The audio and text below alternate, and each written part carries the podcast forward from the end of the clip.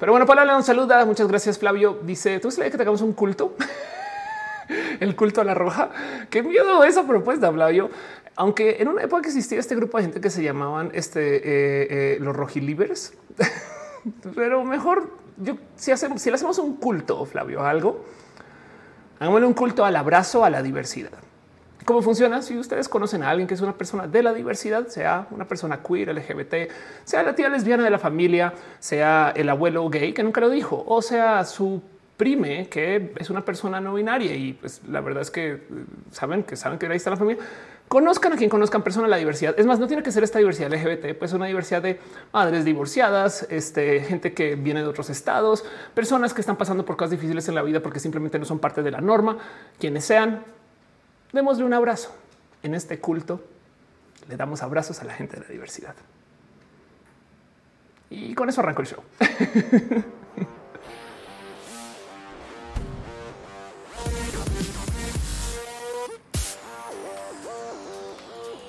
muy buenos días, muy buenas noches, muy buenas lunas, muy buenas tardes o muy buenas buenas, donde sea que estén ustedes.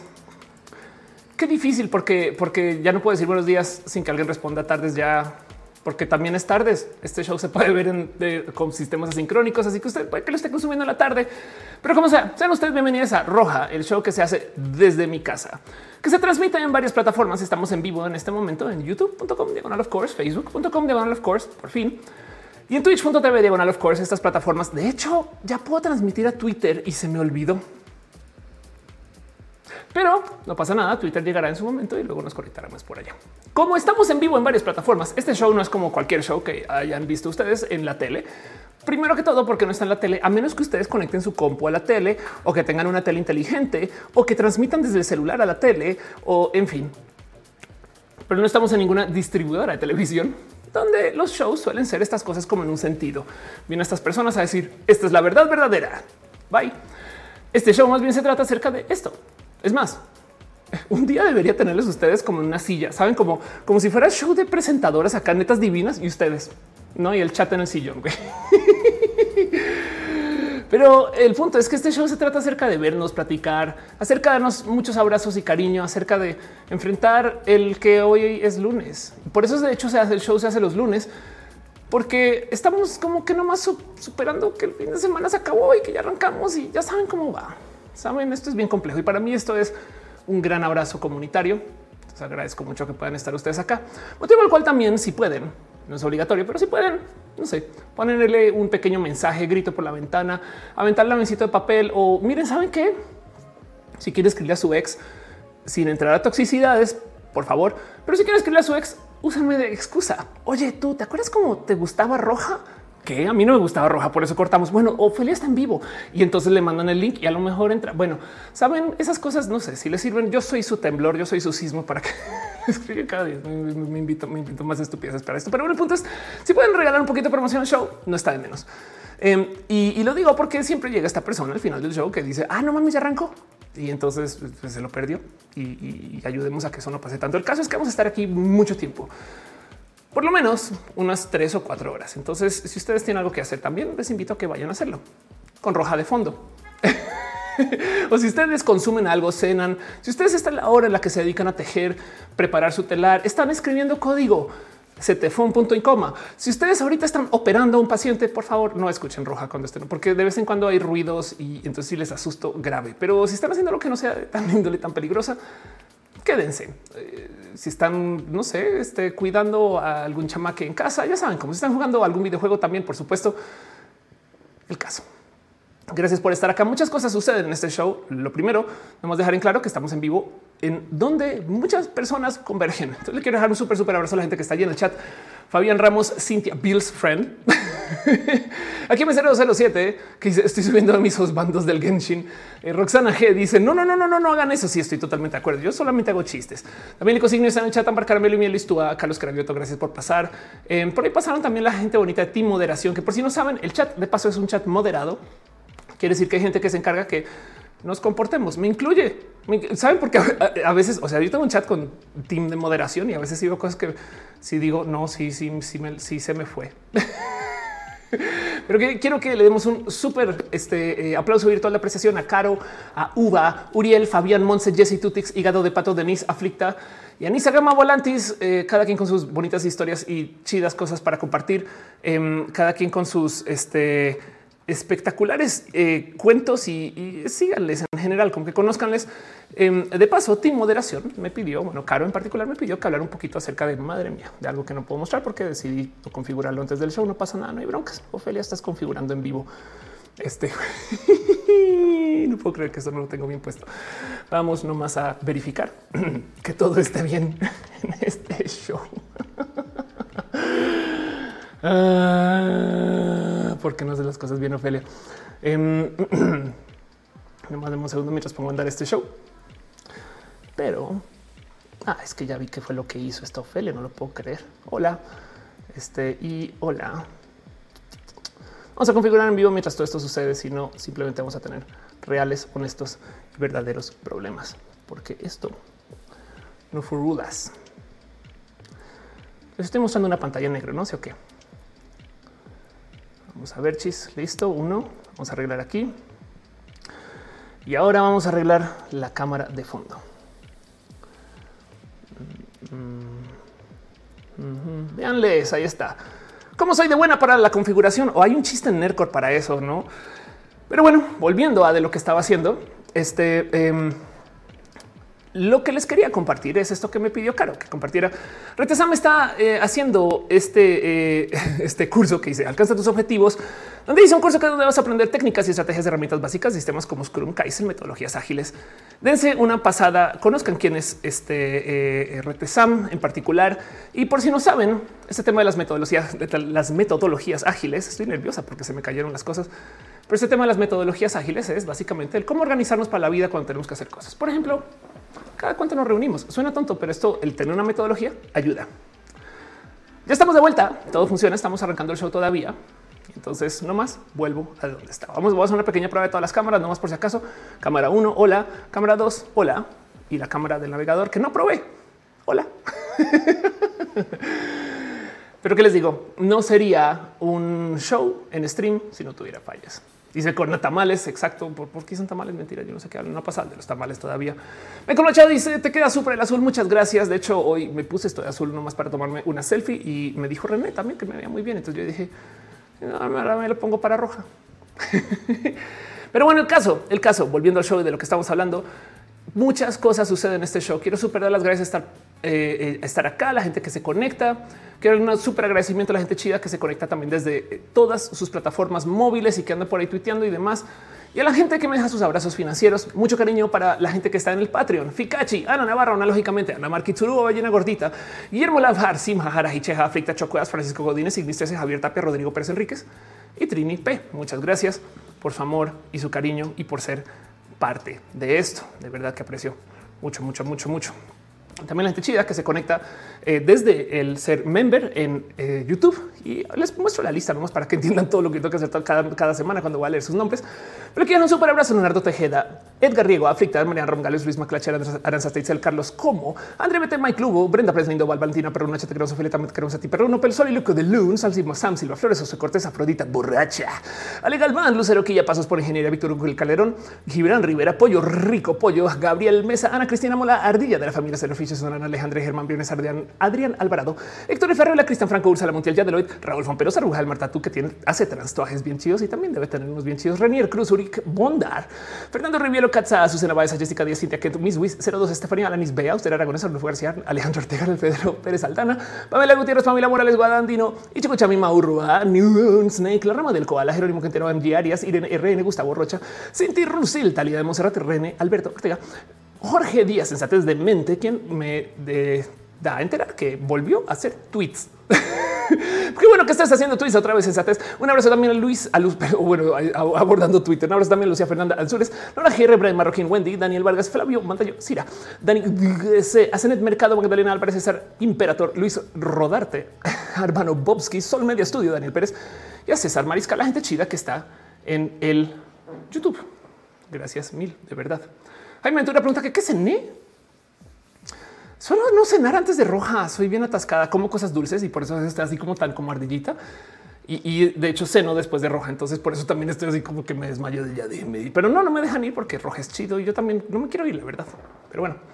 Hay gente chida que está suscrita desde el Twitch y les quiero dejar un abrazo súper especial. A Ballena Gordita Lux 002, La Bravu, Leo Sánchez Cord, Delfis Miranda, Ed Hicks, Panarrubra, Ganachita, Nora GR95, The Moose, Cadabret, Alex Declare, al Miguel bajo ABC, solo si pero no, para Carmen y mi hermana en Hill 343, aquí M007, Haji, bajo BS, vía Enix, Alex Sieben, Musicarina, Fa, Orozco, Sankoku 666, A The Haircut, Sans Blue, Crow Bites, Inconit, Aflicta, Denis con dos S, Sigado de Pato, Javier Saurio 93, Krilanath, el Caldito o Caldito, Jorge Agarcu, Jimena, quien bajo R o R, perdón, Jimena, quien bajo o R. Harngaf, Wisdom Harris, Glam Fari, por supuesto, Caro, dale Caro, parte de Team de Moderación, eh, quien se acaba de resuscribir por cuántos meses fue Caro. No volver a checar eso aquí en mi, en, mi checómetro.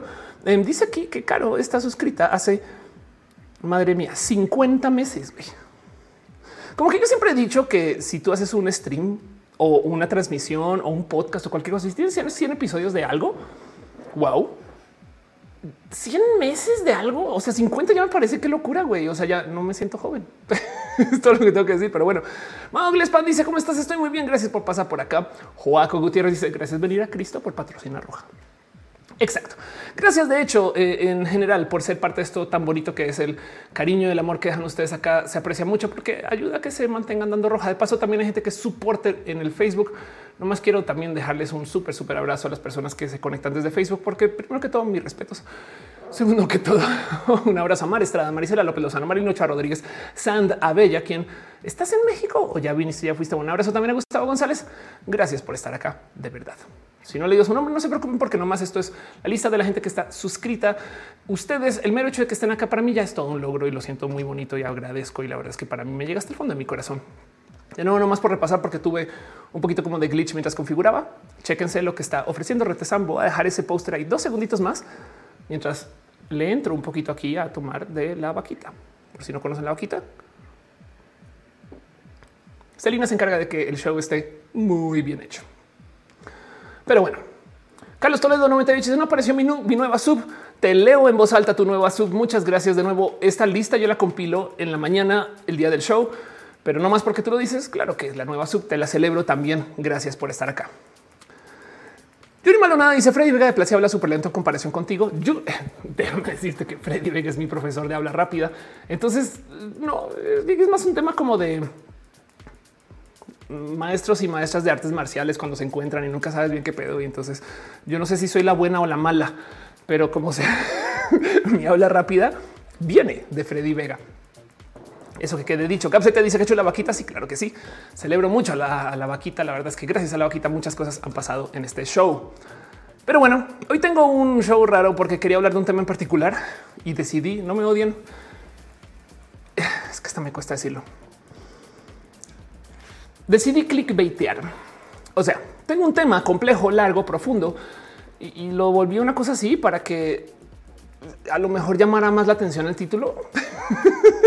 Entonces no me odien porque luego estas son las cosas que cuando publico el mini roja, que es la versión resumida de esto, solamente para que se pueda compartir, pues ahí sí ya no le pongo el título del live, le pongo un título nada que ver. Entonces luego me dicen, pero entonces cuando lo hablaste en vivo. O sea, no, yo es como no, es que en vivo hice algo horrible, pero saben que esto yo creo que ayuda un poquito de todos modos. Juaco Gutiérrez dice: Dicen que cuando lee los nombres puedes pedir un milagro y se te concederá. De acuerdo. O hace que los shiny aparezcan más fácilmente. Pero bueno, Luna Cereza dice: Hay profesor de hablar rápida. Toda la vida me ha dicho que hablo muy rápido y no me entienden. Hay mucha gente que se ha quejado de mi habla rápida. Celebro mucho que YouTube tiene esta utilidad de, acelerar el hablado. Una vez alguien sí me llegó al corazón y me dijo, mira, que hables rápido implica que estás mordiendo todas las ideas sin tomarte el tiempo de considerar por qué las estás diciendo. Y eso es una seña, escúchame esto, de no entenderlas. Y yo sí, no, no me destroces mis conoceres igual y también este, tomé mucho café, también puede ser. Hola, estoy muerto, dice Ultron hizo clickbait, es verdad. Malo dice que vive el clickbait, es por eso que vivo. Being honest a todos, la verdad no nos gusta. Si eso es verdad, Luna Cereza dice, ya preguntaste que si hay profe habla rápida, ya te había dicho que más o menos. Ahora hay profes de dicción, eso sí es verdad. Y con sus mañas. ¿eh? O sea, me topaba con profes de dicción que, ponen cosas peores. Pero Fernando dice: Yo pongo la velocidad al doble cuando me retraso los en vivo. Yuri Maldonado dice: El efecto Mandela. El templo Miranda dice: Me gusta tanto hablar rápido porque siento que no me prestan atención por toda la información que lanzo. Ahora sí voy a decir algo. Em, en el resto de Latinoamérica, no quiero decir que en México se hable lento y no asuman que el habla lenta implica algo peor o inferior. Saben como que eh, no, no, no vayan ahora a pensar es que la gente piensa más lento. No, no tiene nada que ver. Es algo más del cómo nos comunicamos y cómo se comunica la gente. Pero en Colombia suele ser que la gente a veces es como muy acelerada y mi habla rápida, pues o sea, Freddy y yo pues, nos criamos en Colombia. Entonces también tenemos un poquito esto como aterrizado y es muy normal toparte con gente que pues que maneja este habla rápida, ¿no? En Chile ni hablar, saben, pero ahí les dejo el clásico meme de eh, Padre nuestro que se hace el cielo santificado sea tu nombre. Saben como que esta es como esta velocidad tía, tía reggaetonera, eminemera, rapera, eh, este que reza así. Eso también existe en México, no más que la gente acostumbra a platicar diferente porque los medios le han enseñado a México a hablar diferente y a lo mejor es un tema que viene de la escuela de la dicción mexicana. Pero bueno, Donovan del Valle dice también enlace por Instagram de una serie que estrenaron en Canadá que se llama Sort of sobre una chica trans. Qué chido. Gracias por compartir. Con la dice le gana Chile. Sí, sí. Yo me pregunto, yo, soy del team de lo que se habla en Chile. No, ya, es otro idioma. Está bien. No es, no es que ah, es chileno. Pero bueno, el punto es que mucho se puede hablar acerca de el habla rápida de Ofelia o de Freddy. Denis dice me enseñas a hablar rápido. Carlos, eh, más bien te puedo enseñar a tomar café. Carlos que te dice, me acostumbré a la velocidad con la que hablas. Ahora más bien pienso que cualquier otra persona habla lento. Qué bueno que lo digas. Cada quien habla a sus velocidades. Yo no me llamo Juno. que me sospecho mucho de tu nombre. Dice, no es de Bogotá. En Bogotá hablan rapidísimo. Yo soy de Bogotá. En Manizales somos bien. Entonces quiero, Manizales de paso. Pero bueno, malo dice: ¿Crees que las lenguas de los ancestros de la gente de ciertas regiones afectan la manera en que hablamos español? Claro que sí no solo eh, las lenguas o los idiomas de la gente ancestral, sino que también que estaría tratando de meter ahí, el, este, el, genérico o, el neutro, no género neutro. Em, no, yo sabes también que creo que afecta mucho. Esto va a sonar muy tonto, pero ya lo he hablado varias veces. Eh, el que si hace calor o no y el qué tan eficiente tienes que ser para comunicarte, porque en los espacios donde, por ejemplo, hace mucho frío, la gente habla menos, ese tipo de cosas o usa palabras más cortitas. Suena tonto, pero ahí sucede. Uriel Montes dice eh, un poquito tarde, no pasa nada.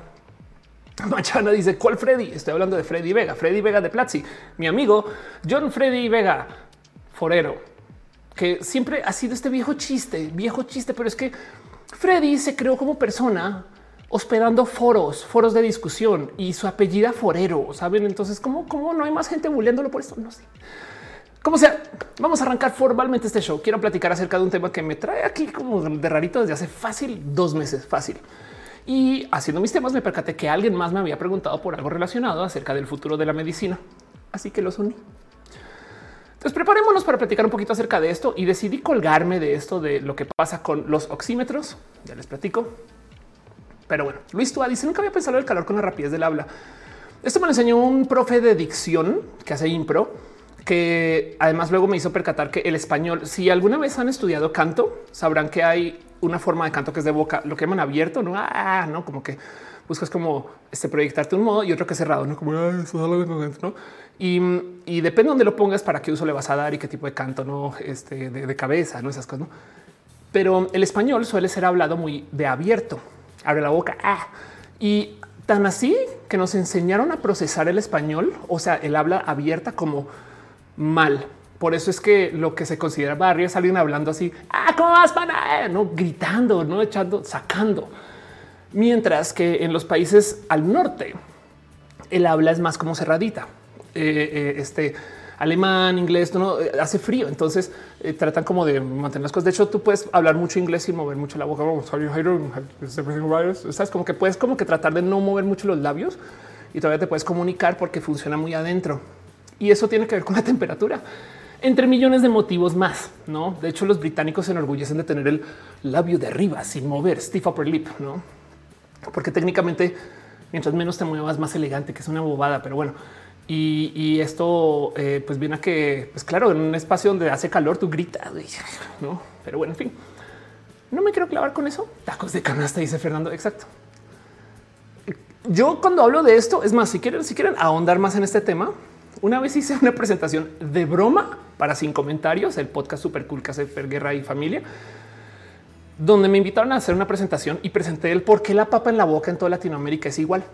Y es que resulta que en Chile, en Colombia, en Perú, en Venezuela, en Argentina y en México y en el resto de Latinoamérica en la gente que habla español nativo, pero que está usando uso muscular del inglés, entonces habla como si tuviera una papa en la boca.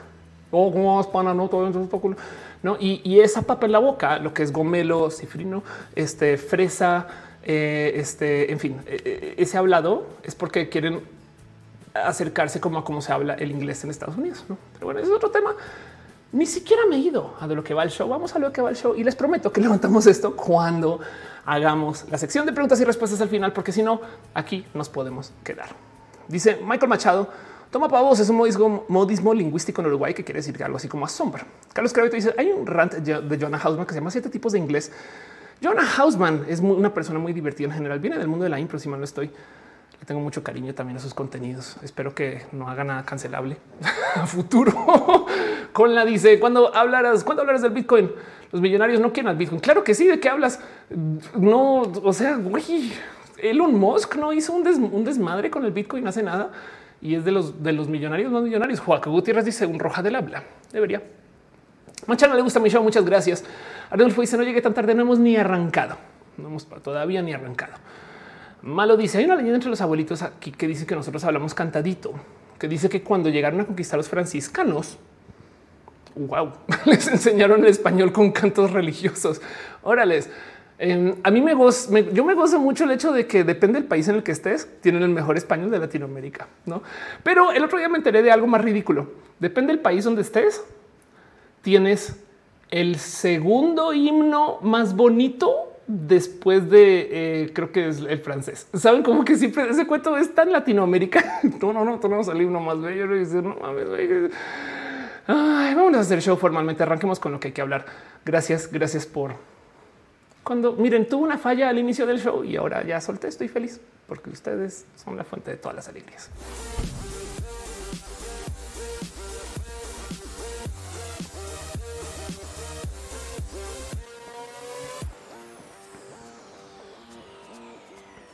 Si ustedes son fans de este show o no, si ustedes me han visto platicar en algún lugar o algo así, se habrán dado cuenta que yo a veces hablo acerca de cómo la tecnología te discrimina. Un tema que en su momento cuando lo presenté, pues yo me sentí aquí la más disruptiva, güey. Pero luego me he dado cuenta que todavía no se habla mucho de esto. Como que tú necesitas un momento de roja no sirve para mucho. Mentiras. Más bien lo que de lo que me doy cuenta es que como que la gente no lo quiere creer. Tenemos una idea de que las computadoras son perfectas. Tanto así que hay gente que genuinamente dice ya que nos gobiernen los robots. Es de no, güey, esos robots los van a programar personas que tienen sesgo y como es un robot, entonces ahora se van a disculpar que no son ellos, sino es el robot. Como por ejemplo sucede en YouTube. No me cancelen YouTube, por favor. Yo amo YouTube con todo mi corazón. Pero saben que a veces YouTube hace cosas y dicen, hoy no fue el algoritmo. O sea, no, no fuimos nosotros. Nadie, no, o sea, nadie, nadie desmonetizó tu video, fue el algoritmo. Y es como, ahora imagínense eso en la ley. El poner a robots a gobernarnos, yo creo que es más problema que realidad. Pero el punto, el punto es que hice un video em, que se llamaba esto. Madre mía, otra vez esto sucedió. Vamos a ver si logro solucionar esto otra vez. Un video que se llamaba este, eh, cómo hicieron inteligencias artificiales y nos discriminar. Las inteligencias artificiales este, vamos a ver si esto lo soluciona. No. ok, vamos a tener problemas contigo ya que es que tengo el cable mal conectado. Pero hablé en un video de cómo las inteligencias artificiales tienen problemas de sesgo. Acompáñame mientras yo conecto todo aquí y organizo todas mis chivas. Y como sea, el punto es que ahí estás, señor Don Video. El punto es que eh, en este video platicaba de cómo Em, hay todo tipo de algoritmos que se les, se les ha enseñado todo tipo de cosas raras de la vida y aprendieron. Y entonces em, esto viene para no hacer el cuento demasiado largo. Esto viene del hecho de que en el mundo de la tecnología hay un sesgo de contratación, un sesgo que todo el mundo conoce. Es más, no solo el mundo de la tecnología. En el mundo de la ingeniería. Cualquier persona que estudia ingeniería sabe que esto pasa, que hay 200 vatos y dos mujeres. Saben como que a veces eres la mujer, a veces no. Rocío dice las máquinas saboteando roja un poquito. Pero como sea, eh, eh, pasan cosas raras, como por ejemplo, eh, hace nada se planeó una caminata espacial de solo morras, no todas las mujeres. El primer paso es paseo espacial exclusivamente femenino y se dieron cuenta que la NASA no había, no había hecho trajes suficientes con corte y encaje para mujeres. ¿Por qué? Pues porque literal es un pues es que no, no han, habido tantas, no? Y es de a ver, a ver, a ver, a ver, a ver, a ver, a ver, no? Eh, y hay todo tipo de casos. Bueno, digo, también está este famoso cuento, cuento de que cuando salió, cuando mandan a salir Raid al espacio en el shuttle, eh, la NASA le dice vas a estar una semana, no? ¿Qué te enviamos? ¿100 tampones? es como de ajá, exacto. Eso piensa la NASA acerca de esto. Pero como sea, el punto es que esto viene del hecho de que hay un sesgo en contratación. Y entonces, obviamente, esto tiene todo tipo de problemas con el cómo se desarrolla el software, porque es lo mismo que pasa a mí. A mí me choca, me molesta que yo me doy de alta en lo que quieran en servicios y lo que quieran en saben plataformas y siempre voy. Y entonces ahí me preguntan mujer, no es más. Ahora me preguntan pronombres y luego hago login. Bienvenido, Ofelia. Y es de ¿para qué preguntan?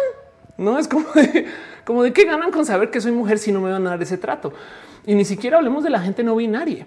Pero el punto es que eh, esto también, esto se extiende a un sinfín de otros espacios. Por ejemplo, las bases de datos que se usan para enseñar la inteligencia artificial acerca del reconocimiento facial suelen ser bases de datos que están pobladas y llenas de datos que vienen de gente blanca.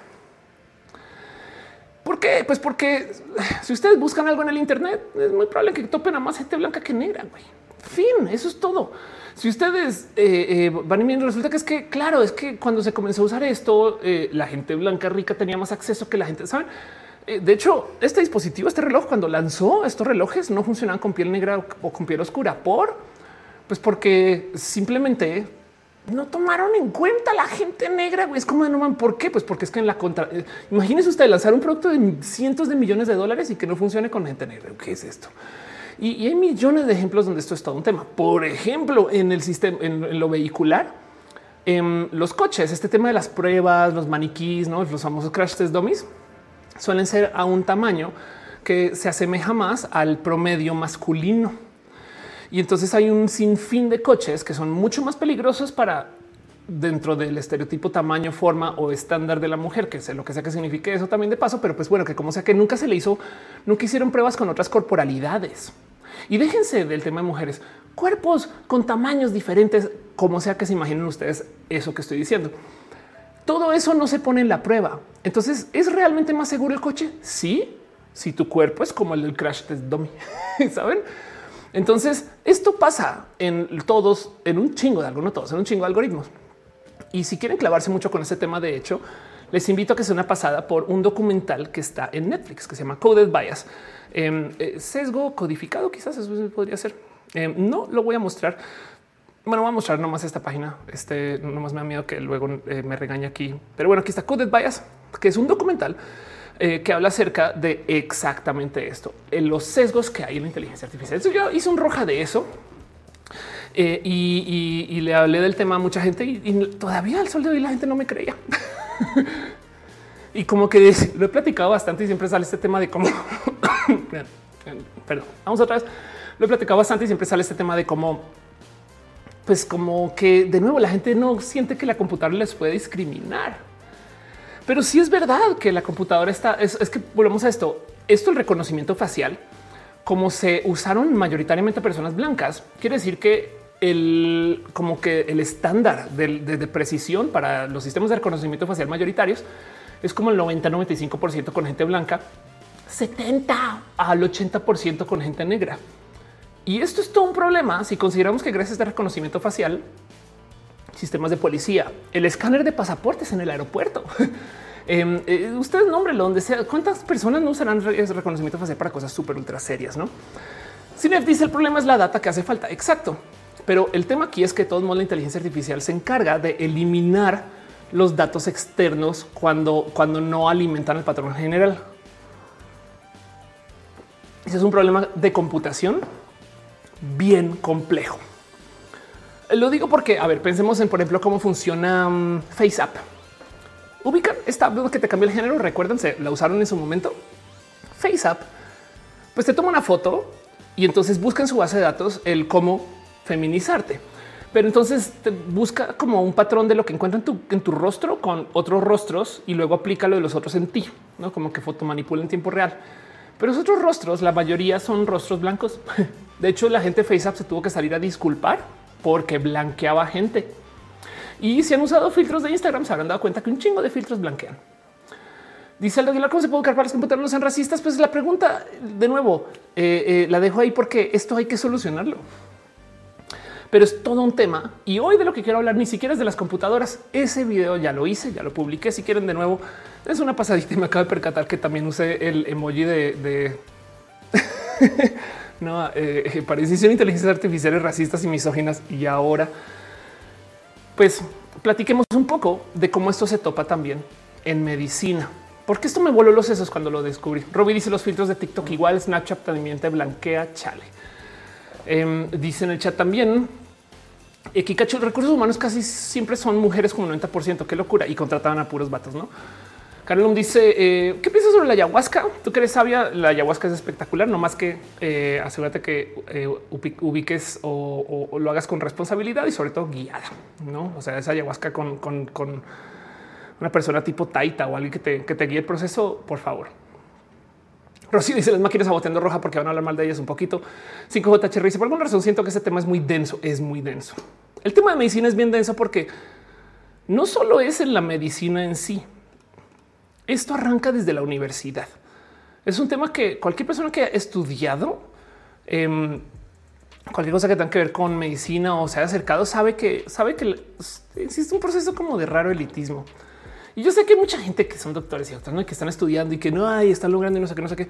Pero la verdad, la verdad es que hay, hay estudios, hay estudios. Me explico. Si hay gente que se sienta a pensar, no es que sí, sí hay que, hay que, hay que sentarse a analizar qué tan, qué tanto discrimina la selección en las facultades de medicina. De entrada, no solo es el que te discrimina para entrar por millones de motivos, pero también suele ser que la gran mayoría de la gente que contratan o que, perdón, que no que contratan, sino que se le ofrece un espacio universitario son personas blancas o ricas. Y, también pues el mero hecho de que estudiar medicina tome tanto tiempo, ya eso ya es un filtro, ¿no? Pero para que entiendan qué tan presente está esto, hay una demanda este, eh, eh, que va al parecer camino a la Corte Suprema en los Estados Unidos de cómo Harvard em, discrimina a la gente asiática. Por pues resulta que tienen un set de estándares diferente para la gente asiática, un poquito con toda razón, porque no como que lo que dicen es que son, es que son muy buenos, pero por consecuencia entonces le ofrecen menos oportunidades a la gente asiática para como defender según.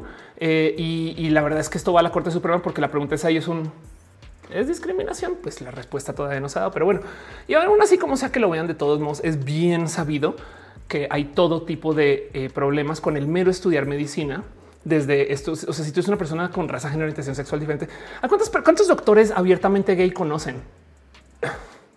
que en su práctica sea sean abiertamente, porque yo sé que conocemos a mucha gente gay que son doctores, pero ahora pregunten si sus pacientes saben. Me explico. O sea, que ponen lo que pondrían la bandera. No eh, eh, tengo un amigo que con quien antes compartía mucho, le tengo muy en el corazón. él es biólogo y me decía que para ir al laboratorio a veces es así, yo en drag, no y, el tema es que eh, eso nunca fue visto según él, no? Y, esto, esto me salta mucho. O del otro lado, yo como mujer trans, la verdad es que no les puedo nombrar a tres doctoras trans, dos, una. Y esto es todo un tema. Eh, de hecho, no crean que además eso es un tema estadounidense. Por supuesto que esto sucede en todos lados. En Japón también esto es todo un tema porque resulta Aparte por el problema por el cual, aunque Japón le ha ido bien con esto de la vacunación, pero el problema de por qué Japón se demoró tanto en vacunar es porque las enfermeras no podían poner vacunas, solo los doctores hombres. Entonces veías estos videos de un doctor con así como que una fila de gente, un estadio de gente y las enfermeras empujando al doctor entre persona y persona y el güey en rueditas, no, porque solo el hombre puede saber. Esto es todo un tema, güey. ¿Cómo, ¿Cómo no sentamos cabeza? de que esto es parte del por qué tenemos un problema en medicina. Y entonces A mí me dijeron que eh, eh, por qué Ofelia me invitaron, no me invitaron ustedes a decir por qué Ofelia eh, no hablas tanto de padre, ¿a dónde va la medicina? Tengo una propuesta muy cucú que ya había presentado acá, pero la quiero revisitar a luz de esto, porque el motivo por el cual yo comencé a hacer este video es esto que está en el título del video. El oxímetro, tanto que lo conocemos ahorita del COVID, resulta que no funciona bien con las personas de piel oscura. ¿Qué tanto? Pues depende del estudio y depende del, artículo.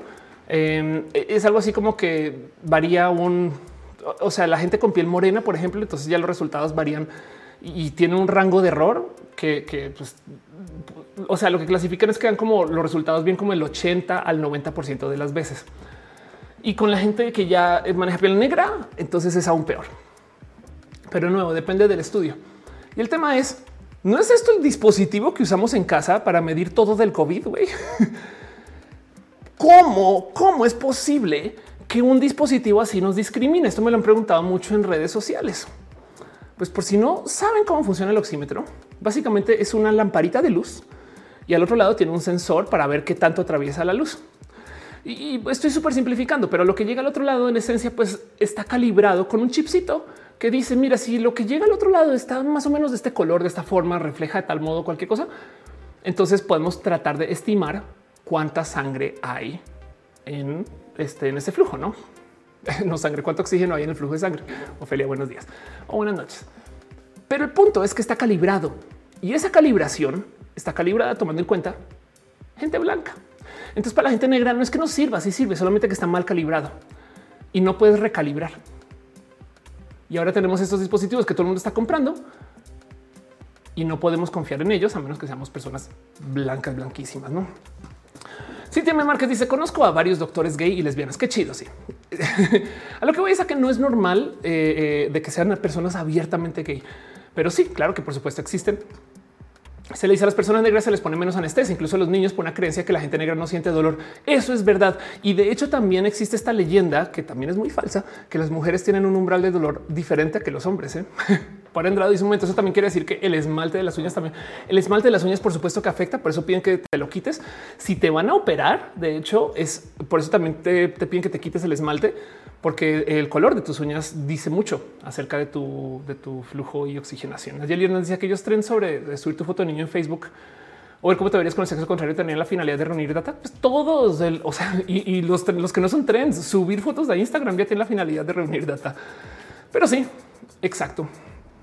Dice Michael Machado, tuve un amigo que era gay, eh, que solo hasta que su carrera de abogado estuvo sólida, se abrió al mundo como gay. Chale. Krilian dice, solo conozco a mi sexólogo que me está llevando mi transición fuera ahí nadie abiertamente LGBTQ.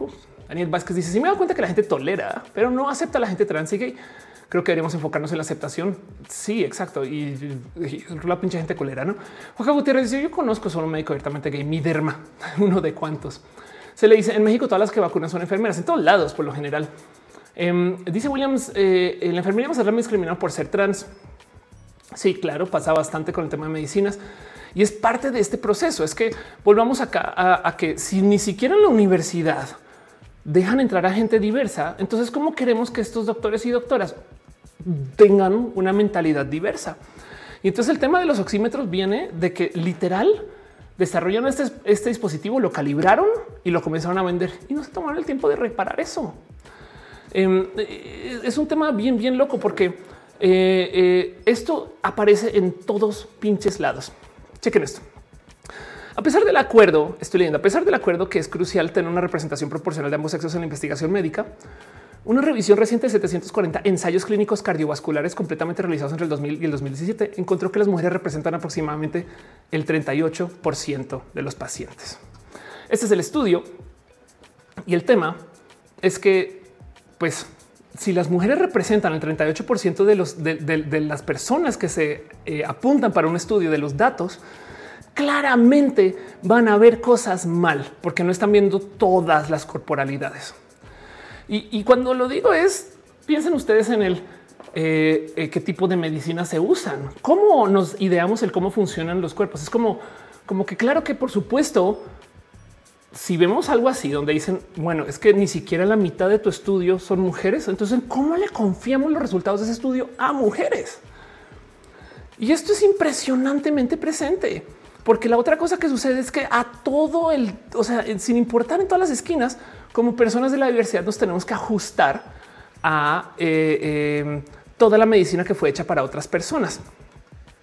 Por consecuencia, por ejemplo, por si no sabían, es muy común que las mujeres se les sobremedique. O sea, eh, en los ensayos de fármacos hay un sinfín de ensayos de fármacos que no incluyen mujeres. Y luego van y dicen, claro, toma, esto te sirve. Y es como de, güey, ni una sola mujer vieron cómo respondía y ya dijeron, listo, ya salió, ya salió ensayos, vámonos, perfecto. ¿Cómo sucede esto, güey? Y de nuevo, yo creo que viene del hecho de que desde el mero inicio no enseñan esta diversidad. Michael Machado dice, es complejo el tema de la aceptación del colectivo, ya que las iglesias tienen mucho peso aún. Tenemos que seguir peleando porque la educación, ¿sabes qué? Em, sí, yo creo que también hay algo ahí donde la gente tiene trauma del aprendizaje porque no solo son las iglesias, es que la gente de verdad quiere usar el fax y no el email. O sea, eh, eh, no, solo es la diversidad, es que la gente es tierraplanista, antivacunas. Eh, en fin, Nacho Turrubiartes dice los manuales de medicina tienen distintos valores de referencia en prueba de laboratorio para distintas razas. Hoy más que nunca es un problema en Estados Unidos. Verónica Ruiz Morales dice estoy en la carrera de enfermería, nunca se toca el tema de los pacientes diversos. Cuando llegan no hay un protocolo, eso me estresa. Claro, sí, por supuesto. Y dice Arnulfo y los zurdos, el mundo está hecho para diestros. Claro, eso también es tema. Em, y ni hablar, ni hablar de los casos que ya son de plano violencia. Esto es tan presente que la que el gobierno de México tiene una página para hablar acerca de la violencia obstétrica que se, se presenta con 10 mil millones de facetas caras. O sea, vean esto: maltrato físico, humillación, abuso verbal, procedimientos autoritarios para imponer método anticonceptivo a las mujeres o para realizar necesaria, violación a la confidencialidad, violación a la privacidad, negación al tratamiento. Miren, si les dijera a cada rato yo hablo acerca del tema de este, la, no me gusta tanto el nombre, pero la histerectomía, ¿no? Entonces el caso es que a veces hay mujeres que dicen es que yo no quiero tener útero, güey, quiero, ya sácamelo, sácamelo. Y resulta que hay un chingo de doctores que no se animan a la cirugía porque dicen, y si quieres tener bebés, es como doctor, eso no es su decisión.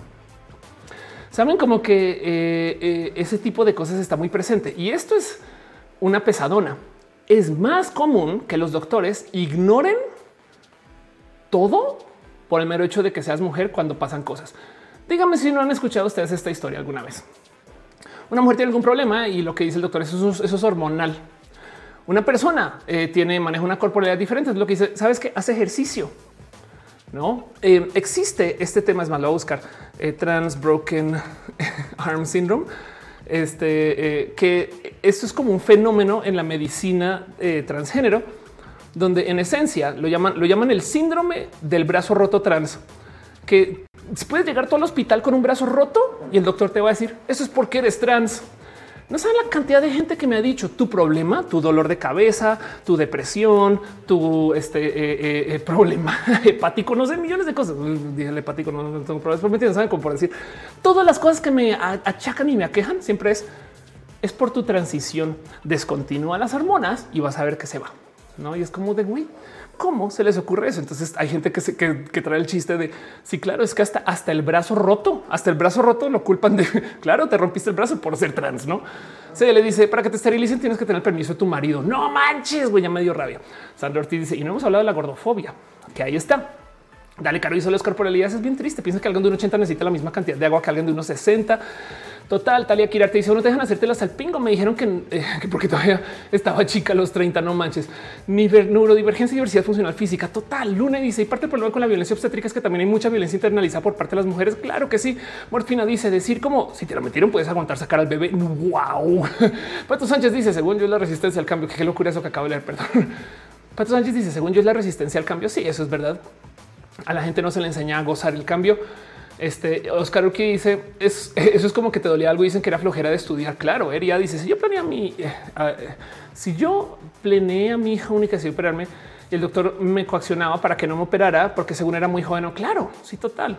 Ahora sí se afecta la pintura de las uñas. Sí, si van a usar un oxímetro, quítense el barniz. Así sea por lo menos en dos uñas, pero claro que afecta. Estamos hablando del oxímetro, no? Y esto, por ejemplo, también, o sea, vamos a hablar de las neurodivergencias. Claro que sí.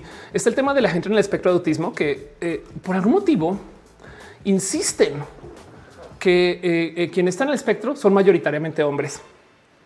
¿Se ha puesto a pensar en eso? No, no, no, es que claro, sí, a los hombres resulta que el problema del género y el sexo en la medicina es que a la gente se le olvida que cualquier persona se puede registrar en otro género y sexo porque ya, ya lo transgredimos, ya atravesamos esto.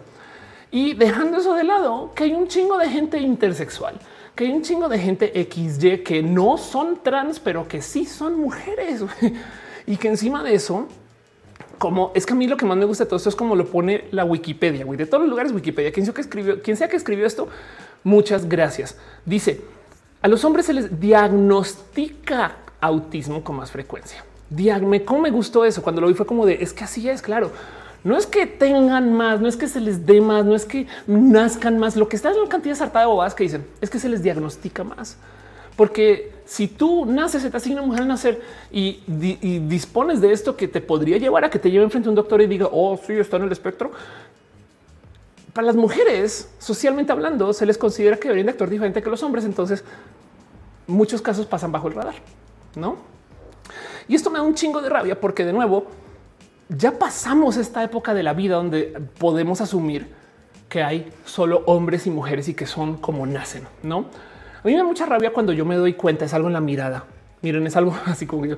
Cuando yo me doy cuenta que mi doctor está pensando es hombre que se identifica mujer. Es, impresionante, es algo con cómo se comunica, en el cómo dice las cosas, pero me queda claro que no está procesando que yo soy una mujer con un cuerpo diferente.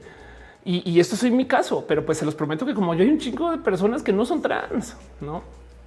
Michael Machado dice lo mismo pasa con la psicopatía integrada o el narcisismo. Ándale. Este dice en el chat también Adelcar, sobre todo el TEA, porque así ah, por lo que mencionas, es tímida, inocente. Sí, total. Veo que están dejando piñas. Perdón, me voy, a, distraer dos segundos para darle gracias a la gente chida que se está suscribiendo. En Tartic Penguin se suscribió con Prime. Muchas gracias. Antonio Cerna, Sankoku 666, eh, Carlos Toledo 98. Pasó por acá en High Prime. Muchas gracias. Carlos pasó. Ah, no, completo level bueno, que ya vi. Perdón, Carlos Cravioto se resuscribió. Jessica Santín, gracias mil. Mort Fina, Caro y aquí a mi 007. Gracias por su amor y su cariño. Este también a la gente chida que está dando su amor en el YouTube un chingo de personas. Perdón, Samael 826 que dice extraño el punto rojo. El punto rojo está en tu corazón. Karel Briseño también dejó un abrazo financiero. Muchas gracias. Yarel Hoyo dice unidad dentro de la diversidad y moderación. Claro que sí. Y estás dejando una ronda de piñas, ronda de piñas. Gracias de verdad. Gracias mil. Qué chido verte también, Karel. Y en general, gracias por tu amor y tu cariño. Aprecio mucho que estés acá. Pero bueno, en em, el caso dice el templo de Miranda en Facebook. Mi mamá me contó que cuando estaba dando luz y se quejaba, los médicos le decían cosas como tú te lo buscaste. Wow, qué fuerte eso, güey. Ay, ay, ay, ay, ay, ay, ay, ay, ay, Michael Bacho dice no grites porque seguro no gritaste cuando lo hiciste. Que esto es normal que digan eso. Me está dando mucha rabia todo este tema. Perdón, perdón. ay, ay, ay. Dice Aldo Aguilar es impactante que no haya protocolos para gente trans en los hospitales. No solo eso, sino que muchas veces las terfas y la gente antiderechos nos culpa de ah, es que ustedes van y se hacen cirugías y no sé qué. ¿Ustedes creen que las cirugías que nos hacemos las personas trans se diseñaron para personas trans? Claro que no. Nosotros solamente adoptamos esta medicina que existía para otros casos. La afortunadamente, de paso, porque si fuera algo hecho para la gente trans, ya lo hubieran quitado. El que podamos tomar hormonas para quienes las tomamos es una belleza de procedimiento y es muy útil pero yo, yo sé que lo tengo garantizado porque muchas mujeres cisgénero también toman hormonas, de hecho más que yo. Y entonces eh, eh, esto es algo que afortunadamente no es, lo mismo que los implantes, no es como que y, en eso, de hecho, por ejemplo, a mí me da, me da rabia, me da un chingo de rabia, porque, por ejemplo, conocemos a personas que son FTM, se les asigna mujer al nacer, pero son hombres y pasan por esa cirugía de reducción y quedan cicatrices. Yo las amo con todo mi corazón. Eh, la verdad es que me encanta como le añada la corporalidad, pero a veces pienso esa, esa cicatriz seguramente existe una ciencia bien chida que no se está aplicando porque nadie está pensando en los vatos trans. y Habrá un vato trans que no las quiere tener. Saben? Y, entonces me da un chingo de rabia em, que, que no se busque trabajar esto, ni hablar de cómo, por ejemplo, el mejor proceso hormonal que podemos tomar las mujeres trans es tomar estrógenos solitos pero no los venden inyectables, excepto en algunos cuatro países. Entonces, en un chingo de lugares tenemos que tomar estrógenos que vienen de procesos anticonceptivos que tienen este, progesteronas muchas. y, es de bancoladas y te las tienes que chutar y ni modo y no son tan buenas, no? Sobre todo si tú le das a esto cada cinco días, me explico. Pero el punto es que eso no hay, no hay de nada que se pueda hacer porque no venden esas formulaciones porque no están pensando en la gente trans y puedo seguir. Alberto Saldaña dice: Si es mi mamá, estás una enfermera, es como que los médicos hagan ese tipo de comentarios en hospitales de gobierno. Guachales, güey, que estoy, con rabia. Este mm, dice en el chat Metzli.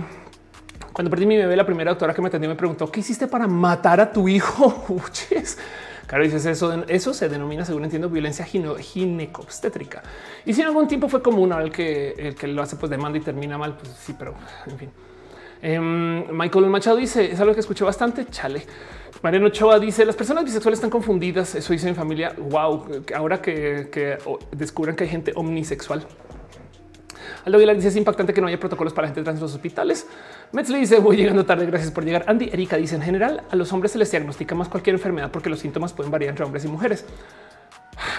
Bueno, y es que entonces esto es todo un tema y el por qué me interesa todo esto em, es porque hay que, primero que todo, para que entiendan el, por qué, por qué me llama la atención toda esta parte de quejarme de, de las prácticas de la medicina. Bueno, porque estamos lidiando con vidas y corporalidades, pero también porque no más desde mi punto de vista, si yo me topo un doctor o doctora o doctore que no sabe de el tema de género, lo primero que yo pienso es si no te has actualizado en esto, güey, entonces seguramente estás, es como cuando tú vas con un, no sé, a veces te topas tú como dentistas que siguen usando estos equipos de hace 20 años, ¿no? Y dices, pues, o sea, funciona, pero actualízate, chaval, ¿no? Pues lo mismo me pasa cuando yo topo con algún doctor que em, eh, que pues que no sabe de, temas de género, saben que, todavía me ven como un hombre que se identifica mujer, esas cosas. Lo digo porque de nuevo em, hay mucho de la ciencia y esto es todo un tema que a mí me entretiene mucho, pero hay mucha de la ciencia que pues, genuinamente está atrapada detrás del hay hombres y hay mujeres. ¿Cómo funciona esta ciencia? Ok, digamos que sale una nueva medicina para el manejo de ansiedad y estrés. Y entonces se desarrolla y nos vamos a pruebas. Y entonces para pruebas tenemos a unos pobres becarios de estudiantes de medicina o de biología que se la pasan buscando a personas quienes quieran entrar al sistema de pruebas y les pagan un dinerito para que lleguen, tomar la pastilla. Algunos les dan placebo, otros no. Tú no sabes cuál, porque tú cuando estás entonces es ciego en ambos sentidos y luego les levantan los datos, confirman, no sé qué, ves que si hay efectos, demás, etc. y anotas, no? Pero qué pasa si llega Ofelia Pastrana a uno de estos estudios? Bueno, primero que todo, en la hoja de registro yo voy a decir sexo mujer ¿Por qué más ponen sexo mujer? Güey, es de que porque preguntan, por mis genitales, pero bueno, cuando no es así, igual de todos modos yo siempre voy a decir que soy mujer porque eso dice mi documento legal. Pero mi cuerpo va a reaccionar diferente y va a tener modos diferentes porque tengo una corporalidad diferente. ¿Saben qué? Porque, pues, porque soy alta. Déjense que porque soy una mujer trans, porque soy alta. O porque eh, este, hago poco ejercicio, no sé, ¿me explico? Y entonces cuando por fin gráficas todo eso, como ya estás, le, haces esto al doctor, el doctor está haciendo su estudio, va a salir con su doctorado y entonces el doctor está ingresando todos los datos ahí a, su, a su herramienta que usará en MATLAB este, y está ingresando toda su herramienta y de repente ve que hay un punto que está todo, que está todo salido de la curva.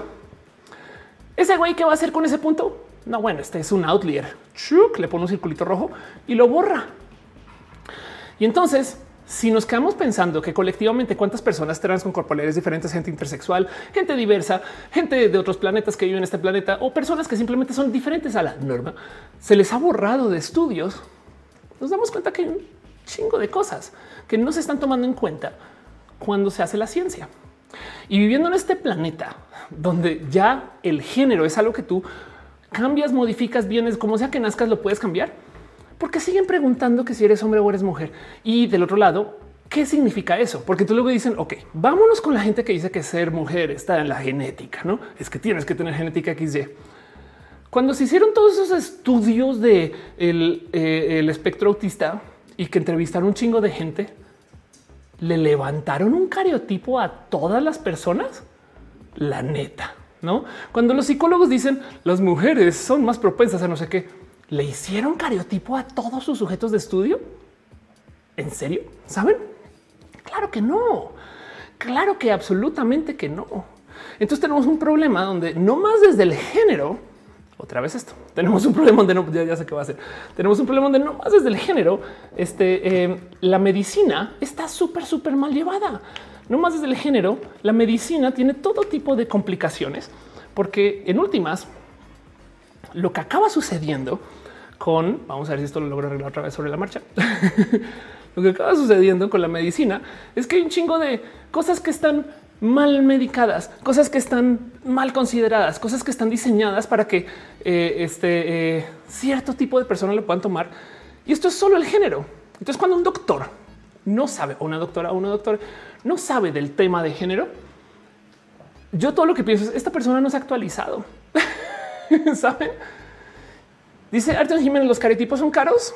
Pues sí, le añade. La verdad es que sí, y son demorados también, depende. Dice en el chat Krilianaf, uno de mis maestros de laboratorio siempre nos decía que el conocimiento está justo en esos datos que se salían de la norma. Sí, claro, claro, por supuesto. A lo Aguilar dice, ¿habría alguna certificación para actores que sepan de la diversidad? Justo mi amigo biólogo que les había eh, platicado antes, él tiene un laboratorio porque es biólogo molecular y entonces hace pruebas, no o sea, literal hace pruebas de laboratorio.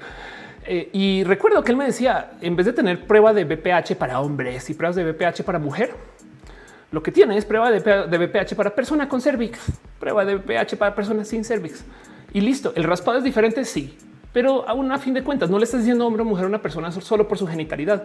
Es lo mismo, pero con unas repercusiones violentas contra la gente que lo que pasa a la hora de cortarse el cabello.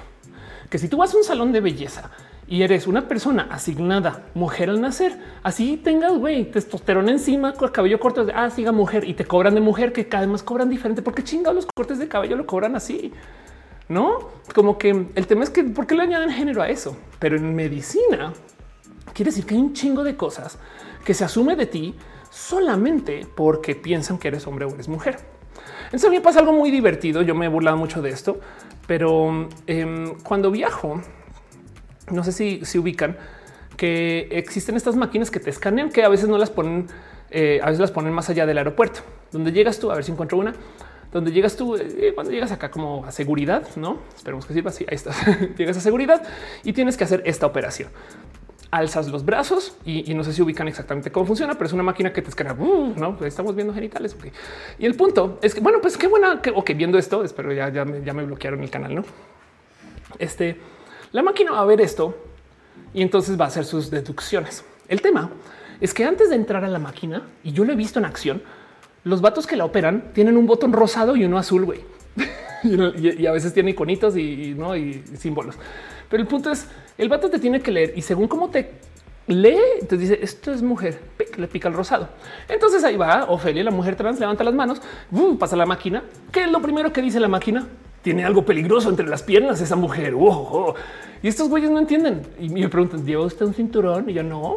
¿Tiene usted algo entre las piernas? Y yo así de, a veces me da risa, ¿saben? Porque es como, oh, lo que tengo entre las piernas es muy peligroso. Yo puedo detener el aeropuerto, escaneame. Pero el punto eh, es que, ¿por qué le ponen género a estas máquinas? Saben como que alguien programando la máquina dijo, oh, si es mujer, entonces no va a tener nada entre las piernas. ¿Quién dijo? ¿Quién dijo? No. Perdón, leo un poquito sus comentarios. Dice Diosa del pop, pero Ophelia y la biología. Sariel Uriel dice como cuando comencé, cuando comencé a dejar el cabello largo fue un despunte de la peluquera, me arrojó 10 centímetros de cabello que porque soy hombre y no debería traer cabello largo. Qué pinches locura, güey. Fernando dice yo fui a consulta por un, por un dolor y me dijo la doctora, eso es común cuando hay problemas de próstata y yo de menos mal. claro. Eh, Borro Castrosa dice por qué el corte de cabello es, es tan este, es caro, pues porque técnicamente, bueno, la verdad es que supondría una. Hay sí gente que trabaja en, belleza y decir, a lo mejor puedo explicar más, pero tú creerías que pues hay más que hacer, no? Yo creo que varía y depende. La verdad es que también hace, hace muy poquito y un abrazo a Yare por enseñarme esto, pero hay a muchas mujeres no les enseñan, por ejemplo, el uso de este cómo afeitar con cuchilla. Y, por eso los vatos se regocijan en tenemos nuestro lugar de donde sí cortamos con cuchilla, no y es con esas cosas. Pero el punto es que alguien se inventó por ahí que a las mujeres se les cobra diferente, güey, ¿no? Y, es bien culero. Darwinismo dice, creo que es asado, creo que estás, asado, pero no debería ser sorprendente ese punto que sea misógino. Sí, claro, sí, total. Aris Moreno dice, es verdad, va a cortarme el cabello afuera, me lo cortan de señora por más que insista en un corte especial. Claro, Killer Queen dice, los cortes de cabello deben cobrarse por largo de cabello. Sí, de hecho, aprovecho. Eh, este y les comparto justo porque este tema ya he hablado bastante, pero les comparto. Eh, vamos a ver si, lo encuentro con mucha facilidad, eh, pero eh, oveja negra hair. Esto es el lugar de este. ¿Dónde estás? ¿Por qué no sale aquí? Ah, ya, ya vas apareciendo. Em, vamos a ver si está en facebook.com slash oveja negra hair. Es que ya, no sé si, sigue al aire esto todavía. Sí, claro que sigue al aire. Les comparto a ustedes el salón de belleza de cortes y barbería de mi amiga, donde en esencia em, eh, primero que todo, como te quiero, Yare, gracias por esto. Ya eres una amiga muy amiga, de hecho, cumpleaños en estos días, pero el punto es que corta cabello según el largo. No vamos a ver si encuentro la foto. Por aquí la tenía hace muchos ayeres y yo todavía la sigo mostrando. Pero, pero es este tema de, cómo no, no deberías, no deberías de tomar una medida solamente porque eres hombre y eres mujer. Aquí está. Aquí cobramos por lo que realmente importa, el largo de tu cabello y listo. ¿Por qué no es esto práctica estándar? Güey, saben como que esto me saca de quicio. Perdón. No tenía la escaleta y por eso lo busqué. Anwar Pau dice: Mi generación de la secundaria no tuvo fiesta de graduación. En cambio, hicieron tablas rítmicas para las mujeres y un torneo de fútbol para los hombres. Me gradué en la banca. J. Carlos dice algo impuesto rosa, el ejemplo de los rastrillos, los rastrillos. Sí, claro, los perfumes también y, los desodorantes, no? Oscar dice: Yo me lo quiero dejar crecer a la altura del cabello, eh, perdón, a la altura del cuello. Adelante. Fernando Hernández llegan después de una junta larguísima. Oli, Gustavo Rocha dice: han mis de, de mí, hombre cisgénero gay por tener el pelo largo. O sea, no, bueno. Fernando Landeros dice: Mi sobrina de cuatro años me preguntó por qué tenía el cabello de niña. Por lo menos ya va a dejar de verlo así. Claro que sí. Em, eh, eh, en fin, Fernando dice que es el impuesto rosa. Sí, claro que sí. Aris Moreno dice: En verdad, voy a cortarme el cabello y a fuerzas me lo cortan de señora, por más que insista que es un corte especial. Exacto. Ahora pensemos que esto también pasa en medicina y en medicina. O sea, aquí, aquí tiene repercusiones, no? Este es el verdadero. Eh, o sea, no este, esta es la solución. Pero cuando hacen estas cosas, aquí es donde se perpetúan los estereotipos de género, saben? Pero como sea, el punto es que ahora pensemos cuántas veces pasa, pasa esto en medicina. Cuántas personas no le dan trato diferente a alguien porque piensa que es hombre, piensa que es mujer y, no manejan este, este. No es que a ver, es que es que yo no soy una mujer con genitales de hombre. Yo soy una mujer que tiene estos genitales y ya me explico como que eso es lo que hay que entender. Lo mismo que con cualquier otra corporalidad. Eso es lo mismo que pasa. O sea, tú no eres menos mujer por ser negra, morena, este, este, una persona transnacional. No eres un menos mujer por porque eres alta, chaparra. Me explico como que tu corporalidad no te hace. Entonces, en qué momento no simplemente aceptamos que hay millones de modos de hacerlo y hay que trabajar eso, no? sí, 127. Eh, estás, estás quejando los precios de Yare. Hey, vete con Yare que hace corta chido. Em, está en Querétaro de paso, eh, por si les interesa. Por Andrea dice justo y, esos precios son viejos. Eh, Por Andrea dice justo quería ir a barbería para que me corten bien la parte de abajo del cabello. Mi papá usualmente lo hace, pero tengo ganas de alborotar las cosas en mi pueblo. Por favor, a ver si aprenden un poquito también nuestras personas. Entonces quería hablar de esto justo por esto, porque eh, hay mucho que hablar acerca de cómo esto genera todo tipo de complicaciones. Y, y si es verdad que desde la escuela, desde el estudio de la medicina, ya te discriminan. Entonces, esto es sistémico. Esto es un tema que va a ser muy difícil de solucionar y que no vamos a seguir topando hasta que lo rompamos acá. Dice J. Carlos de Mazarigo, yo estoy pelón y me cobran 100 pesos la rapada. Uriel dice a nadie le gustaba biología en la escuela. Aparecen las personas trans y mágicamente son expertos todos. Dicen que es básica. Eso es verdad. Eh, dice viajar con la fuerza ser divertido. Yo me divierto mucho. Alex Durán dice a mí me diagnosticaron eh, eh, eh y a los 30 después de que yo mismo me diera cuenta y se lo planteara a mi psiquiatra. Sí, claro. Y ahí de paso, yo me acuerdo la primera vez que fui a un psiquiatra en la vida, yo llegué y de, en entrada, o sea, mis primeros 10 minutos conociendo qué era la psiquiatría fue un te voy a dar este eh, y me firmó para un antidepresivo. me dio la receta y luego me dice comienza con esto y nos vemos en tu próxima cita. Eso fue. Sabes cómo de Michael Machado dice: Si te cuento, pero, pero, o sea, ni, mi nombre recibió. Michael Machado dice: si te, si te cuento una anécdota de emergencia, me dieron pase a ginecólogo, el especialista no me quería atender. Desde entonces no fui más especialista, me autocuro. Yo igual, la verdad es que yo tuve una rara situación donde eh, estuve un accidente, eh, tuve problemas para que me registraran en el hospital, estaban muy confundidos con eh, mi nombre, mi nombre legal. Esto fue antes del cambio del nombre legal de paso. Y a mí me dio rabia y me paré con el pie roto y me tomé un Uber a la casa y me entablillé sola. Y yo evito un chingo los doctores justo por eso. Dice Oscar Urquía, no consigo la oveja negra. La oveja negra que está en Querétaro está como eh, facebook.com oveja negra hair. No es por dejarlo en claro. Este aquí lo puedes ver facebook.com diagonal oveja negra hair y, conozcan a Yare. Yare es una persona bien chida. Le tengo mucho amor y mucho cariño. No más que ahorita está un poquito desconectada de la vida y de ella, pero el amor sigue. Manchana dice cómo puedo transicionar sin que se den cuenta Este en algún momento este, eh, alguien se va a dar cuenta y, es la idea. Pero puedes comenzar con los procesos chiquitos, las cosas chiquitas, el sentirte bien ropa, espacios seguros. Este, la verdad es que es mejor que encuentres caminos para tú gozarte contigo y luego verás cómo irle comunicando a gente. A la chica, porque dice esta semana voy a ir a la oveja negra. Dile a Yare que la amo. Luna dice, aparte de medicina, si tienes, si tienes también casos de poder espantosas que se basan tal cual maltratar a la gente más joven y aguantar. Sí, eso también es bien tóxico de la medicina, que cuando estudias medicina existe este sistema que se llaman residencias, que tienes varios años de, trabajo. Entonces, recién entras a la residencia, es socialmente aceptado que te maltraten desde la dominación y la sumisión y tú estás supuestamente a la sumisión de la gente de arriba bajo el supuesto premio de que cuando llegas arriba puedes maltratar a la gente de abajo. Una vez le dije esto a alguien y me acuerdo que su único comentario fue, pues, porque quería romper con eso? Yo si tú no lo ves, Ariel usted dice la percepción de las mujeres es muy rara en la medicina. Casi muere apendicitis porque no me creía en el hospital. Sí, exacto. No, no, no. De hecho, em, e, es más, lo voy a buscar porque no lo tengo en la escaleta, eh, pero es una leyenda. Eh, esto, ¿por qué no lo tengo en la escaleta? Eh, resulta que estadísticamente hablando, no es tan real ese tema de que las mujeres aguanten más. Es más una cosa de, cómo se les impone a las mujeres que deberían de aguantar más. Miren, es que el cuento es este. Yo creo que es, parece si lo encontramos más fácil. Em, esto lo he presentado varias veces en roja, pero resulta que ah, aquí está. Resulta que eh, eh, un buen de estudios, un buen de estudios se la se han sacado a luz que en los espacios públicos los hombres hablan más que las mujeres. Un estudio encuentra que los hombres hablan el doble que las mujeres en coloquios y no sé qué. Lola. ¿Cuál es la primera queja de los vatos acerca de las mujeres y, cómo hablan? Chismean mucho, hablan mucho, no sé qué. Lola. Bueno, todo eso es falso. Ya tomando estudios de cuánto hablan las mujeres versus cuánto hablan los hombres, sobre todo en espacios públicos, resulta que los vatos hablan más, pero aquí les va lo importante. Las mujeres no solo hablan menos, sino que se les interrumpe más. Y entonces, ¿quién es quien dice que las mujeres hablan mucho? Vatos misóginos. Y hay un chingo de mujeres que tan se lo han creído que existe la leyenda que el cerebro de la mujer es diferente al cerebro del hombre y está cableado para hablar más. Saben, es como de esto no, no existe.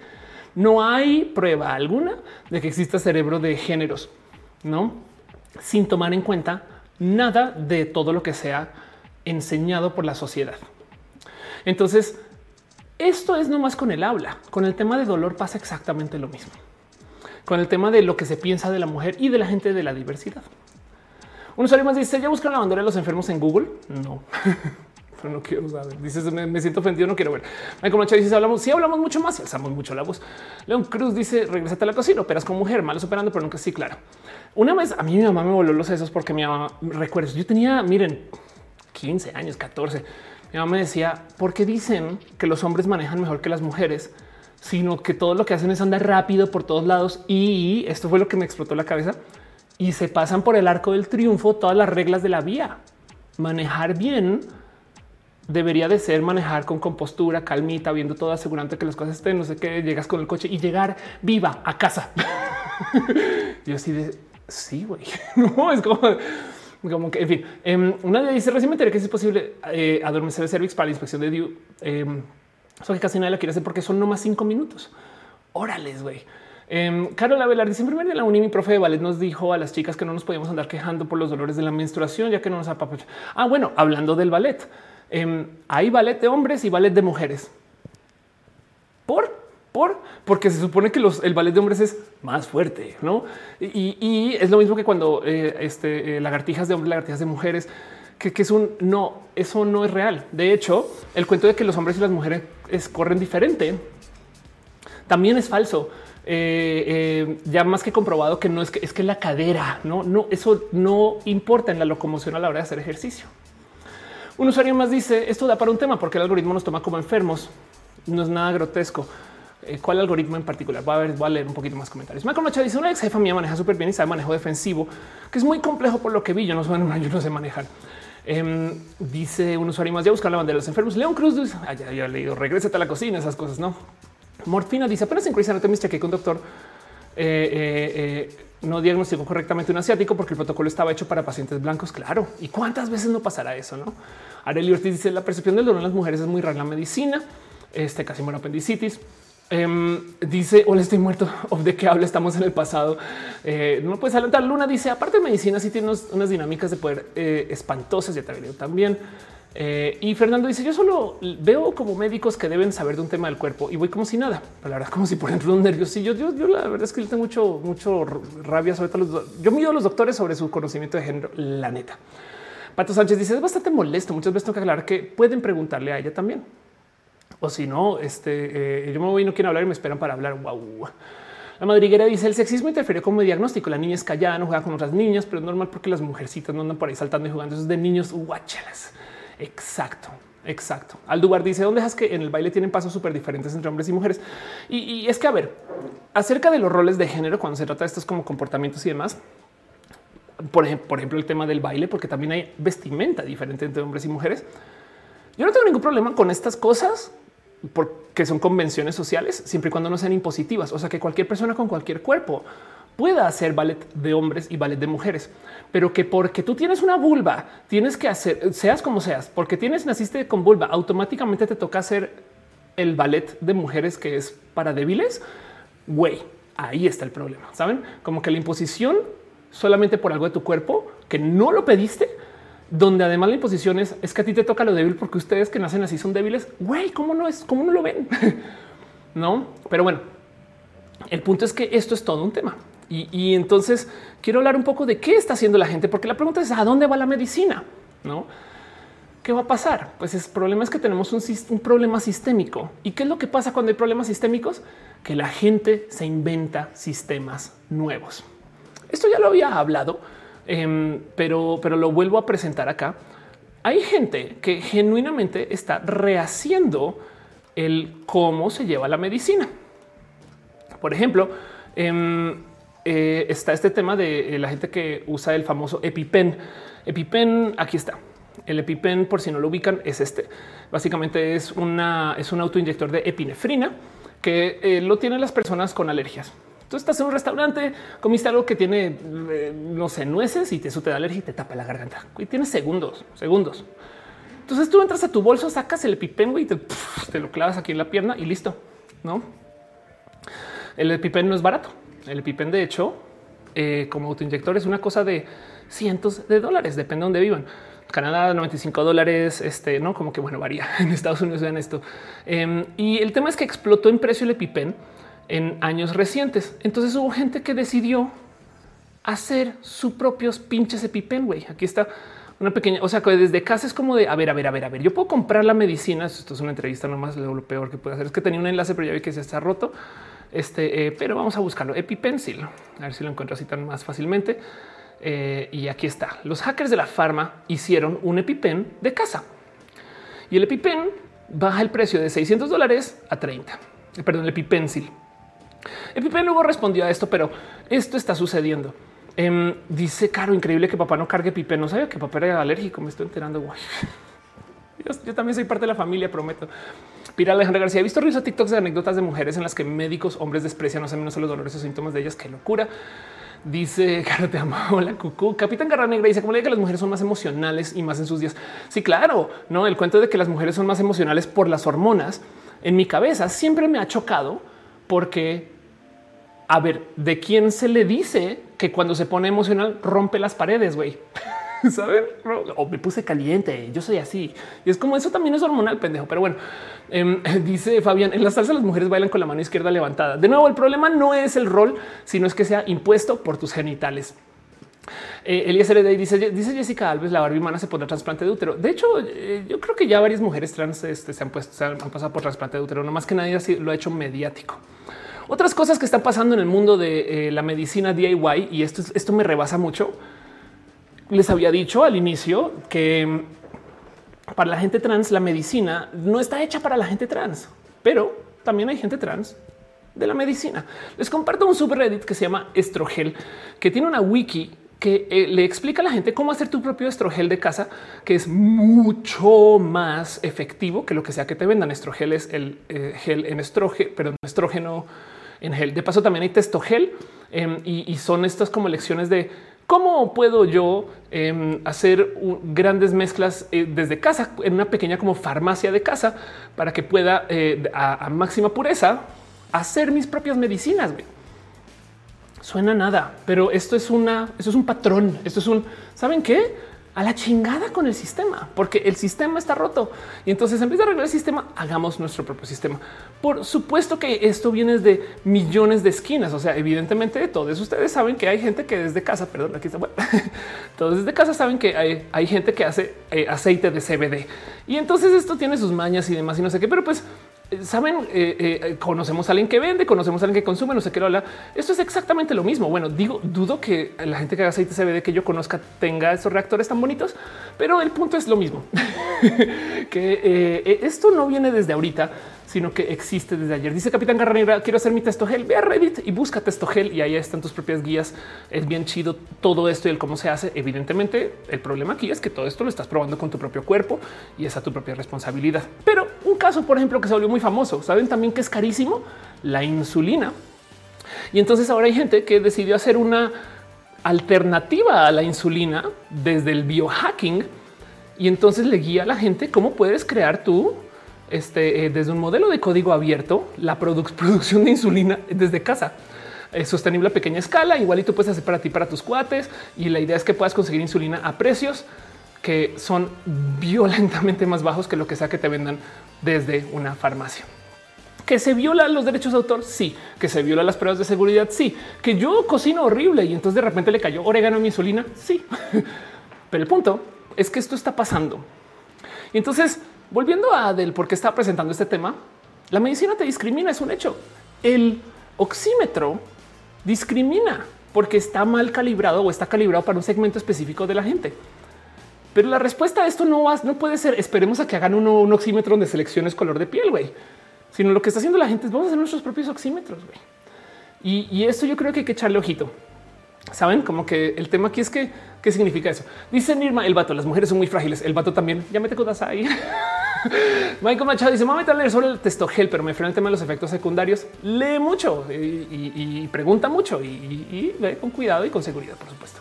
Para, digo, es que también, a ver, piensen en esto. Em, es como la gente antivacunas que de repente yo no, no, no, yo yo no me inyecto algo que yo no sé qué es, pero luego aquí está mi eh, compra de aceites esenciales y, fui a una fiesta y me dieron una pastilla de yo no sé qué y la pasé delicioso, güey, ¿saben? Este, me tomé este alcohol. ¿Qué hay en este alcohol? Voy supuesto de ver qué hay dentro del alcohol, güey. no, como que, en fin, em, dice, hola estoy, estoy muerto, que esto es como Heisenberg, ¿no? Un poquito, pero, pero esto es una realidad y quería también presentarlo porque esto es parte de este esfuerzo del para dónde va la medicina yo creo que no podemos ignorar el hecho que la medicina, lo que se llama DIY o biohacking, la medicina de hazlo tú, va a crecer. O sea, yo, yo antes como que medio lo presenté en roja diciendo esto, esto está pasando. Ahora es como esto, esto viene en el futuro de la medicina. Este Machana dice soy transgénero, pero no soy una chica transgénero. Gracias por dejarlo en claro. Este eh, debería yo poder ver sus pronombres de paso acá también. Eh. Sofía León dice y la medicina trans es la misma dosis en diferentes países porque diferentes reacciones diferentes son disponibles. Y no solo eso, diferentes cuerpos y, diferentes muchas cosas. Alguien raro dice cómo encuentra redes tan interesantes. No sé. y gato de pato dice me acordé de estrogen jutsu. Claro que sí. Michael Machado dice los biohackers no me animo, pero me dan ganas de tener una impresora 3D. una dice súper interesante. Notado que es desde el lenguaje de las niñas se nos enseña a no ser confrontacionales ni conflictivas ni buscar autoridad. Claro, desde chiquis.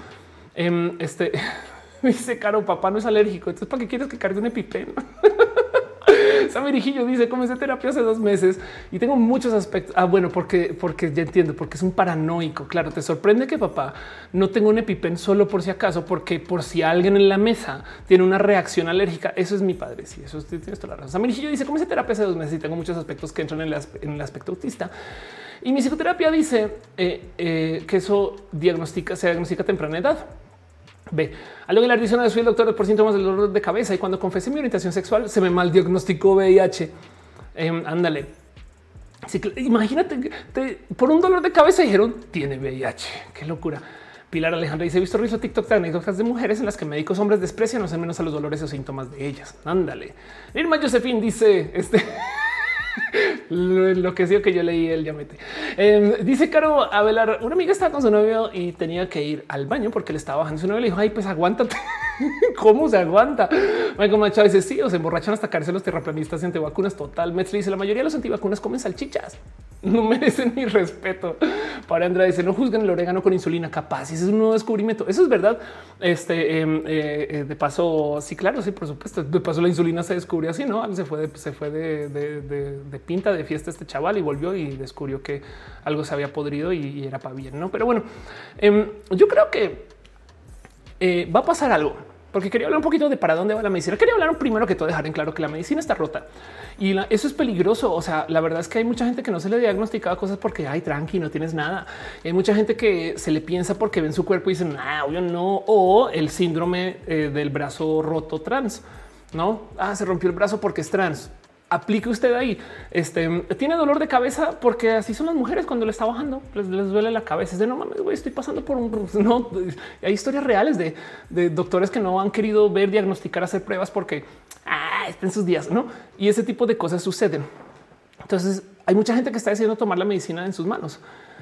Y, el motivo por el cual antes lo presenté como esto está pasando, luego me cayó el 20 que no, esto, esto sí es en serio. Y lo digo porque hace unos ya voy a decir 10 años, apareció una tecnología que ustedes seguramente han escuchado bastante y tienen a un amigo o amiga que es casi que religioso, religioso, religiosa de este tema, pero tienen a algún amigo bitcoinere, saben, o que le gusta el blockchain. Nomás por repasar qué chingados es el blockchain. Blockchain es la tecnología detrás de Bitcoin y de Bitcoin se han escuchado, pero el punto es que es una tecnología de validación. Ok, entonces, en esencia, ¿qué es lo que hace el blockchain? Es un proceso matemático que hace exactamente lo mismo. Y escúcheme con esta, que el notario. ¿Qué chingados hace un notario? Yo le llevo un documento, el notario dice, el documento es verídico y la copia. ¿no? Y, entonces eso es una copia notarizada. El notario es una entidad de gobierno que dice, sí, sí es verdad, entre millones de cosas, ¿no? También eh, supervisa firmas de contratos, ventas, eh, no, pero, pero a fin de cuentas el notario es quien valida ¿no? Que, algo sucedió. Y, quién le da ese poder, pues, depende del país. Pero el punto es que blockchain es exactamente lo mismo. Si tú haces trampa y modificas algo en blockchain, toda la cadena se entera. Es automático porque es matemático. O sea, rompes el sistema si tú entras a la base de datos y cambias un dato que no deberías de cambiar. Y entonces, como validas cosas, hay mucha gente que ha querido validar de todo. Por ejemplo, los votos. Si el sistema de votación fuera con blockchain y no con tinta en el dedo, güey, entonces es posible que de verdad nos diéramos cuenta cuando alguien modifica los votos. Ahora tiene eso tiene el problema que requeremos de computadoras para poner todos los votos en todo el país y eso deja dudas, no? Pero como se dice, la diferencia es que el notario te cobra. Exacto. Pero no acabamos de decir lo mismo con la insulina. Ya ves para dónde voy.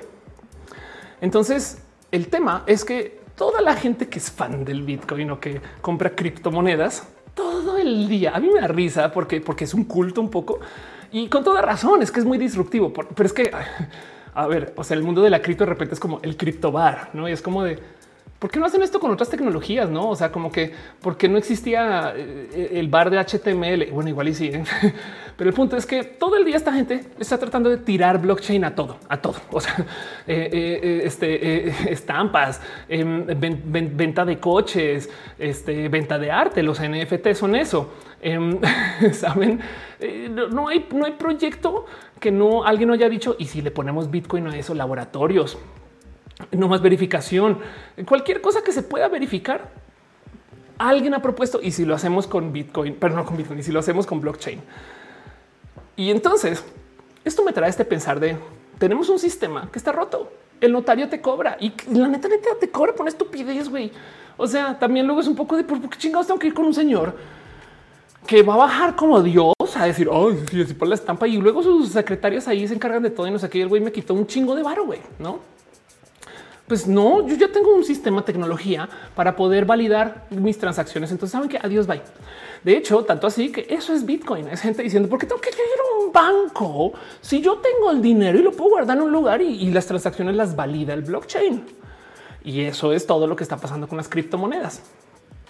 Y entonces esto tiene millones de aristas, dice 17, porque un día te vuelves rico y en 10 minutos lo pierdes todo. Sí, pero es que esto también tiene que ver con el cómo es un mercado volátil, porque no es un mercado estable, porque todavía hay muy pocos jugadores a comparación del mercado, eh, llamémoslo estándar o tradicional, no mercado financiero, pues. Pero como sea, el punto es que si esta cultura de tengo yo aquí absolutamente todo lo que está pasando en el sistema y me choca y me caga. Entonces yo hago, yo hago el mío porque ahora tengo la tecnología. Está pasando con esto del blockchain. Entonces yo creo que lo que viene a futuro para la medicina es algo similar. Dice Luna, la medicina está rota, la economía está rota, la política está rota, pero está más roto mi corazón. Como que de nuevo, volviendo al por qué estoy hablando tanto de esto, es en su momento yo pensaba cuando yo presenté este tema por primera vez, el futuro de la medicina puede que incluya que ah, sea tan chido que la gente que hace DIY, o sea, la gente que hace sus propias medicinas en casa, em, se acaben, no? Porque la medicina se va a absorber estos procesos y a volver muy chido, no? ¿Qué se supone que lo que hace la medicina? Bueno, primero que todo prueban las medicinas, no tienen sistemas para, o sea, si usted les asusta la vacuna, que porque no se ha probado, imagínense ahora que no es que la tía hizo esta vacuna en casa. y, y lo digo porque esto puede suceder. Pues no, pues resulta que ahora cambio de parecer y vengo aquí a decirles, yo sí creo que en el futuro va a crecer esto del DIY y va a ser un tema. Y, yo creo que si la gente de la medicina no lo absorbe, esto se les va a explotar en la cara y les, como sabemos que la gente de la medicina son estos elitistas creídos, no sé qué, no todos, me queda claro.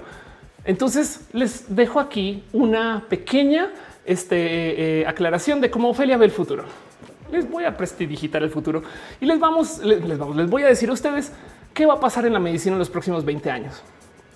Esta medicina de casa con ayuda computacional y del Internet y con ayuda de equipos que cada vez son más baratos y fáciles de conseguir, va a crecer. Entonces en el futuro van a haber empresas de cómo empatar la medicina formal con la medicina super cool de los chavos, igual que lo que está pasando ahorita en la banca. No más que no ha sucedido porque la medicina todavía tiene atrapada a la gente dentro de su sistema de que el gobierno apoya, que no sé qué, no, como que esto, esto, esto, esto va a suceder. Se lo súper prometo. Y miren, les doy pistas del por qué pienso yo que esto va a suceder. Em, primero que todo, eh, este, eh, a ver, les, les, voy a compartir nomás el cómo esto que yo les mostré, eso que se llaman reactores. Entonces, eh, ¿se acuerdan que les mostré la gente de que, hacía CBD en casa? No sé qué lo habla, no? Voy a decir algo horrible, horrible. O sea, esto sí, perdónenme, gente que estudia medicina que está en biología este, eh, eh, o, que trabaja con estos procesos que están farmacéutica, pero es que hasta me pesa decirlo, pero es como una termomix de la medicina. no lo es, no lo es. Y que la termomix es una máquina donde le pones las recetas y salen. Pero si es verdad que si tú tienes un reactor, hay unos, así se ven, hay unos de estos que tú llegas con una USB y literal ahí tienes la receta y entonces le pones los químicos que necesitas y eh, él solito se encarga de básicamente eh, preparar ¿no? la droga farmacéutica. El tema es que esto primero que todo es uno, o sea, una cosa es cocinar con la Thermomix y que te salga mal. Otra cosa es hacer mal tu paracetamol. Em, y del otro lado, eh, eh, ¿de dónde bajas este conocimiento? ¿Cómo sabes? ¿Cómo sabes que es la receta? Porque la otra cosa es, tú puedes descargar recetas para la Thermomix que Thermomix te regala. Estas recetas, güey, es un pedo de conseguir, por supuesto que no. Pero eh, este, este güey que les estoy presentando acá, justo estando en una presentación donde en vivo está haciendo algo súper, súper, súper punk. Porque por si no ubican, está esta historia que sobre muy famosa hace unos muy pocos ayeres de un personaje que se le conoce como el Pharma Bro, literal el Pharma Bro, porque es un, güey muy bro, muy bro.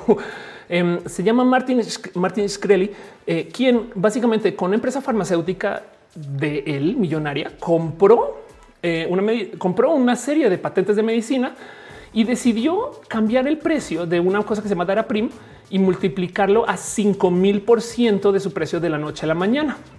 O sea, subió el costo de una pastilla de 13 dólares a 750 dólares solo porque sí.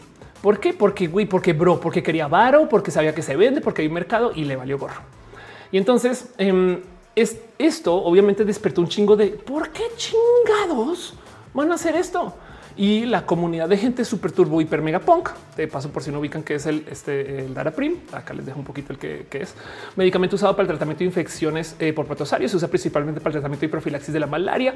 Es usado en combinación con la sulfidacina en el tratamiento de pacientes con infección de, toxoplasma, de toxoplasma gondii, toxoplasmosis y también en pacientes inmunocomprometidos como individuos VIH positivos. O sea, si está bien culero, os digo sin importar. Me explico. Es tomar la, la medicina solamente porque si sube la precio es como cosas de malvado de Disney. Me explico Pero entonces la generación de gente súper chida, súper cool que trabaja en este rubro no tuvo ningún problema. ¿Saben qué? Va la chingada con este güey. Esto es una conferencia de en, bio, en un, evento eh, este, eh, justo de la gente que hizo el EpiPencil, que se inventaron un laboratorio apotecario para casa. Y eso fue el 2016. Entonces acá están presentando el primero del por qué lo hacemos y no nos justificaremos, pero en vivo el güey descarga el cómo se sintetiza esta eh, este, eh, Daraprim y ahí con su reactor la crea enfrente de un chingo de gente y explica cómo se hace. De hecho, aquí está explicando por qué que el güey está bien pendejo. El güey acabó bajo investigación, etc. Pero el punto es que esto en este 54 em, minutos con el suficiente conocimiento y los suficientes equipos que tampoco o sea, son caros, pero no son tan caros. No son tan caros como para comprar de pastillas 750 dólares cada una. Puedes tener un reactor en casa. y es lo que lo que hicieron ellos fue como que casi que publicar el así la haces. Güey, no, pobre Andrade dice los químicos anarquistas son de los anarquistas más chidos que existen.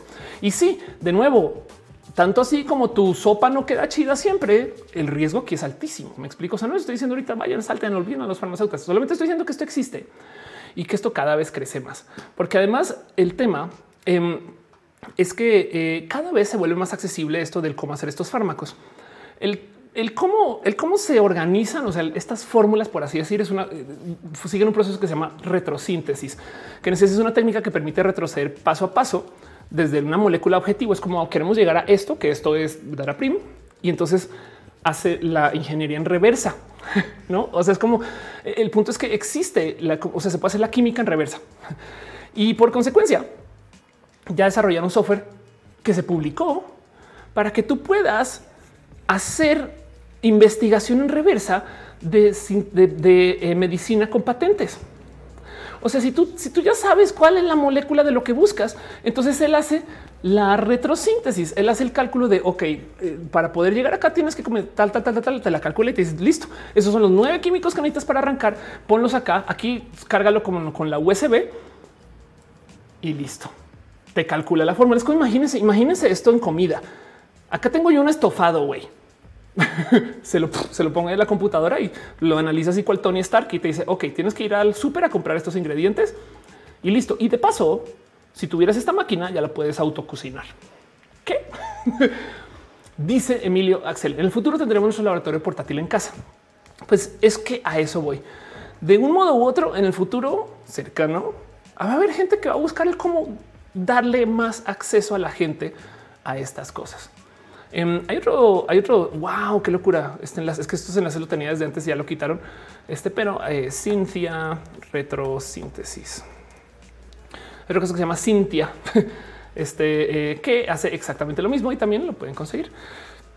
Seguramente hay un video por acá, no software de retrosíntesis Cintia. Y esto son cosas que obviamente cuando ustedes trabajan con laboratorio y demás, claro que se consigue.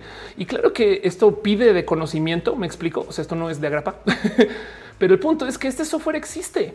Em, entonces no es que esté diciendo que el trabajo de estas personas sea simplemente eh, ingresar datos a la computadora y que la computadora haga todo el cálculo. Todo lo que estoy diciendo es em, hay software para ayudar. O sea, ya no, o sea, e, e, esto, es algo que cada vez se va volviendo más fácil de trabajar. Si tú eres una persona que quiere hacer esto en punk desde casa, los riesgos son no altos, altísimos. O sea, por supuesto que parte del proceso de la medicina, la regulación y el por qué son tan idiotas con algunas cosas los doctores es porque también pues hay gente que miren, todos los avisos son señas de algo que pasó. Si usted llega a un lugar y dicen cuidado con el piso mojado porque se puede caer, es porque alguien ya se cayó. güey.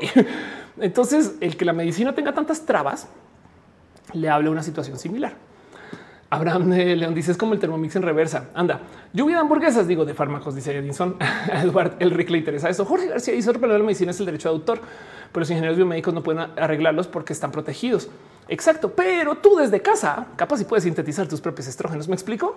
Dice Emilio Axel, tipo una cafetera, pero de medicinas.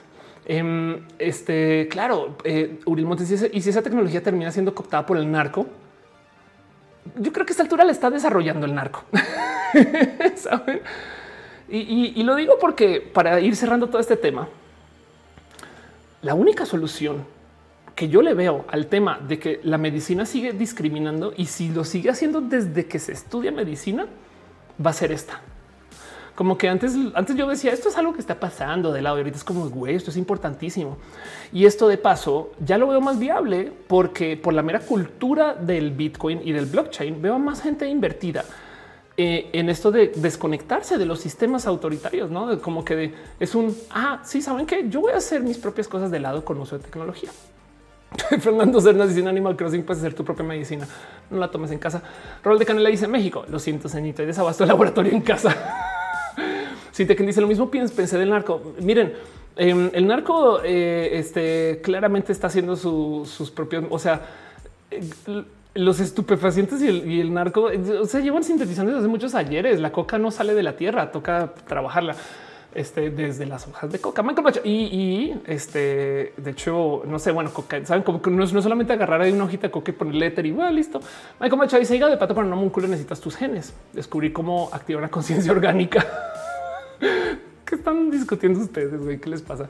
Este Caro dice: Me imaginé la conferencia Medipunk. Punk is not dead. Anda. Morfina dice: Es que método científico aplicado a fármacos lo veo complicado.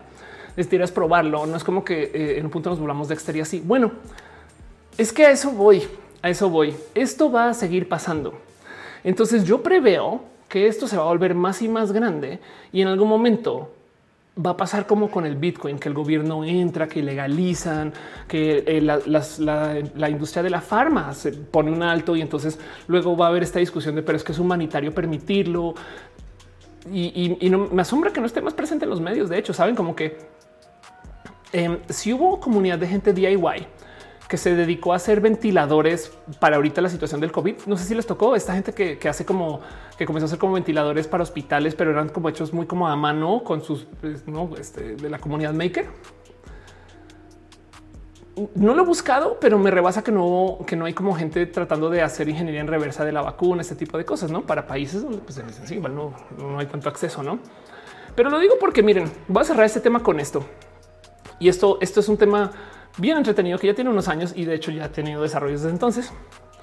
Pero esto fue una situación que sucedió este, en el 2018, donde un biohacker en vivo se inyectó un tratamiento de herpes. Pero ojo, ojo, porque el tratamiento de herpes, así fue el live, el tratamiento que se inyectó este güey usaba CRISPR. O sea, este güey en vivo usó tecnología de modificación genética. Y esto, ¿saben qué voy a decir? Esto es como Spider-Man. Esto es sacado de Marvel, ¿saben? Es como de, ya, ahora es, oh, Venom. ¿Saben que cuáles pruebas en animales? Ahora la próxima prueba soy yo, ¿no? Y cocodrilo, güey. Como que esto ya está pasando y va a pasar más porque esta comunidad no se va a hacer más pequeña y la gente se va a seguir compartiendo sus recetas de cómo hacer y, estos subreddits van a seguir creciendo y los datos van a seguir apareciendo y las máquinas se van a poder conseguir diferente y los reactivos se van a conseguir diferentes y, saben como que esto yo no le veo un alto, güey, la neta. Entonces veo, preveo en el futuro que esto va a ser algo que la medicina va a tener que enfrentar porque la medicina sigue rota y la medicina se va a tener que, como está diciendo Uriel en el chat, descentralizar, que es el punto central del blockchain. Dice Yuri Maldonado, próxima pelea en la glorieta insurgentes, químicos de casa versus químicos de laboratorio o orcos versus cyborg. Es todo lo que digo, pero bueno. Dice Michael Machado, en Netflix está el documental de esos güeyes, qué chido. Em, este dice Eliezer, los cromosomas se pueden atravesar. De hecho, sí, no más que el último estudio. A ver, Mickey, Minnie, Mouse, XY. Esto, esto aquí está. Eh, esto es del 2011, o sea, ya oficialmente tiene más de 10 años, pero este es un estudio eh, que topa de cómo hay de un. Aquí está. Ya vamos a traducir. Me parece que la identidad como hombre y mujer está terminada en el útero. ¿Quién dijo esto? ¿Quién redactó esto? pero bueno, volvamos acá. Em, este, una estructura llamada cresta gonadal eventualmente da lugar a los ovarios en la precisión llamado SRY, que desvía un embrión por la ruta masculina. Eh, y aquí dice, hace dos años, Henriette Uhlenhaut del Laboratorio Europeo de Biología Molecular demostró que este momento crucial no es permanente. Descubrió un gen llamado Fox L2 que mantiene raya, la, bueno, dicen la masculinidad, pero el punto es que lo que topan es que hay un, hay un espacio genético que se puede modificar y se puede cambiar que determina si eres XX o XY. Y en este estudio, por supuesto, la gente intersexual al parecer ni mencionada, no? Pero el punto es que lo que topan, esto fue hecho este, en ratones y entonces el artículo fue un gen evita que Mickey se convierte en mini. Pero lo que topan es que hay un switch, hay el cómo cambiar tu genética. desde, o sea, tú como hay que cómo cambiar de X a X a X, ya sí, sí hay un camino. Bueno, en ratones, que esto en esencia quiere decir que, que no es algo que viene de nacimiento, que no viene que no, no llegó Dios a decir tú vas a ser X, Y de por vida. Eso quiere decir que tienes que ser hombre. Eso no existe.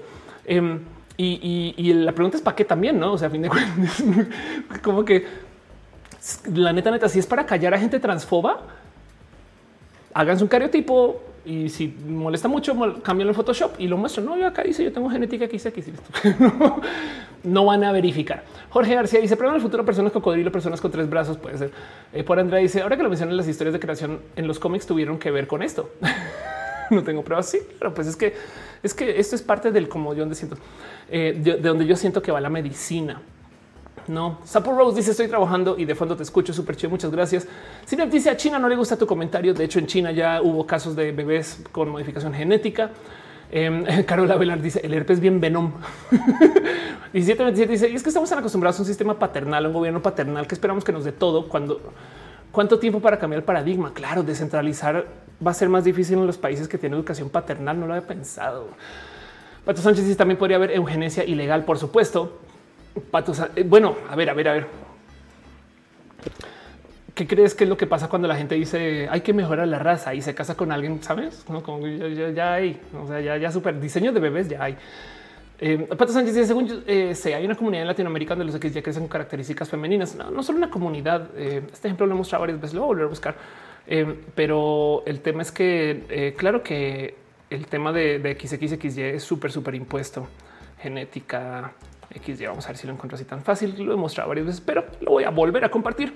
Esto es un tweet que puso unos ayeres que decía solo me asumo para decir que las cromosomas no determinan el género. Les presento el caso de esta persona que tiene síndrome, síndrome de insensibilidad androgénica. Si ustedes han visto roja bastante, ya conocerán este caso.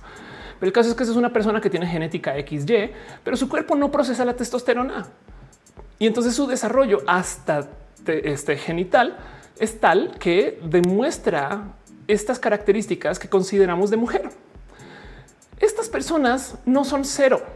Va y que dice, oh, no, bueno, es que son solamente el 5% de la población. O sea, ni para qué tomarles en cuenta. Bueno, no más que no se les olvide que este, a ver, en México, World Population Percentage, ya se me olvidó esta cifra, pero la México representa el 1.65% de la población mundial.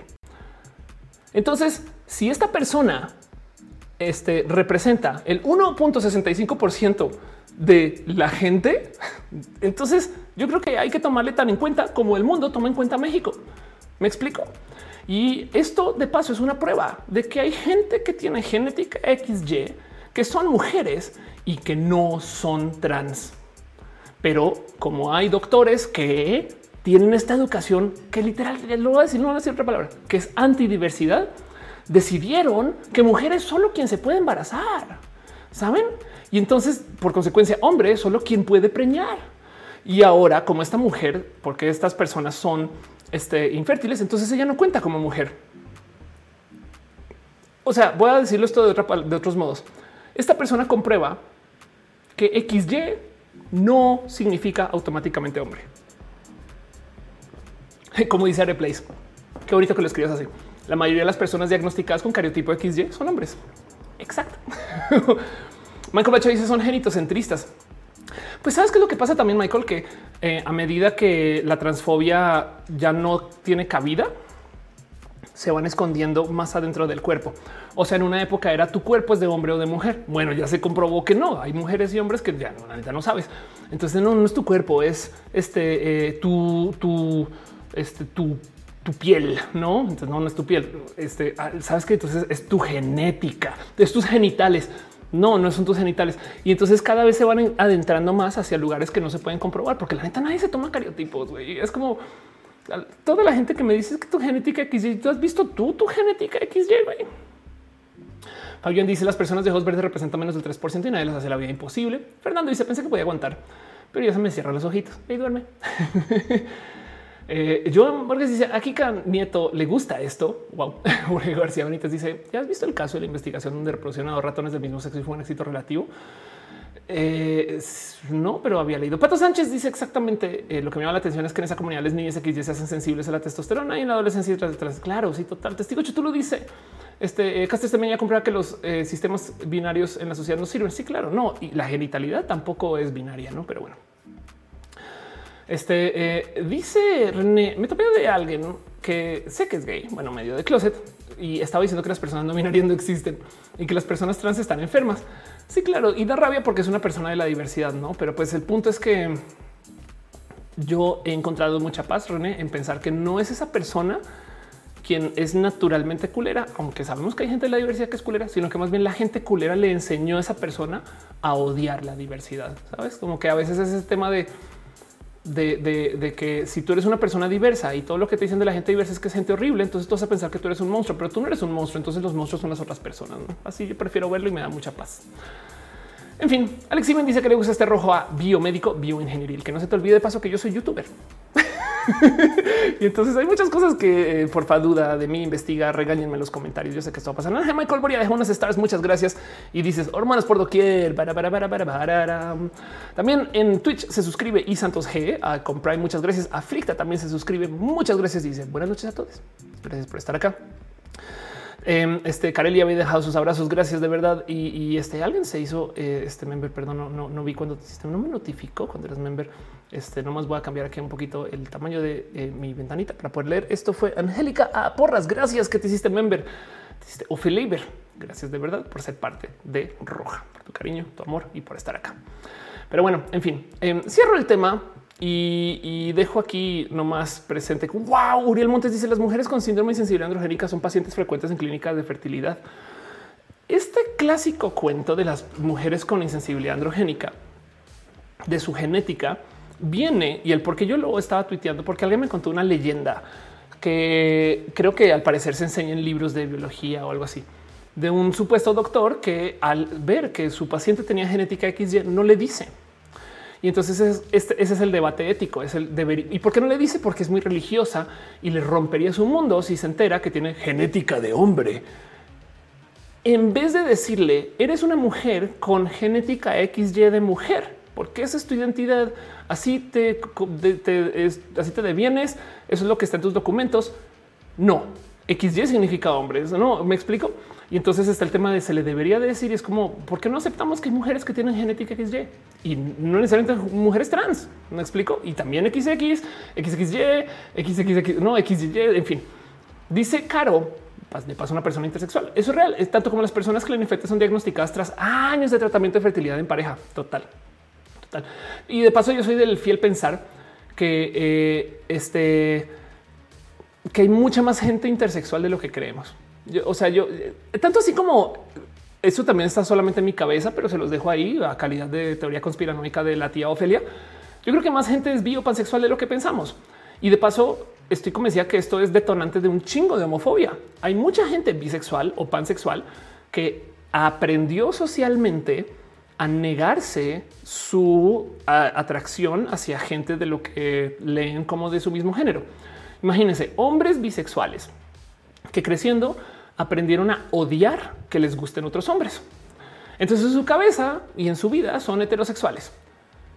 Pero luego no entienden por qué la gente que es homosexual no hace lo mismo que ellos. Es como, o sea, yo me negué mi gusto por los hombres, pero ahí está, ¿no? Yo me negué mi gusto por los hombres porque tú no, pendejo. Y entonces de ahí viene mucha homofobia. Bueno, todo esto son teorías de la tía Ofelia, son teorías conspiranoicas, pueden no ser verdad.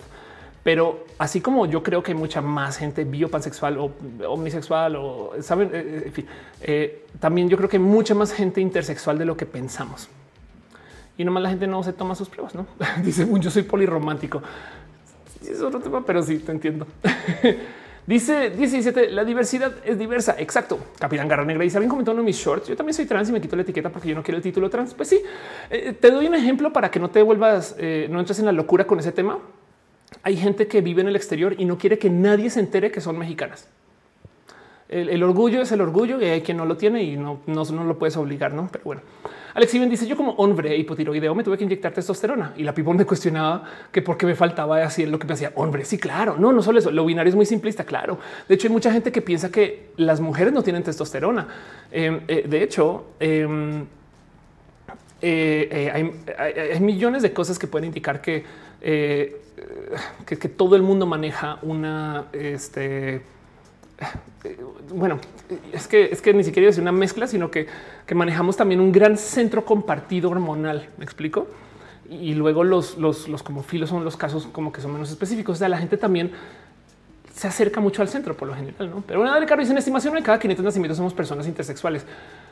Con las estadísticas actuales es que si comenzáramos a medir eh, este, si comenzamos a levantar carotipos de nacimiento y de paso no en la zona genital, uff. Pero bueno, Hígado de patos dice no está en el libro de jornada de errores del médico. Seguramente sí. Eh, Williams Daniel, el patrón Luna dice y, siempre de que se le diga hombre mujer al nacer se le hace un estudio cromosómico, eh, se les ponga XY, XX, XXY. Pues es que pues sí, no. A ver, de paso, acerca de esto, yo creo que se le puede asignar un género a la gente al nacer, pero hay que tener la mente abierta para permitir que se transgreda. Saben? O sea, el punto es que lo complejo de los roles de género no es que existan, aunque hay unos muy culeros, muy culeros. Lo complejo es que sean impositivos. Tú, porque tienes esos genitales con los que naciste, te toca ser así, te toca usar vestidos, te toca. Y es como de no, no me toca nada, güey, porque yo no elegí mis genitales para nacer, entonces no me toca responder lo que se supone que viene con ellos. La pastela de la cocoa de javecitos. Gracias, dice 17, 27. Dios es pansexual. La Trinidad. Eh, Netflix dice: Ya he contado por aquí que tengo la testosterona alta y soy mujer. Sí, sí, claro, te pasó. Yo, por lo general, la gran mayoría de mis parejas, todas manejan testo más alta que yo. Em, eh, eh, en fin, el punto es que eh, volviendo al tema de la medicina, la medicina discrimina porque el proceso de la medicina discrimina.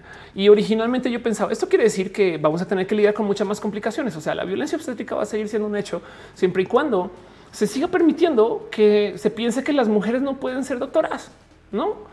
y, que tienen que ser enfermeras. Y de paso, esta discusión de es que no puedes decir presidenta porque es el ente que preside, no sé qué pasa y miras y resulta que el grado de enfermería es enfermera. No, y entonces da un poco de a ver, no? Y también eh, está súper mal visto que un hombre sea enfermero. Esto es un pedo muy loco, pero hoy vengo nomás a decir que hay procesos punk que están queriendo rehacer el sistema desde la misma esquina o la misma energía que la gente que quiere rehacer la banca o rehacer los procesos de validación. Y si bien ya había hablado de esto antes, la neta, neta, me cae que cada vez vamos a ver más epipencils o, más compuestos hechos en casa, más open insulin, más, más procesos donde la gente dice, ¿sabes qué? A la chingada, güey. Yo no me voy a quedar esperando a que alguien se invente mi medicina y no sé qué, sino que yo, la neta, neta, voy a entrarle a esto del biohacking y voy a hacer insulina en casa. Y de paso, esto lo hace para mis amigos y amigas. ¿Y qué tengo que hacer? Pues nada, aquí está la receta, no sé qué tal y tal, y lo pongo y listo, perfecto. Miren, si hay gente que en su garage está construyendo coches, güey, hay quien se la va a aventar para hacer esto para millones de cosas. Y esto, si no lo observamos, nos va a tomar por sorpresa, no? Es que es que a eso voy.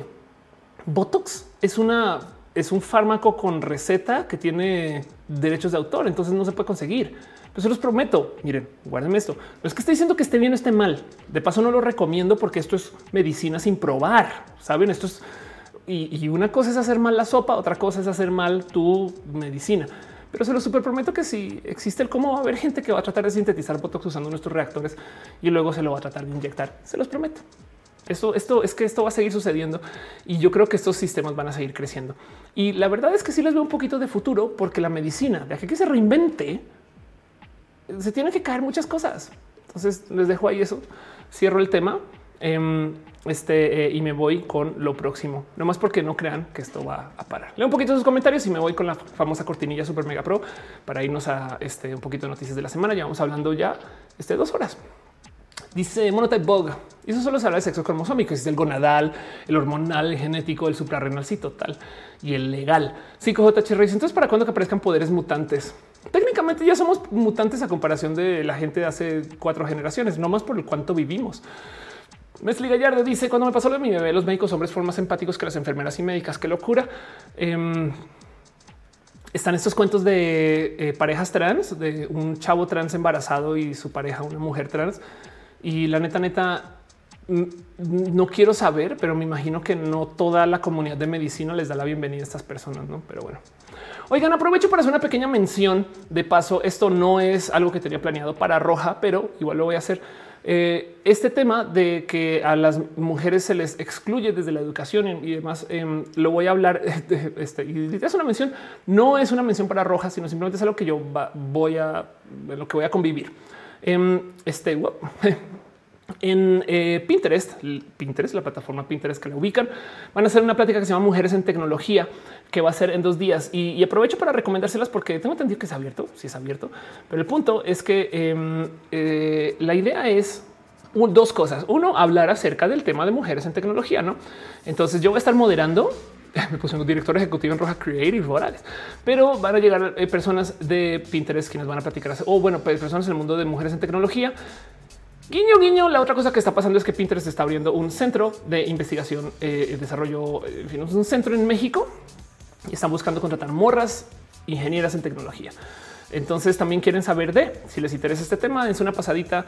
La verdad es que está hablando más en mis redes sociales, pero, pero sepan de que eh, uno se está pasando con Pinterest en México y dos, el mero hecho de hablar del tema de mujeres en tecnología y mujeres en el espacio laboral. A mí me parece muy bonito y por esto, por eso hago la mención. No es para que sepan qué está pasando. Voy a, no a volver a mostrar la liga mujeres en tech.splashdat.com o si no me van a ver tuiteando de esto en estos días 14 de octubre. Voy a quitarme aquí dos segundos más para que puedan ver exactamente qué es 14 de octubre a las 18 horas de la Ciudad de México, por si les interesa. Es una pasada, va a estar bonito, pero bueno. En fin, ahora sí cierro formalmente este tema. No hice el tema por la mención, la mención la tenía acá de lado porque yo creo que miren, es que así funciona. Yo creo porque llevo toda una semana pensando en este evento. A lo mejor me quedé pensando, güey, esto no y rescaté el tema de medicina. Puede ser. Hice un poquito de asociación libre, pero bueno. Dice aquí a mi 0207. Recuerden visitarnos en la Tianguis Sexo Edición de la Glorieta de Insurgentes. Sí, de paso, un lugar muy bonito. Areli Ortiz dice que chido. Gracias. Gracias por pasar y decirlo. Michael Machado dice somos mutantes. Ya no existen personas de ojos amarillos o rojos como en el pasado y los albinos están en constante peligro, sobre todo en África. Moon dice también se ve re mal que un hombre sea fisioterapeuta. Chale, no sabía. Arnulfo García dice conoce a alguien zurdo. Em, conozco gente ambidiestra, pero a lo mejor son personas zurdas que se les enseñó a usar la mano este, eh, eh, la otra mano. No Mortfina dice el día que mis colegas químicos biólogos reconocen que los afrodescendientes son más probables a tener anemia falciforme. Ahí que un poco más de los cambios en mi área. Ándale. Así que te Entonces, cuando para que aparezcan por mutantes, ya tenemos. Michael Machado dice eh, cuando te salgan con las preguntas que es normal. Sí, total. La neta, la neta. Pero bueno, Antonio dice: es mi primer roja en vivo. He visto varios ya. Qué chido. Va a pasar la famosa cortinilla super hiper mega pro. Es, gracias a esta cortinilla, yo le puedo decir a la gente que este es un show muy profesional. La neta, si no fuera por esto, entonces roja sería una cosa muy aburrida donde la gente genuinamente este, eh, no, no sé qué harían ustedes acá tanto tiempo.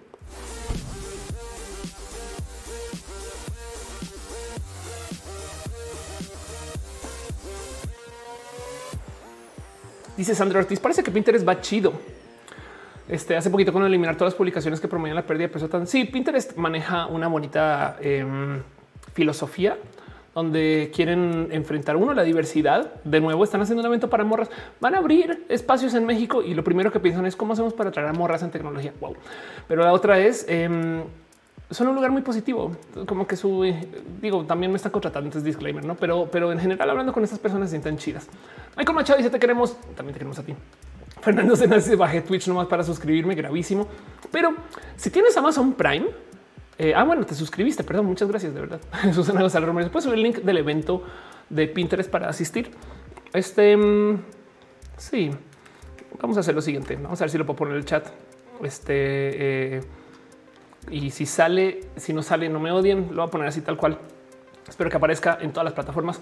Y si no, nos jodimos. Scarlett Cat dice justo escuchar la lectura término de mutante, malformación, monstruo derivado de la exposición a radioactividad. Sí, claro. Em, Sí, sí, es que también hay tantas cosas que dices, eso no es una enfermedad. La neta, la neta. Pero bueno, en fin, el caso. A veces pasan cosas durante la semana y en lo que va sucediendo, yo me tomo el tiempo de ir anotando estas cosas para luego hacer esta sección que se llama abrazos distantes sin contacto por la salubridad. Entonces son pequeñas noticias y cosas que quiero compartir con ustedes. Y lo primero que tengo para ustedes hoy es otra mención. Digo, ya hablé un poquito de Pinterest, pero hoy quiero de nuevo recalcarles esto que me compartieron para mencionar. De paso, team, moderación, eh, este, eh, eh, todo lo que me quieran dar para, para, mencionar, avísenme, pero voy a volver a dejar esto acá. Un curso de Scrum este, que está haciendo Retestam, es un ojito. sepan que esto va a suceder. Ahí se los dejo dos segundos para que lo puedan ver. Pero bueno, cosas que están pasando esta semana para que tengan muy presente. Hoy nada más y nada menos que hoy es el día de salir del closet, que nos da mucho de qué hablar. ¿Qué, quiere decir un closet, güey? Entonces, pues, primera noticia que les tengo para ustedes, la expresión salir del closet se viene porque técnicamente tú antes de poder anunciar a la gente de tus cosas estás viviendo en un closet, que es bien raro de decir, ¿no? Em, eh, eh, hay millones de motivos por los cuales esto se llama así. Hay gente que dice que viene del arte, hay gente que dice que es una metáfora porque este, te estás escondiendo cosas en el closet.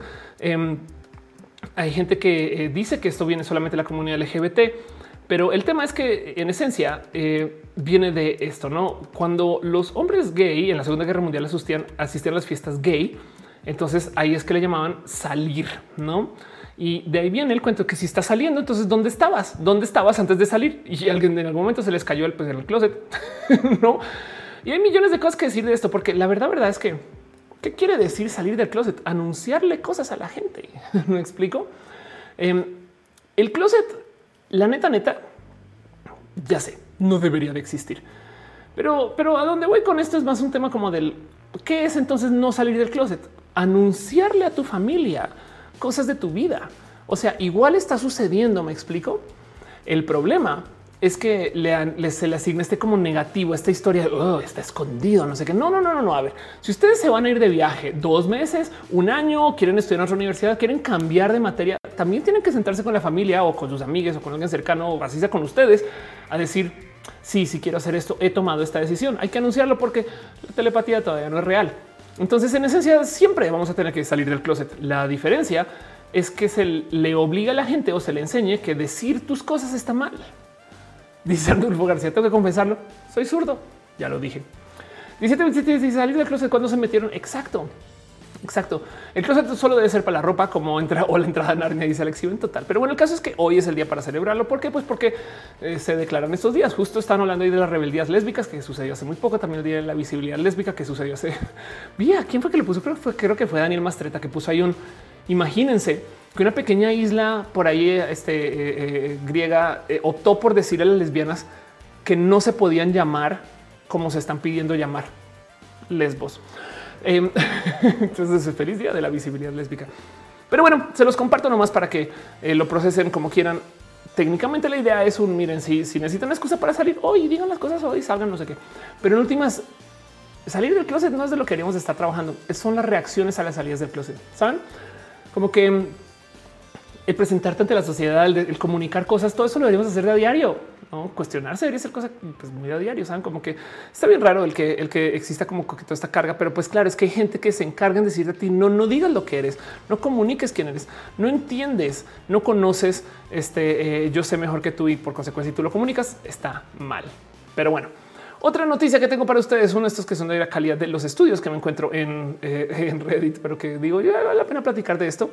Em, esto me parece un estudio súper, súper bonito. Ya saben que yo tengo esta como adicción a seguirle a las cosas que se dicen en las redes sociales o de las redes sociales o eh, el, cómo funcionan en general. Esto me interesa mucho desde hace muchos ayeres. Antes de que trabajara con las redes sociales, cuando estudié economía, esto era parte del motivo. Pero resulta que alguien se publicó un, un estudio que topa. Eso está muy entretenido que asumiendo eh, acerca de la comunicación del COVID y que son positivos y que son negativos, para 17 países se topa que depende de la red social el que tanto se desinformó acerca del COVID en los inicios del COVID. O sea, el tema de las conspiraciones, estas cosas. Y resulta que se toparon que en todas las redes sociales se desinformó del COVID. Y escúchenme, esto es lo bonito de la noticia, menos en una. Hubo una red social que informó del COVID. Y si les digo, no me van a creer. Yo lo tuve que ver así. Fue es en serio. es en serio, de verdad, es en serio. La noticia lee así: el conjunto de datos transnacionales de 17 países antes y después del inicio de la pandemia COVID-17, 17, ese es el COVID de la generación anterior.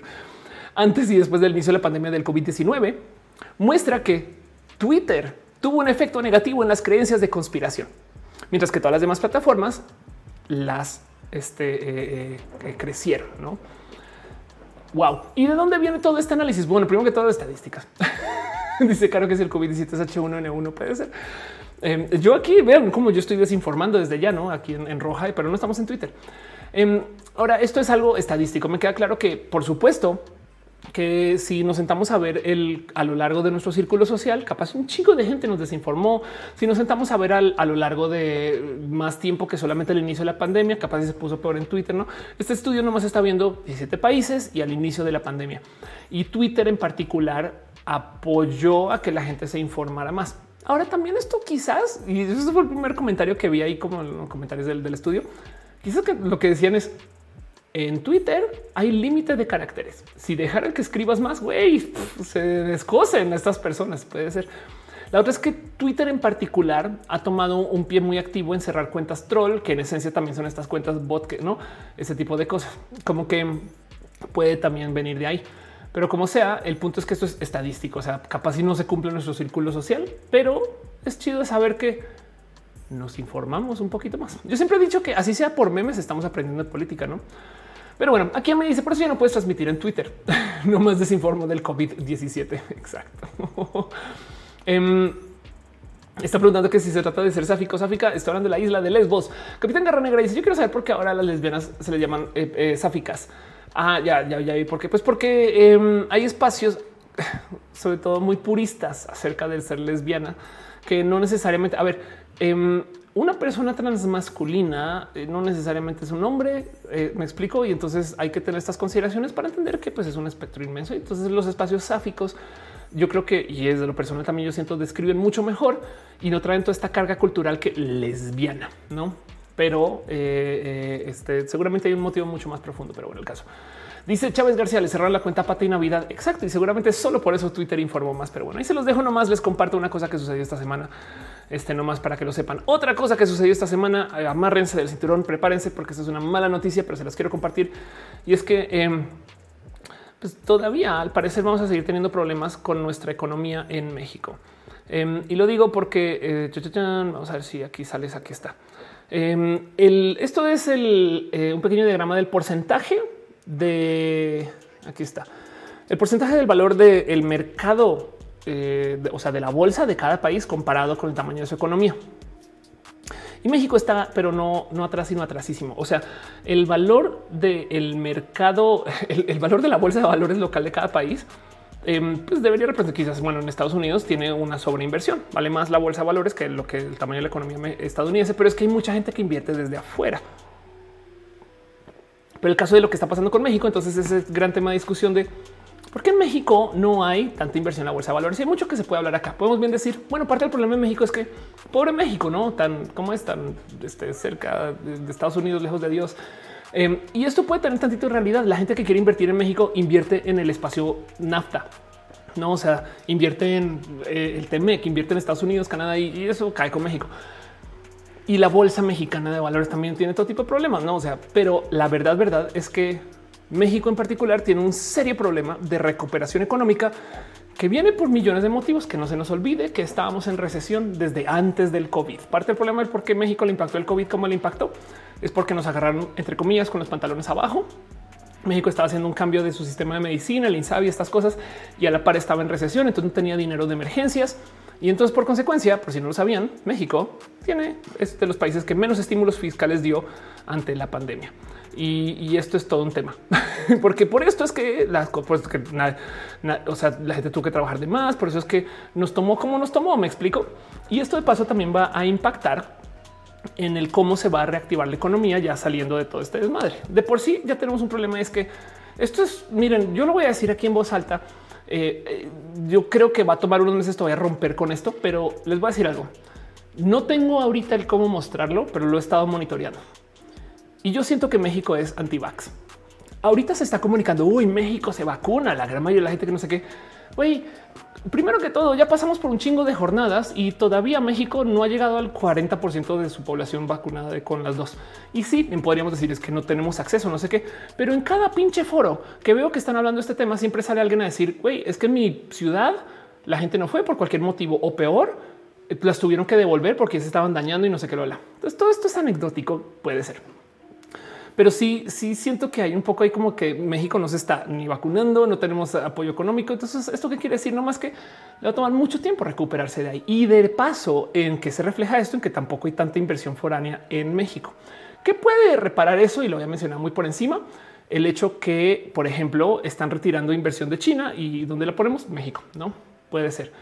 Pero lo dejo ahí, nomás son malas noticias, porque nomás quiero que tengamos presente estas cosas, mejor hablarlas, que la economía mexicana eh, todavía tiene tambaleos y parte de esto se refleja aquí y la gente está platicando ahorita qué significa esto, no como que digo esto de nuevo son noticias fifi hashtag, pero el punto es que sí, sí es verdad. México es un país que ahorita está em, corto de inversión y esto va a tener repercusiones porque pensemos en esto. ¿Qué quiere decir que no existen apoyos fiscales del gobierno a México? Que ni México está invirtiendo en México. y esto va a ser un tema. Pero bueno, ahí les dejo una mala noticia. Un poquito sus comentarios porque les ignoré un ratito. Dice Fernando Serras, Japón ya no super en vacunación y eso que empezaron después.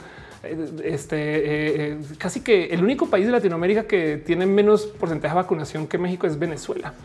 5JH dice entonces sería buena idea invertir en la bolsa mexicana de valores. Pues sí, es buen momento. Ahorita es donde, donde más barato vas a encontrar esos precios no más que no sea tu única inversión. Susana González dice: Es un señor que no se vacunó porque tenía una fiesta y quería tomar alcohol. Eso lo escuchaba muchísimo, sobre todo en el norte. Aldo dice: En México los niños tienen que sacar un amparo legal para poder ser vacunados hacia personas de riesgo. Anda, Michael Machado dice: Uruguay no figura, pero no me extraña. Estamos en el horno. Subió la pobreza un chingo, quitan las ayudas a mi chale. Nirma dice: Entonces por eso se está subiendo todo. Sí, claro. Este eh, de hecho, tengo un roja donde hablé de la inflación. Pero si alguien raro dice, tengo, conocidos que solo se vacunaron porque los obligaron a su trabajo. Menos mal. El chitivo dice, ¿cómo así que con los pantalones abajo? Básicamente Latinoamérica no tenía pantalones. Tienes toda la razón.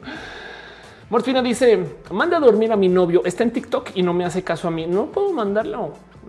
Baja TikTok tú y, comparte. No puedo decir, no sé.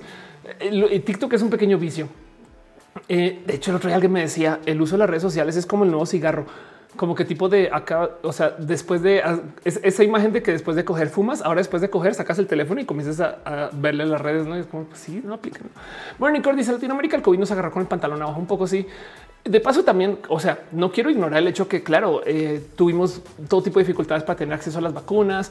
Em, evidentemente no había el cómo responder, no? O sea, también el que el gobierno no haya invertido eh, en apoyos fiscales, es porque no había cómo. Me explico también. O sea, no, y, no quiero volverlo esto en el gobierno actual, no sé qué, no, eso simplemente que México pues, estamos pasando por problemas. Pero a lo que voy con esto es nuestra recuperación económica parece que no va a ser tan así y se está mostrando y se está viviendo en estas como cifras y demás. Pero bueno, Oscar Urquía dice buenas, me voy. Gracias por pasar. Berenice dice manda saludos, saludos. Berenice, tienes muchas veces en tu user. En fin, eh, dice Mónica de Vilanes, tienes una página especial para estadísticas de economía. La verdad es que no, eh, yo vivo de Reddit. La verdad es que yo soy una bestia redditora. Pero bueno, en fin, em, otra noticia, cosas que pasaron esta semana o cosas que les quiero compartir. Esto es un tema que de nuevo no le puedo dedicar un roja porque el momento que lo haga me desmonetizan. Y porque lo digo porque ya me ha pasado. Ya acá la última vez que le dediqué todo un episodio de esto, nada, para mayores de no sé qué, y es que el tema de los eh, psicodélicos yo me lo gozo mucho. ¿Qué, ¿Cuál es el tema de los psicodélicos?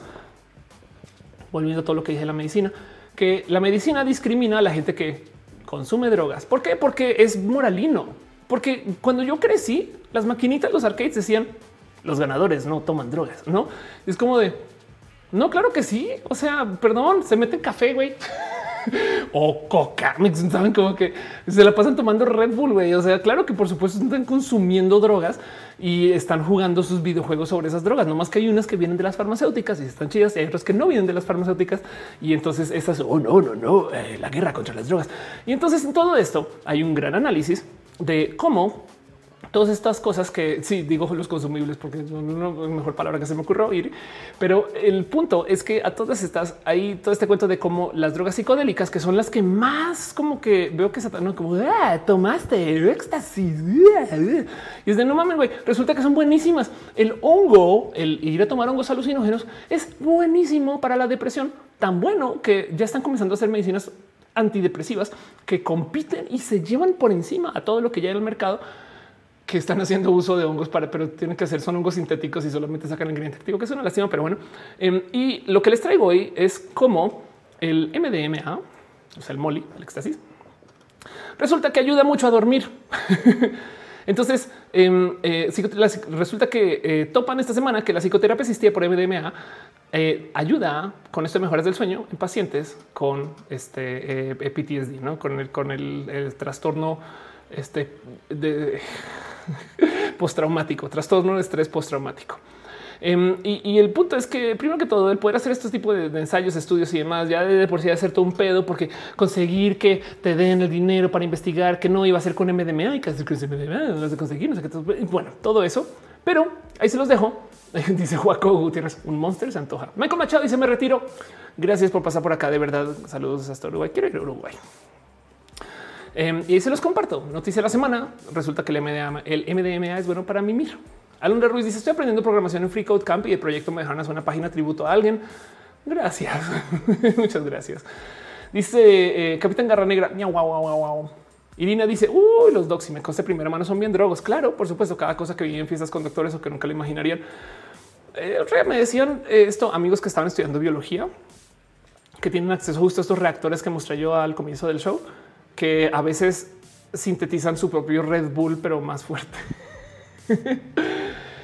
Esto pasa, esto es una realidad, pero bueno, a mí me encanta hablar de ese tema, nomás que no le puedo dedicar todo un roja desafortunadamente y se los comparto. Resulta que el MDMA ayuda a mimir, ahí se los dejo.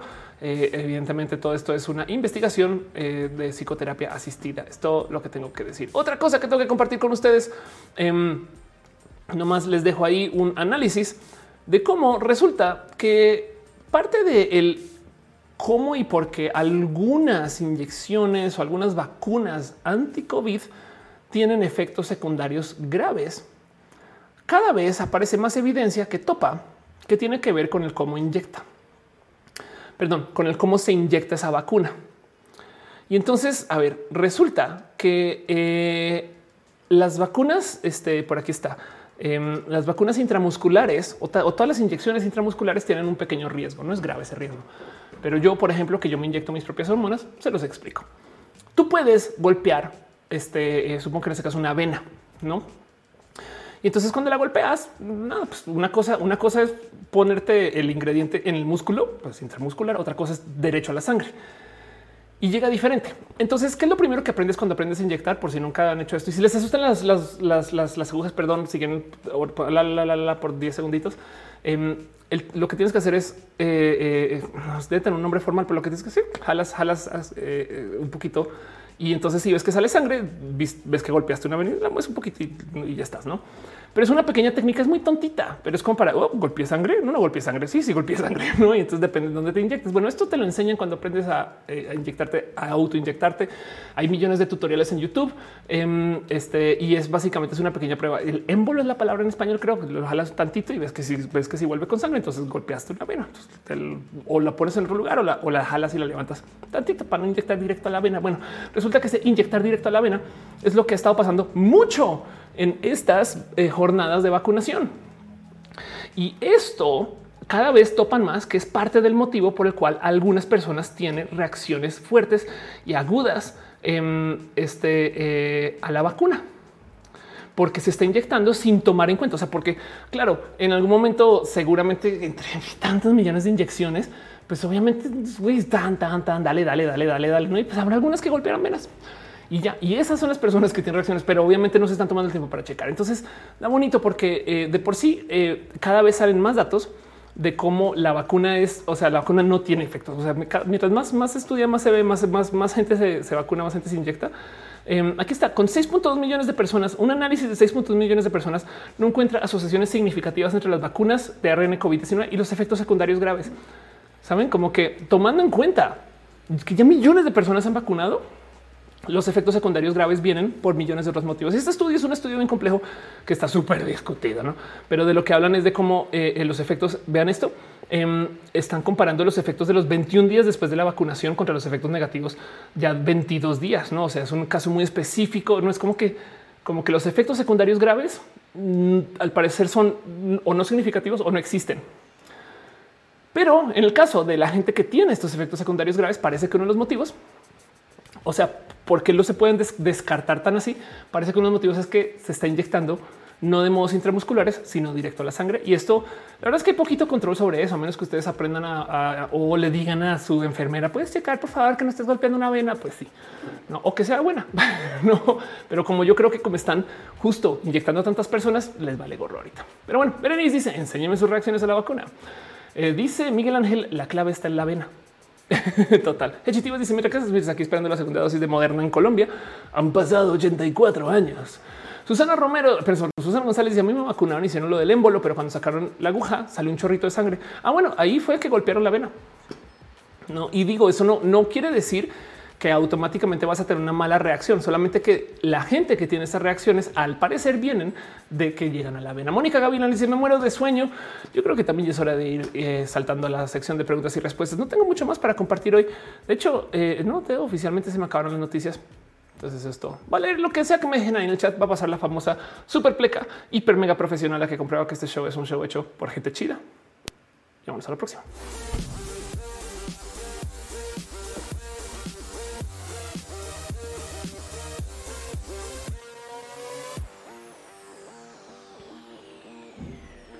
¿Cómo van? Ahora sí me tomo dos segundos para preguntarles. Gracias por pasar por acá, de verdad.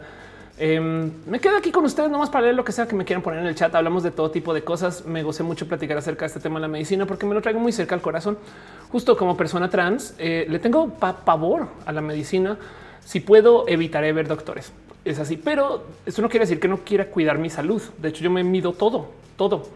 David dice, ya desapareció el punto rojo de la vez pasada. Sí, que era el punto rojo, me tocó buscarlo.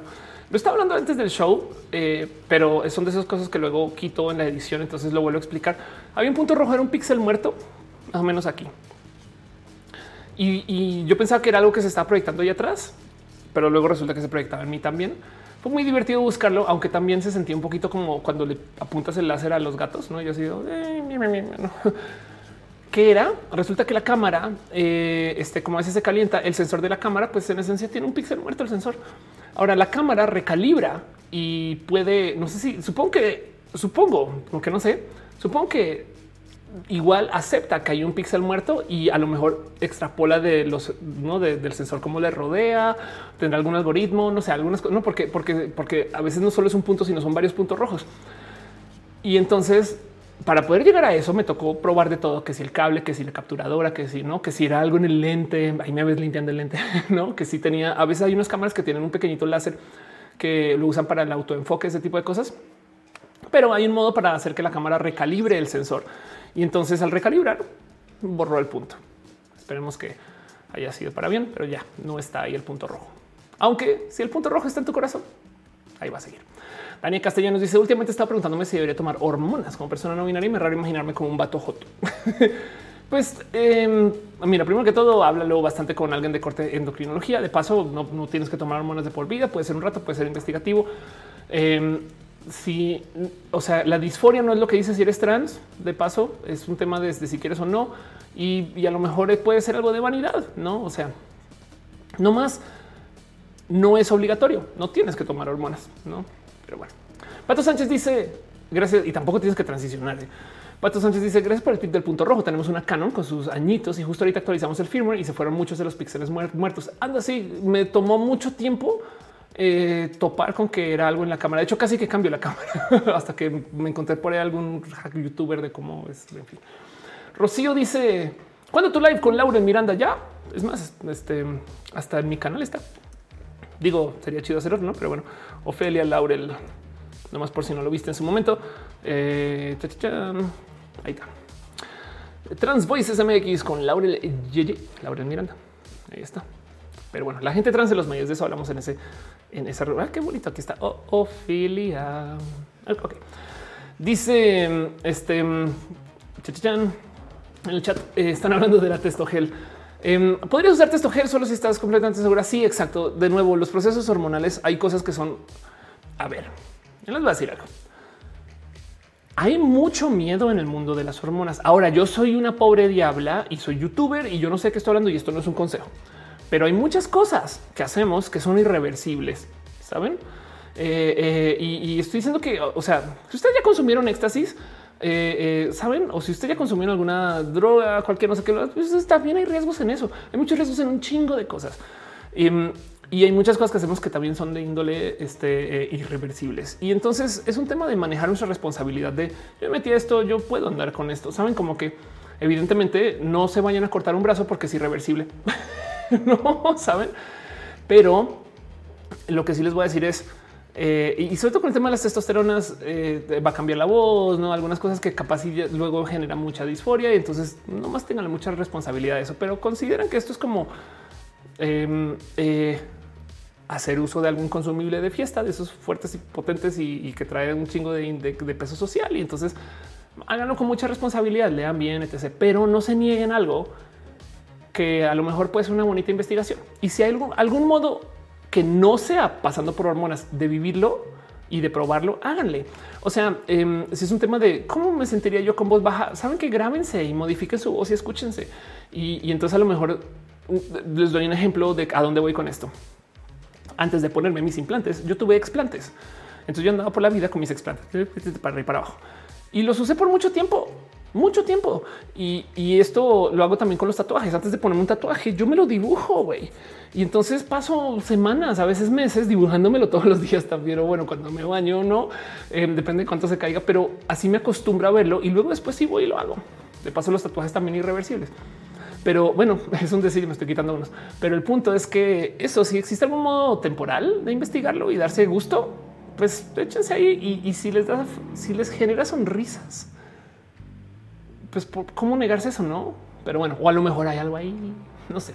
También hablen con sus psicólogos, psicólogas. No, no me hagan caso a mí. Yo soy youtuber, yo no sé nada. Yo soy youtuber, soy youtuber tonta y hago recomendaciones tontas. Dulce Romo dice siempre que escucho esa canción me acuerdo de ti. Hay una obra de Krishna Vir que se llama Ofelia. Wow, si quiero ver. Soy Chava Campos dice hola, hola. Arnulfo García dice Capitán Guerrero también me ando defendiendo mal. Pues ya pasando el tutubo al Twitch durante, durante roja. Ándale. Este eh, dice Sax Miau. Ay, qué chido que se saca de paso besitos. Ojalá tus este, cruces vayan saliendo chidos. Disney está pensando cortar de Black Panther la actriz que hace Shuri por promover ideas antivacunas en el set. Ah, sí, esto, esto ya vi que se estado hablando bastante, no? Chale. Este Areli dice: ¿Qué opinas de que Disney cancelará Diablo House por tener protagonistas LGBT? es que es lo mismo que pasa con Netflix. Netflix es una empresa que me consta sus empleados son pro LGBT pero de repente suben, por ejemplo, el especial de comedia de Dave Chappelle, que es antitrans. Y entonces, ¿qué haces? Y te das cuenta que es una bestia de 19 cabezas que, toman decisiones, no como que este, eh, pues tan, tan, tan sin coordinar. güey. Es una lástima, pero bueno, Berenice dice el mundo de las hormonas es fluctuante. Total, María Herrera. Ay, de paso, las hormonas no son hombre en, tarro o mujer en, en, botella. No es otra cosa que tomar en cuenta no es como que te tomes un estrógeno y ya mujer, no? O sea, no, no funciona así. Em, esto toma tiempo y, aún si toma tiempo, tu genética también es parte de estas cosas. Este dice qué chido. Güey. Dice: No comprendo por qué se le sigue asignando género y roles hasta las apariciones o las entidades paranormales. No es verdad, no? Y no hay pruebas. Claro, le hicieron, le hicieron una prueba genética a la llorona o cómo sabemos que la llorona. Ándale. Capitán Garra Negra dice: eh, ¿Qué show dijiste que es antitrans en Netflix? Es una locura que está sucediendo en este momento. Em, pero hay un comediante que se llama Dave Chappelle que eh, pues se los va a mostrar y a lo mejor reconocen a Dave Chappelle. Ese es Dave Chappelle. Y entonces eh, Dave Chappelle acaban de subir un especial hace nada Em, donde hace comentarios de plano, o sea, terfos, güey, terfos, conservadores, esta comedia asquerosa, horrible, no sé qué bueno. Em, y resulta que eh, creo que fue un, empleado de este, creo que, a ver, aquí está la noticia, esta es la noticia. Netflix suspendió eh, a, una empleada trans. Ah, no, no, perdón, Netflix suspendió a un empleado trans que tuiteó sobre el especial. Y entonces nada, pues salió, Twitter a, oh, a ver quién es aquí está. No, sí, a una. ¿Qué les pasa? Em, tienes pronombres aquí trans. Eh, bueno, el caso, pero el punto es que estaba tuiteando. Estamos a dar follow. Está tuiteando de esto. Trabaja en Netflix eh, y dice, güey, no puede ser. No trabaja en Netflix. vamos a ver si encuentro el tweet acá más fácilmente. Este trabaja en Netflix. Em, Y ayer hacemos otro especial de Chappelle en que ataca a la comunidad trans y la propia validez de la, de la, trans, de la transidad. Todo mientras trata de enfrentarnos a otros grupos marginados. Vas a escuchar muchas ofensas. No, no estamos ofendidos. Ah, claro, es que se queja de, de, las, de los ofendiditos. Y pues bueno, suspendieron a esta persona y es como de que no, que no, que Netflix era pro LGBT, güey. No, wow, vean todos los casos. Ah, ya es que este hilo, güey, claro, se puso a hablar de, de víctimas trans, güey. Y dice, no, es, uh, Iris Santos. Eh, Sí, tiene toda la razón. Iris Santos, una mujer trans este, eh, de 22 años eh, que fue asesinada en Houston, Texas, el 23 de abril. Eh, y dice, no, Iris no está ofendida, güey. No, le está respondiendo Dave Chappelle. Y entonces, pues, ahí ven que en, qué, en qué momento Netflix es la empresa pro LGBT estas cosas. Y un poco de, chale, güey, es que es la bestia de 19 mil cabezas. Porque me consta, me consta que Netflix hay gente muy pro LGBT. Pero pues también, saben, es como jalan por un lado, empujan del otro y en fin. Arnulfo dice, me duele la cabeza. Morro Castro se dice, ¿puedes indagar un poco en el tema del especial de Dave Chappelle? Es que no, no lo he visto, pero de los comentarios al parecer Dave se queja de los ofendiditos, como boomer, saben, ah, hoy en día se quejan de todo. Wendy Parcival dice, ¿cómo debaterías que las TERF sí son misóginas? Es muy fácil, es súper, súper fácil. Según las TERF, ¿qué es ser mujer? Tener vulva. ¿Quién más dice que la mujer vale por sus genitales?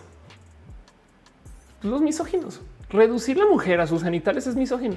Fin. La mujer es mucho más que una vulva. En fin. Este, eso es todo. Alex Sánchez dice Chapel le encanta su papel de boomer. Sí, claro. Caro dice el tema de somos incluyentes, pero permitimos discurso de odio. Sí, total. Esto pasa. Eh, dice Erika, viste en Netflix, viste en Netflix el documental de los hongos mágicos. Te voy a decir algo. Sí lo vi, pero no lo vi. O sea, sí vi que está en Netflix, pero no lo he visto. ¿Por qué? Porque es que de hace una semana para acá yo decidí hacer algo que me debía.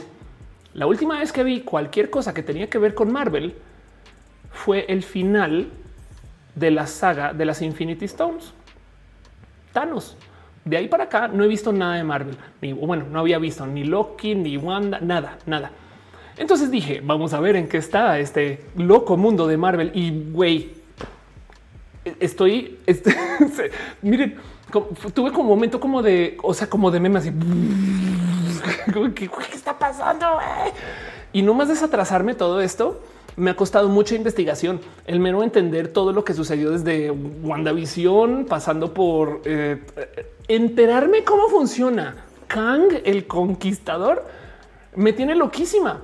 Porque además una cosa es el universo cinematográfico de Marvel que tiene sus dinámicas que, que no incluyen a gente mutante y entonces eh, eh, bueno, pronto ya vendrán los, los, los, los cuatro fantásticos, pero eh, estoy enloquecido ahorita. Literal, ahorita todavía tengo la casa súper revolucionada. Entonces, gracias a eso no he visto nada más.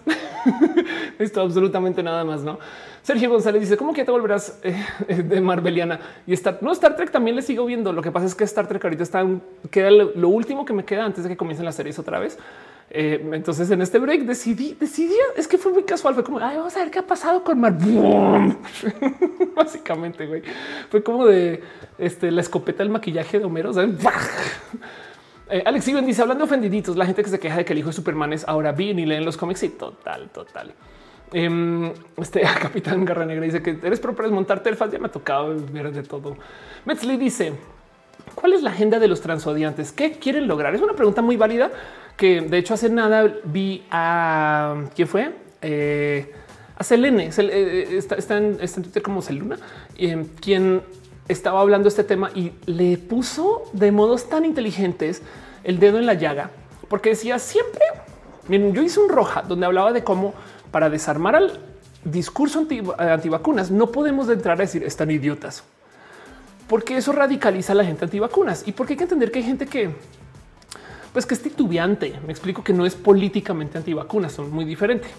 Pero el, pararse y si los tierraplanistas están bien tontos porque la tierra, bla, bla, bla, y darles argumentos científicos no funciona porque esta gente cree en la conspiranoia. Entonces lo primero que van a decir es eso es lo que tú quieres pensar. Eso es lo que te enseñó el gobierno. Eso es lo que te están diciendo en vez de aceptar que hey, estos son los datos. Bueno, entonces acerca de eh, la gente antiderechos, en vez de decir están pendejas porque güey, cómo no? O sea, en vez de decir güey, aquí se comprueba que la genética están siendo mis que lo que dice Selene es hay que ver qué es lo que ganan con esa transfobia, no? ¿Por qué lo hacen? Esta pregunta que está haciendo es bien profunda. Es un qué ganan las radicales con atacar a la gente trans. Y entonces uno de los argumentos que he escuchado mucho es que lo que ganan es avanzar bajita la mano todo esto que viene desde el conservadurismo, que en esencia lo que busca es desarmar los espacios de la diversidad, porque las terfas, por ejemplo, con mucho éxito han logrado hacer que la gente piense que feminista y LGBT no son compatibles, tan no son compatibles que se pelean y es divide y vencerás. Entonces, en esencia, hay gente que genuinamente piensa que nadie feminista puede ser LGBT. ¿Y es de qué chingados piensan que es la L de LGBT? ¿Lechuga? Saben como que de hecho, cuando se habla de la gente trans, siempre se piensa en hombres, los trans, los queer, no como que lo que están tratando de decir es feminismo, mujeres, LGBT, hombres. Y entonces todas las mujeres LGBT, TT, QQ, CCA, etc. no existimos. Váyanse a la chingada, güey. es la cosa más loca de todas. Así que la pregunta que hay que hacerse es exactamente esa. ¿Qué buscan? Y por lo general, como estas personas transodiantes vienen desde estos espacios antidiversidad, lo que buscan es que nos confrontemos. Pero bueno, eso es una explicación. Perdón, em, veo que están dejando piñas. No más a repasar dos segundos aquí por la sección de abrazos financieros, porque este han estado dejando muchos abrazos. Muchas gracias a Arayan Conut que se suscribió con Prime. Soy Chava Campos, se suscribe y Santos que también se resuscribe. Gracias por ser parte de esto. Aflicta también se resuscribe. Este, gracias por estar aquí en Tartic Penguin también. Mucho amor, mucho cariño. Ángel Michael Boria, dejaste unas estrellas que todavía las veo ahí. Gracias por acompañarse parte de y pues por estar aquí en general, no? Pero bueno, Krilanat dice que era lechuga, garnachas, bizcochos y tacos. Puede que sí. Um, dice Arnulfo, ya me resuscribí a YouTube. Gracias. Eh, dice eh, ¿qué opinas de los libertarios como ideología política? Em, hace poco, de, como para darte una opinión así como muy aterrizada, lo único que podría decir es que eh, eh, si son de estos pensares que también buscan por espacios que son enteramente sin regulación, siento que eso tampoco es un camino viable. Em, porque desregulas y las empresas se vuelven una locura, una locura de abuso, ¿no? Entonces, ¿cómo manejas eso? Es complejo. Ayrton Jiménez dice, ¿sabes cómo lidiar con un jefe superior que dice que está abierto al cambio, sugerencias? Pero una vez que pones cualquier, pero refutas, se enoja y no acepta errores. Em, uf, qué complejo. Sí, claro. Una persona que desde el discurso dice, sí, claro, estamos abiertos al cambio en esta empresa y luego resulta que no. Quizás un modo de lidiar con algo así es, eh, a ver, eh, puedes medir, puedes documentar todo, puede ser. Eh, yo creo que a mí me pasa esto mucho con las empresas en general, en el macro. una empresa dice somos pro LGBT y resulta que no lo son. Yo prefiero eso. O sea, suena culero, no es como que yo prefiero que, me rompan la confianza a que de plano no lo hagan. O sea, yo prefiero eso a la tibieza. Bueno, es que es que a ver, más bien hagamos el, el espectro de culerés. Lo más culero es antiderechos. Luego está la gente tibia, que al ser tibia, en esencia, se están aliando con la gente antiderechos porque es hegemónica, ¿no? O sea, si tú, si, en tu oficina la gente racista, no hay gente que es abiertamente racista y tú no dices nada para no agitar las aguas, está siendo racista. Pero bueno, mm, técnicamente no lo dices. No, no, no. Yo hablo con todo el mundo. No, yo, yo sí, claro. No, la verdad es que estás permitiendo que el racismo suceda. Y entonces en eso técnicamente no. Bueno, entonces en el diagrama de la culerez, el, digamos que el grado cero es este ser antiderechos, el grado uno es este ser eh, gente tibia. Y luego está la gente que traiciona. O sea, la gente que quiere ayudar, pero lo hace mal. No aliados de mentiras eh, las empresas que dicen somos pro LGBT y despiden empleados de Netflix. Saben esto. Yo prefiero esto a la tibieza. Por eso los pongo como grados y luego si es que sean personas aliadas o que sean gente incluyente. ¿no? Eh, ¿Por qué prefiero eso? Porque tienes algo contra que tirarlos contra la pared. No una cosa es una empresa que diga que, no diga nada. Saben como que imagínense que una empresa despide a una persona LGBT. Pues si esta empresa no tiene posturas de eso, es muy diferente a güey, esta empresa va a la marcha y están despidiendo a una persona LGBT. Me explico, tienen, tienen una, hay una herramienta ahí para. Entonces ahora lo único que te puedo sugerir a Ayrton es documenta, documenta cuando se compromete el cambio y luego cuando va en contra de sus palabras. Me explico como que ten los recibos y a lo mejor igual tú no eres la persona que le tiene que hacer caer en cuenta que está siendo incongruente a alguien más. Ojalá alguien de su nivel. O sea, me explico. Esto es una queja que tiene que llegar también de alguien de de superior o de, o de alguno de estos caminos empresariales para poderte quejar de tu jefe, ¿no? Pero el punto es de ti yo creo que lo mejor que podrías hacer es documentar. Yo sé que es un consejo a medias, pero, pero, pero bueno, es lo único que tengo para, porque es una situación compleja también, la verdad, no como que eso, pero, pero si, si se comprometió a cosas y no las está ejecutando, em, entonces tiene sus propias palabras para echarle en cara. Y yo creo que por lo menos eso es una ventajita. Pero bueno, Fabián dice esos jefes que dicen que están abiertos a opiniones, pero lo hacen para poder ficharte. Sí, total. Eso es verdad. Cleaner nos dice ya me dio hambre. Porque están hablando del sándwich LGBT, lechuga, guacamole, bacon, tomates y total. Dania Castellano nos dice súper. Sí, Capitán Garra Negra dice: Me das más que la TCA de tamales. ¿Qué les pasa? Eh, Erika Hernández dice: súper feliz que me contestaste el documental de los hongos. Velo. Sí, lo tengo que ver, lo súper quiero ver. Le tengo mucho cariño a ese tema en general.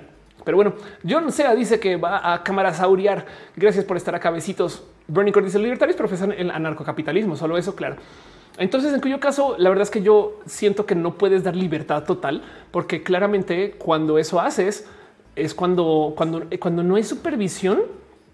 Em, suena libre, pero la verdad es que te vuelves eh, persona sujeta de otro tipo de opresiones que vienen justo de estas personas que en su libertad se dan chance de ser culeras y entonces siento que no, no lo siento balance. Wendy igual dice me molesta mucho cuando dicen la marcha gay. Nadie se refiere al Pride como la marcha lesbiana. Podríamos o te invito a que seas parte de la marcha lencha. Pero sí es verdad. De hecho, de hecho, algo de lo que está pasando, esto es cultural, es que lentamente se ha ido resignificando el qué significa el espacio LGBT. De hecho, justo por eso es que también se habla del espacio LGBT, no? Por eso de ahí viene el acrónimo, porque no sé por qué es LGBTTIQQ2SA y puedo seguir. Em, el punto es que hay que hay que justo dar espacio a que somos un espacio diverso. Pero, por ejemplo, las cosas, y yo lo he presentado varias veces, em, que ha estado sucediendo es que la bandera que está, esta bandera, por ejemplo, se le conoce, ya no es la bandera gay, es la bandera de la diversidad o la bandera del arco iris. Y ahora hay una propuesta de bandera gay que no es esa. Sean ustedes bienvenidos a, eh, diversión con banderas con Ofelia. Les presento la bandera gay. Eso es una propuesta de bandera que de hecho es una derivada o hija o es parte de estos espectros de bandera que se están generando de lo que generó la bandera lésbica en su momento. Esta bandera gay es trans incluyente. A ver si por aquí hay alguna que la explique. Em, pero la idea es decir que más que la bandera del arco iris, esta es la bandera gay. ¿No? Y, entonces así podemos ir separando LGBT con gay, entre otros modos, ¿no? Pero sí, también del otro lado podemos resignificar qué es ser gay, porque hay mujeres gay, claro que sí. No es otro modo. Capitán Garrón dice yo creo la marcha lencha cuando es, por lo general las marchas lenchas son una semana antes de la marcha LGBT. Solo se ha hecho una en la Ciudad de México, pero prometo que el próximo año, cuando comience a suceder, este, eh, ahí se irá tuiteando. Y de paso, si, si les interesa, eh, denle follow a Marcha Lencha en sus redes sociales. Es un esfuerzo súper chido, súper bonito que eh, la hace gente bien pinches chida. Em, este, la Marcha Lencha este año, todo esto es autogestivo, eh, de paso. Em, pero bueno, aquí es la Marcha Lencha este año fue un hitazo. Ah, ok, es que no he hecho pero bueno, me entienden. Eh, eh, Instagram.com de marcha lencha. Pero bueno, dice en el chat este sé me de muero porque me voy a carnitas algún día haremos contigo. Super sí. Eh, J. Carlos dice hay un meme. Te pasa una crítica constructiva. No recibo consejos de nadie que no tenga nada construido. Dice Berenice, recuerden niños, keep los recibos. Por supuesto, claro que sí. 17 veces dice esta empresa cambió su foto de perfil en junio. Pues sí, pero entonces ya tienes algo con que apretar el dedo en la llaga. Me explico. Arnulfo dice: ¿Conoces el canal de preguntas incómodas? ¿Lo conozco? No me acuerdo qué vi en ese canal que sentí un poquito no antidiversidad, sino como tibiecín. No me acuerdo qué fue. La verdad es que no sé nada. Vi dos videos una vez, sé que existe, pero me acuerdo que vi algo que fue como de qué rara postura que tienes. Em, eh, espero que esté hablando muy mal de, algo que no conozco. Entonces, y ya es la youtuber que dijo una opinión que no era. Me toca empapar más, es lo que quiero decir. Emanuel Marroquín dice: Son empresas sin posturas LGBT. Hasta salirme me di cuenta de lo diferente que tratan cualquier diversidad. Claro.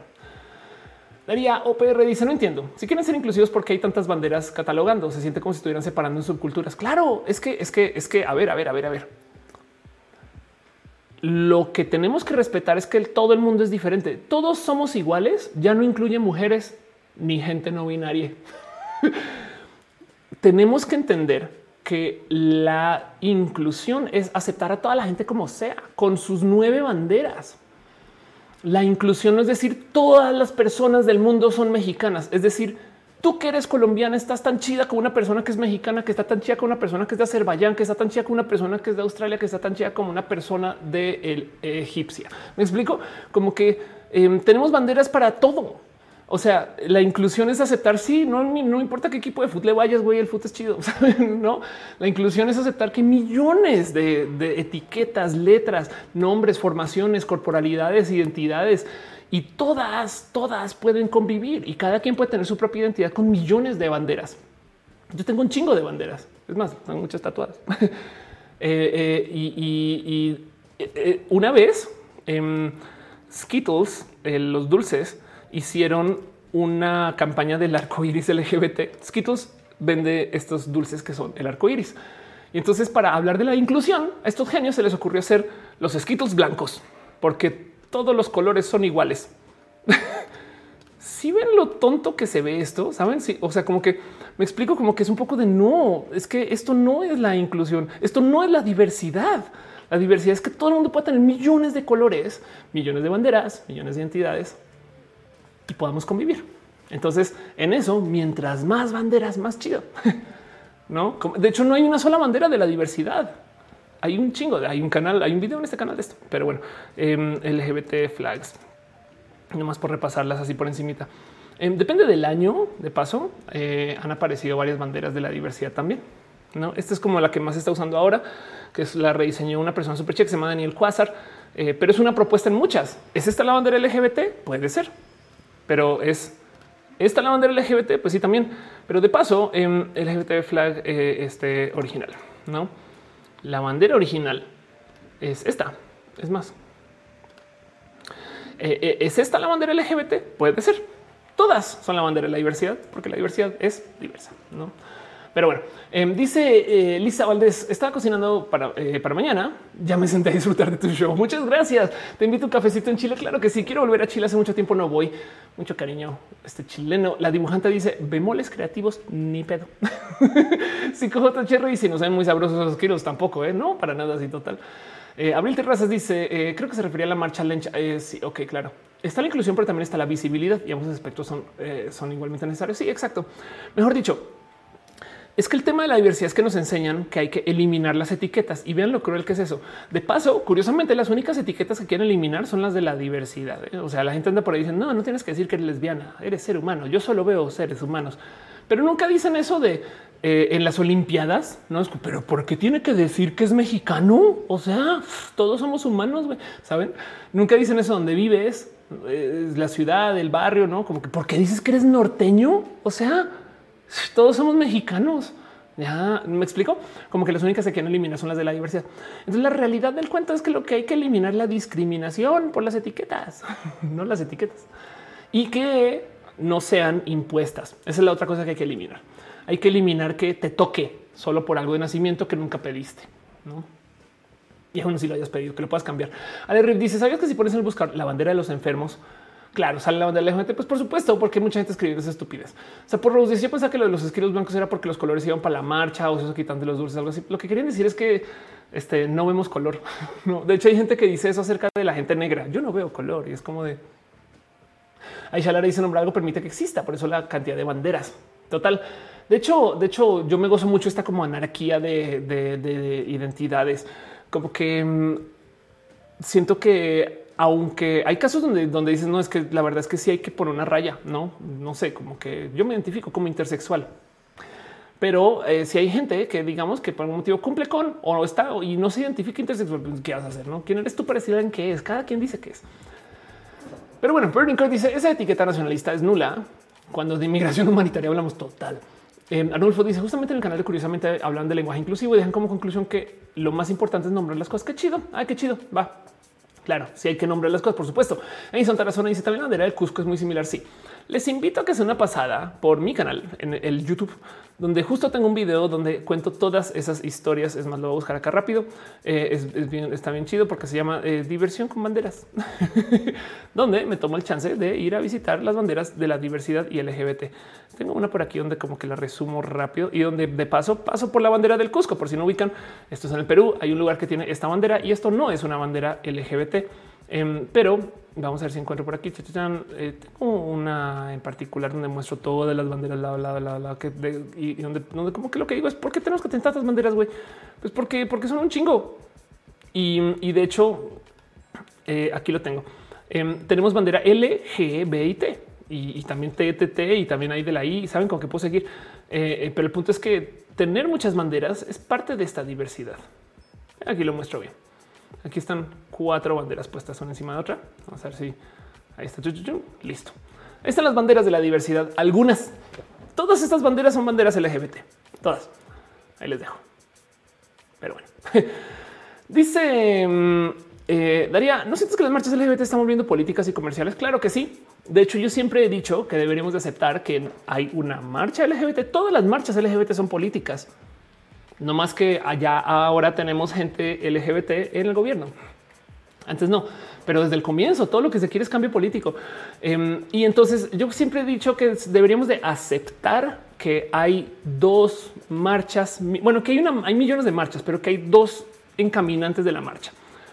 Uno es el carnaval, la fiesta, que mucha gente se queja. No, tenemos que ir y quejarnos con el gobierno. Pues claro, esa es la otra que hay que hacer, no la marcha de peticiones. Em, porque el carnaval, porque sigue siendo parte de la marcha política? Porque hay un chingo de gente en la diversidad, si es que no el 100%, que nos han dicho, tú no puedes existir.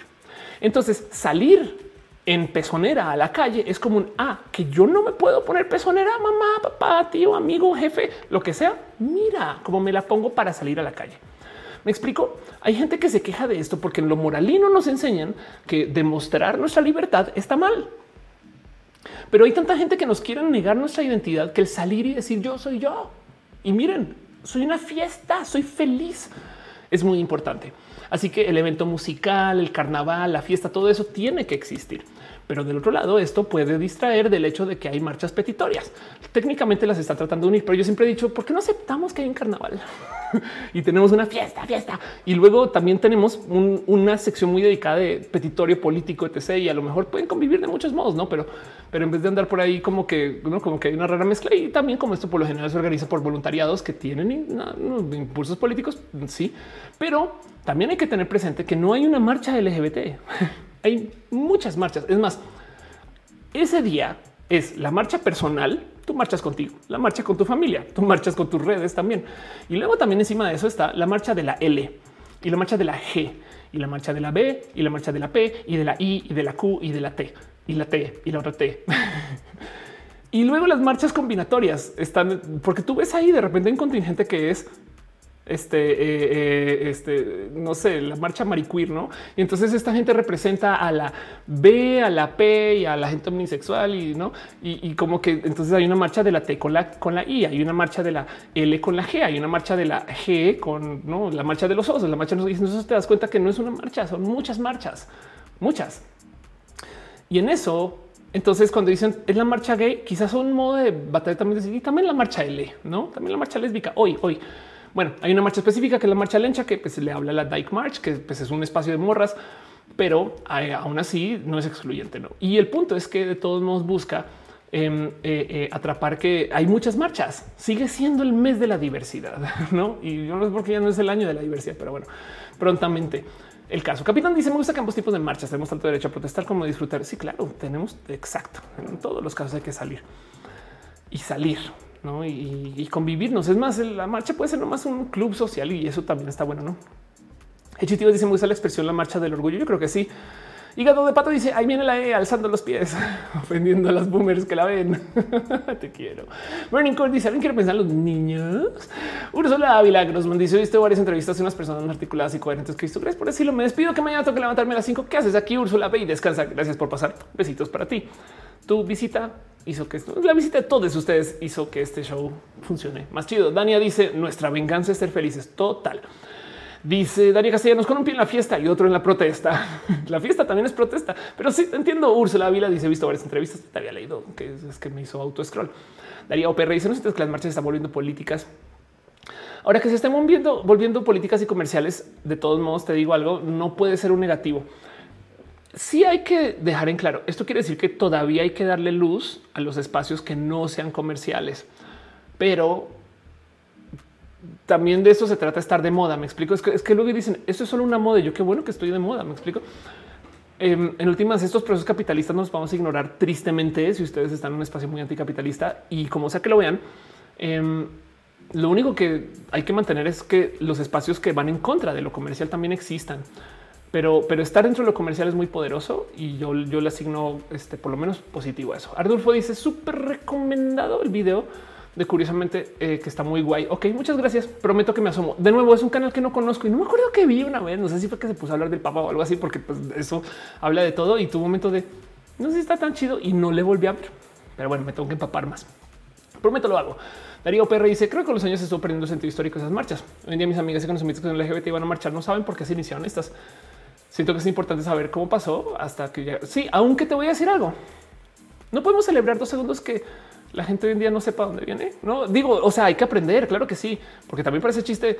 O sea, por eso tenemos meses de la celebración, por eso celebramos la independencia, para que una vez al año nos taladren en la cabeza qué pasó. Y, de todos modos, lo que nos está en la cabeza está súper mal propuesto. No o sea, Cristóbal Colón vino, se imaginaban que llegaron acá los españoles y entonces la gente que estaba aquí, como que dijo, oh, no manches, qué chido. Seguramente les van a gustar. Oh, wow, traen espejos. Uy, bailaremos con los espejos. Hagamos un intercambio muy amable de culturas. No mames, claro que no fue así. Nos talan unas cosas bien pendejas en la cabeza, pero de eso se tratan los días conmemorativos, de que nos obligan a que por lo menos un día nos sentemos a, este a reflexionar el qué pasó. Pero en mi corazoncito, el que la gente piense que la marcha es solamente un carnaval, yo digo qué chido, güey, qué bueno, qué bueno que las nuevas generaciones ya no están en este pedo, no como que también un poquito de, wow, bueno, por pues en un sentido, por lo menos eso. Michael Rosero, aunque pues también están ahí por otros motivos, me explico. O sea, por supuesto que también están todas las historias ahí enredadas. Michael Rosero dice: Mi novia no me hace caso por estar viéndote. Ven para acá, venga para acá. este eh, eh, Rojas acaba en corto.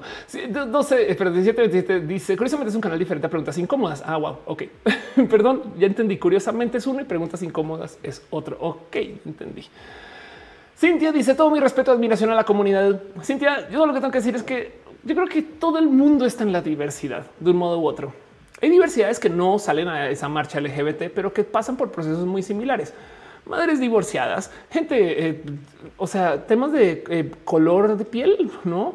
Em, hay gente, eh, orgullo neurodivergente, güey, la neta. Em, hay gente que se le discrimina solamente por ser norteña, ser sureña, por haber nacido con una familia, por no haber estudiado en la universidad, sino porque estudió en el Internet. También por eso se le discrimina como un poco. Sí, no es lo mismo, no es lo mismo que ser LGBT, que tiene una historia, que viene otro camino y demás, pero estar en la diversidad viene de millones de caminos que no tiene que ver con ser gay. Me explico. Y, yo creo que podríamos eh, gozarnos mucho el concepto de la diversidad en sí también. Pero bueno, y de paso, no hay que ser la causa para apoyar la causa. Soy Chavo Campos dice, eh, digo, no es que estoy diciendo que estés en contra de eso, no es que digo que, cuando se habla de la diversidad, yo creo que comenzamos a pensar en, que todo el mundo tiene algo diverso. Soy Chavo Campos dice como cuando probó el matrimonio igualitario en Querétaro de sorpresa, solo alcanzaron como 10 personas a celebrar fuera del Congreso. Claro. ¿Sabes qué? Eh, pero te voy a decir por qué hacen eso las personas activistas. Porque si tú lo vuelves muy mediático, la gente antiderechos va y te mete la pata.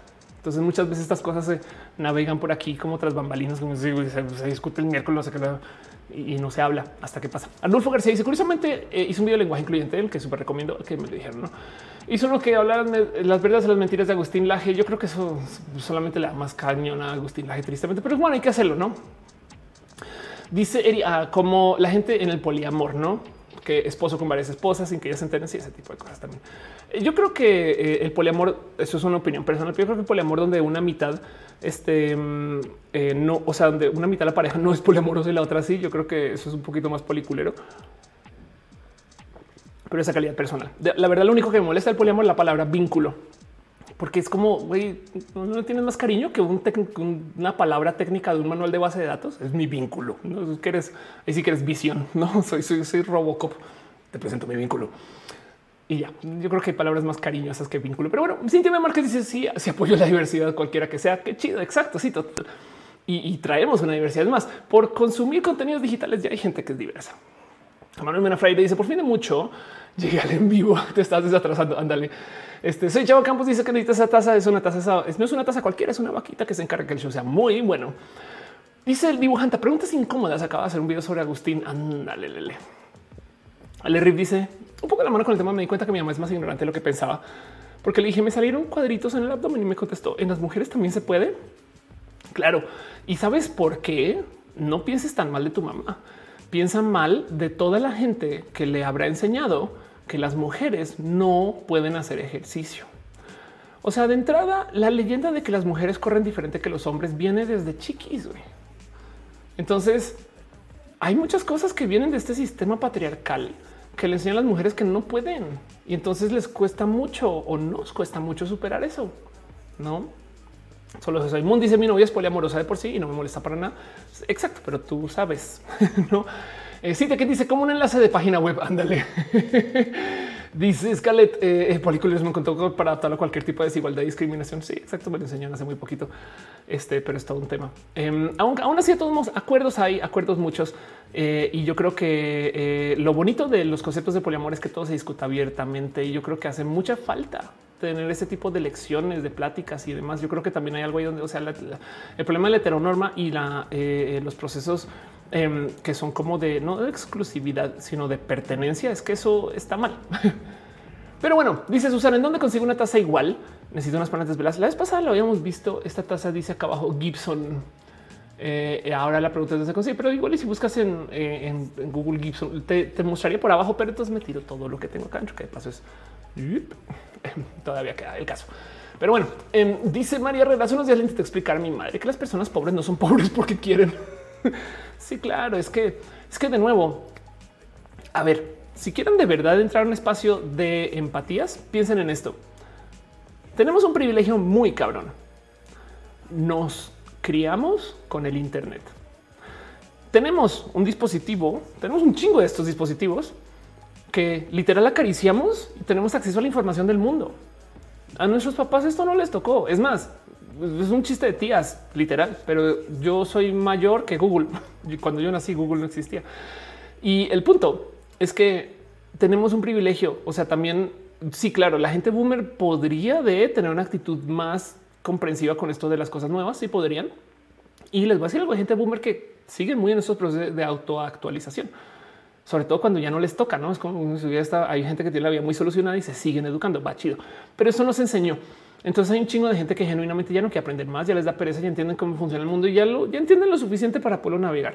Y entonces ahora no sienten esta presión de tenerse que estar actualizando a cada rato. Pero creciendo, su acceso a la información era casi casi que lo que dijera la radio, Televisa, la tele, Televisa y el cine, películas con traducción, ¿no? Entonces, claro que van a tener una educación que no, no les ayuda a que se cuestionen muchas cosas. Y no estoy generalizando, sino esto es algo que se ha dado bastante. Nosotros nos criamos con el Internet. Entonces, tienes una duda de algo en un evento social, lo googleas. ¿Te gusta la música? Puedes ser fan de la música de los 60, 70, 80, 90, 2000 por aparte. Imagínense a nuestros padres melómanos o la generación de nuestros padres que les gustaba la música, la música a la que podían comprar lo que podían conseguir. Entonces, igual y tenían unos discos aquí como de los 60 porque son bitlomaníacos y los guardaron, güey pero no es como que ahorita podemos hacer un análisis súper profundo de cómo la música galesa de los 60 impactó diferente que lo que la gente, la música que se escuchaba en la India en los 60 y la música que se escuchaba en México en los 60 eh, eh, y entonces podemos hacer como este estudio muy compartido. Saben como que esto es, esto es para la generación boomer. Esto era o imposible o carísimo o simplemente no se hacía. No, entonces también a veces pienso un poco en si nos queremos meter un espacio de empatía es en el lujo que es criarnos con el Internet. Por eso también ¿no? un poquito de paciencia con las cosas, pero sí entiendo que también luego las lecciones que se enseñan están culeras. O sea, todas las cosas que se les pudo enseñar a la gente boomer, se les enseñó estas cosas que dices, güey, ¿de dónde salió eso? Como que también odia la diversidad. Los pobres son pobres porque no es, un poco de también, no? Pero bueno, en fin, em, dice Fernando Senas, toda la música japonesa que bajé por torrent hace 10 años ya se puede escuchar legalmente. Ándale. Ángel Sánchez dice hace poco comencé a salir con una chica sex worker y pues necesita ser muy empático para aceptarlo. Sí, claro, el trabajo sexual tiene un estigma raro, no eh, necesita ser muy empático para aceptarlo y si es necesario olvidar el sentimiento de pertenencia a nadie, es dueño de nadie. Sí, total. Y, el trabajo sexual de por sí le despierta unos sentires a unas personas que dices, pero por qué? No como que de dónde vienen, estos sentires tan, tan, tan profundos de estas cosas, no? Em, dice eh, eh, el caldito, no olviden a mi ley argentinos. Dice Scarlett, ¿por qué siguen confundiendo respeto, igualdad y equidad en contexto de discriminación? Pues porque es algo que nos enseña. Es algo que literal nos enseña, ¿no? Este, mm, pero bueno, este dice, eh, este 12, si se te enseña cómo utilizar la palabra güey para ser incluyente. Y eso, eh, porque mm, si, eh, yo sí he tenido pláticas con gente que me dice ese güey Ofelia, sabes, o que usa güey en el así en el masculino conmigo. Em, y, me un poco de no, no puedes usar huella, pero bueno. Em, dice Edison Tarazona que es más aerodinámico, un Bulbasaur o una camioneta Jeep. Yo creería que Bulbasaur puede como doblar sus hojitas y a lo mejor por ahí va. Pero bueno, este em, dice Gechitivas. No sé si hablaste del caso de Marta Sepúlveda, su denegación de la eutanasia en el último momento. Esta la fue en Colombia que eh, le, negaron eh, este, un proceso de eutanasia Sé muy poquito del caso, pero sé que es culero y, la verdad es que me haría bien empaparme de más información. Pero son de esas cosas que les encanta, no tomar control sobre, sobre tus propias decisiones, sobre tu propio cuerpo. No Mundi dice: Podemos estar en roja del poliamor. Podemos. Este es un tema complejo, pero sí podemos. Eh, Cintia, quien dice eh, por eso siempre hay que decir la banda. sí, total. Eh, sigo pensando en el Bulbasauro, la camioneta Jeep, porque la camioneta Jeep ahí no es muy aerodinámicas. Eri Frank dice su trabajo sexual me recordó una novia que en producción molestaba y empezaba a trabajar de eso. Yo le dije que no, luego me exigía comportamientos súper heteronormados por otro lado, chale. Eh, dice por Andrade, compa es inclusivo. He escuchado compa, eh, este eh, pero, pero por ejemplo, fíjate que hay comadre, no? Entonces yo prefiero que me digan comadre que compadre. Si Caro dice plebe es la palabra incluyente del noroeste. Ándale. Eh, Paola León dice lo mismo. Em, dice nadie es dueño nadie. Dice, dice, hay que revisar los contratos de matrimonio. Sí, es que a ver, digo, yo creo que espero que nadie se esté casando por de dónde viene el matrimonio. Pero um, esa es la propuesta, por ejemplo, del matrimonio igualitario que a veces asusta a las personas. Perdón, Samael deja un abrazo financiero. Muchas gracias. Muchas gracias. Estás preguntando que si yo habla de temas paranormales. No. Saludos de California. Nunca me pierdo roja, mini roja. Muchas gracias. Vire un fantasma. Cuéntanos de tu fantasma, Samael, un poquito. Me da curiosidad. No hablado del tema, aunque pues bueno, este, también hay canales bien grandes de eso, bien chidos, leyendas medianamente. Pero bueno, Fernando Cenas también deja un abrazo financiero. Dice: ¿Tienes algún Pokémon favorito? En esta familia, el starter siempre es el Bulbasaurio o el de pasto equivalente que es raro. Siempre he considerado que eso es algo de la diversidad, como la gente no usa, la, gente no arranca con los starters de pasto. Pero bueno, el caso, em, el tema del matrimonio. Esto de nuevo varía según países, creencias, etcétera. Pero técnicamente, por si no lo tienen presente, la práctica del matrimonio viene de la unión de el patrimonio con la mujer y la mujer se suma al patrimonio del chaval. Si no se han puesto a pensar cuál es el rito del matrimonio, viene el papá de la novia con la novia, o sea, el dueño de la mujer, y se la entrega a su nuevo dueño. Y ahora se casan y el matrimonio es cuando la mater entra al patrimonio. Ahora, yo creo que excepto marcadas excepciones. Y hablando de religiones, porque esto es una religión particular o un proceso de religión, yo creo que nadie se está casando por ese motivo. Me explico, pero existe por eso. Entonces, una vez alguien me explicó que el problema del matrimonio igualitario para la gente conservadora no solo es la gente gay, es la palabra igualitaria. La propuesta que tanto asusta a la gente del matrimonio igualitario es que pone a las ambas pares del matrimonio como iguales. Si en el matrimonio hay dos hombres, entonces, ¿cómo funciona eso del patrimonio que se une? Pues no nos sirve, rompe la institución del matrimonio. Y por eso les molesta, porque además de paso, el matrimonio igualitario también puede aplicar en matrimonios heterosexuales. Una mujer y un hombre se casan, pero valen lo mismo. No, no se anexa una al patrimonio de la otra o del otro. Y entonces eso también es parte de lo que les molesta, de que el matrimonio ya no es este jerárquico. Ya no es el hombre, su patrimonio y la mujer que se une, sino es un matrimonio donde las pares entran por igual. Y entonces yo creo que nadie, nadie, nadie se está casando por eso, pero de ahí viene. Dice el eh, Mes, eh, los hombres se establecen. Bueno, habrá alguien que se está casando por eso, pero eh, mayoritariamente yo no creo que nadie está casando por eso. El dice los hombres establecen relaciones homosociales mediante el intercambio de mujeres con mercancía. Claro, esto ha sucedido. De hecho, de hecho, eh, me está quejando de esto de cómo em, eh, en la leyenda, en la, en la cultura eh, cis heteronormada, esto lo recordé de repente. pero, pero resulta que en la cultura cis heteronormada, los hombres técnicamente no pueden tener amigas mujeres. Y entonces a donde voy con esto es que eh, hay vatos que genuinamente tienen este pensar. No, tú realmente no puedes. Miren qué tan presente está esto por si no lo tienen muy anotado. Están estos artículos. ¿Puede un hombre tener amigas mujeres? La amistad entre hombres y mujeres es imposible, según la ciencia, no? Porque técnicamente, vean este artículo, verle una de las cuestiones más controvertidas que acompañan al ser humano, donde prácticamente el principal pueden los hombres y las mujeres ser amigos. Una pregunta para la que casi todo el mundo tiene respuesta basada en su experiencia y la su entorno. Y entonces lo que dicen es que técnicamente los hombres solamente pueden colaborar con mujeres. Escúcheme esto. Si se van a casar o si van a ser pareja o si van a coger. ¿En qué momento se enseñan esas cosas? Güey? Me explico. Es como cómo es posible que exista una cultura de que los hombres y las mujeres no pueden amistar. Solamente pueden colaborar si van a procrear. Güey, es de güey, no mames. Saben como que entonces, pues claro que por supuesto que esto hay que deshacerlo. Dice Caro la palabra incluida en este testigo. Tú lo dice: los hombres heteros se relacionan de, este, de forma efectiva solo con otros hombres. Tanto admiración como envidia son sentimientos hacia otros hombres. Qué locura. Em, dice Rocío, bueno, que esperar del mundo. Dani dice, ay Dios. Chao Campos dice, y se agrega Simos en Twitch, debería. bueno, tengo que hacer un update a todo mi setup de todas las redes. Darío Perre dice, en Corea nadie se está casando porque es muy costoso, porque sea la familia no tiene que pagar el casamiento y la casa. Alonso dice vivimos un mundo bien cucú. Exacto, total. Marta Patricio es que artículo tan retrógrada. Sí, pero es que no es un artículo, es toda una cultura. Esto un ve hombres y mujeres pueden ser amigos. Muy interesante. Lo analiza. Em, no puedo seguir. Sí, razones por las cuales ellos aman. Bueno, y entonces aquí están como tratando de romper la leyenda, no? Si bien no sabemos a ciencia cierta si existe la amistad entre el hombre y la mujer, sí es cierto que algunos hombres prefieren tener amigas mujeres. Saben como que el día recordé esto y fue como de no puedo pinches creer que esto todavía lo sigan enseñando, güey. Y entonces, ¿qué significa que pareja tenga más amigas que amigos?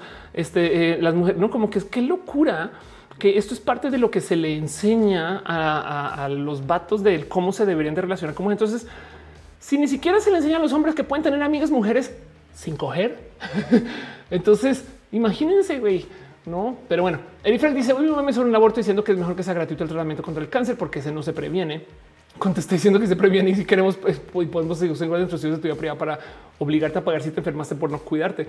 Y de paso, em, el gobierno apoya mucho el tema de tratamientos de cánceres y embarazos y no sé, saben como que sí, pero sí entiendo mucho tu punto. Rocío dice Ignacio de construcción tiene live sobre esos temas de reconstruir cómo se relacionan los hombres con ellos o las mujeres.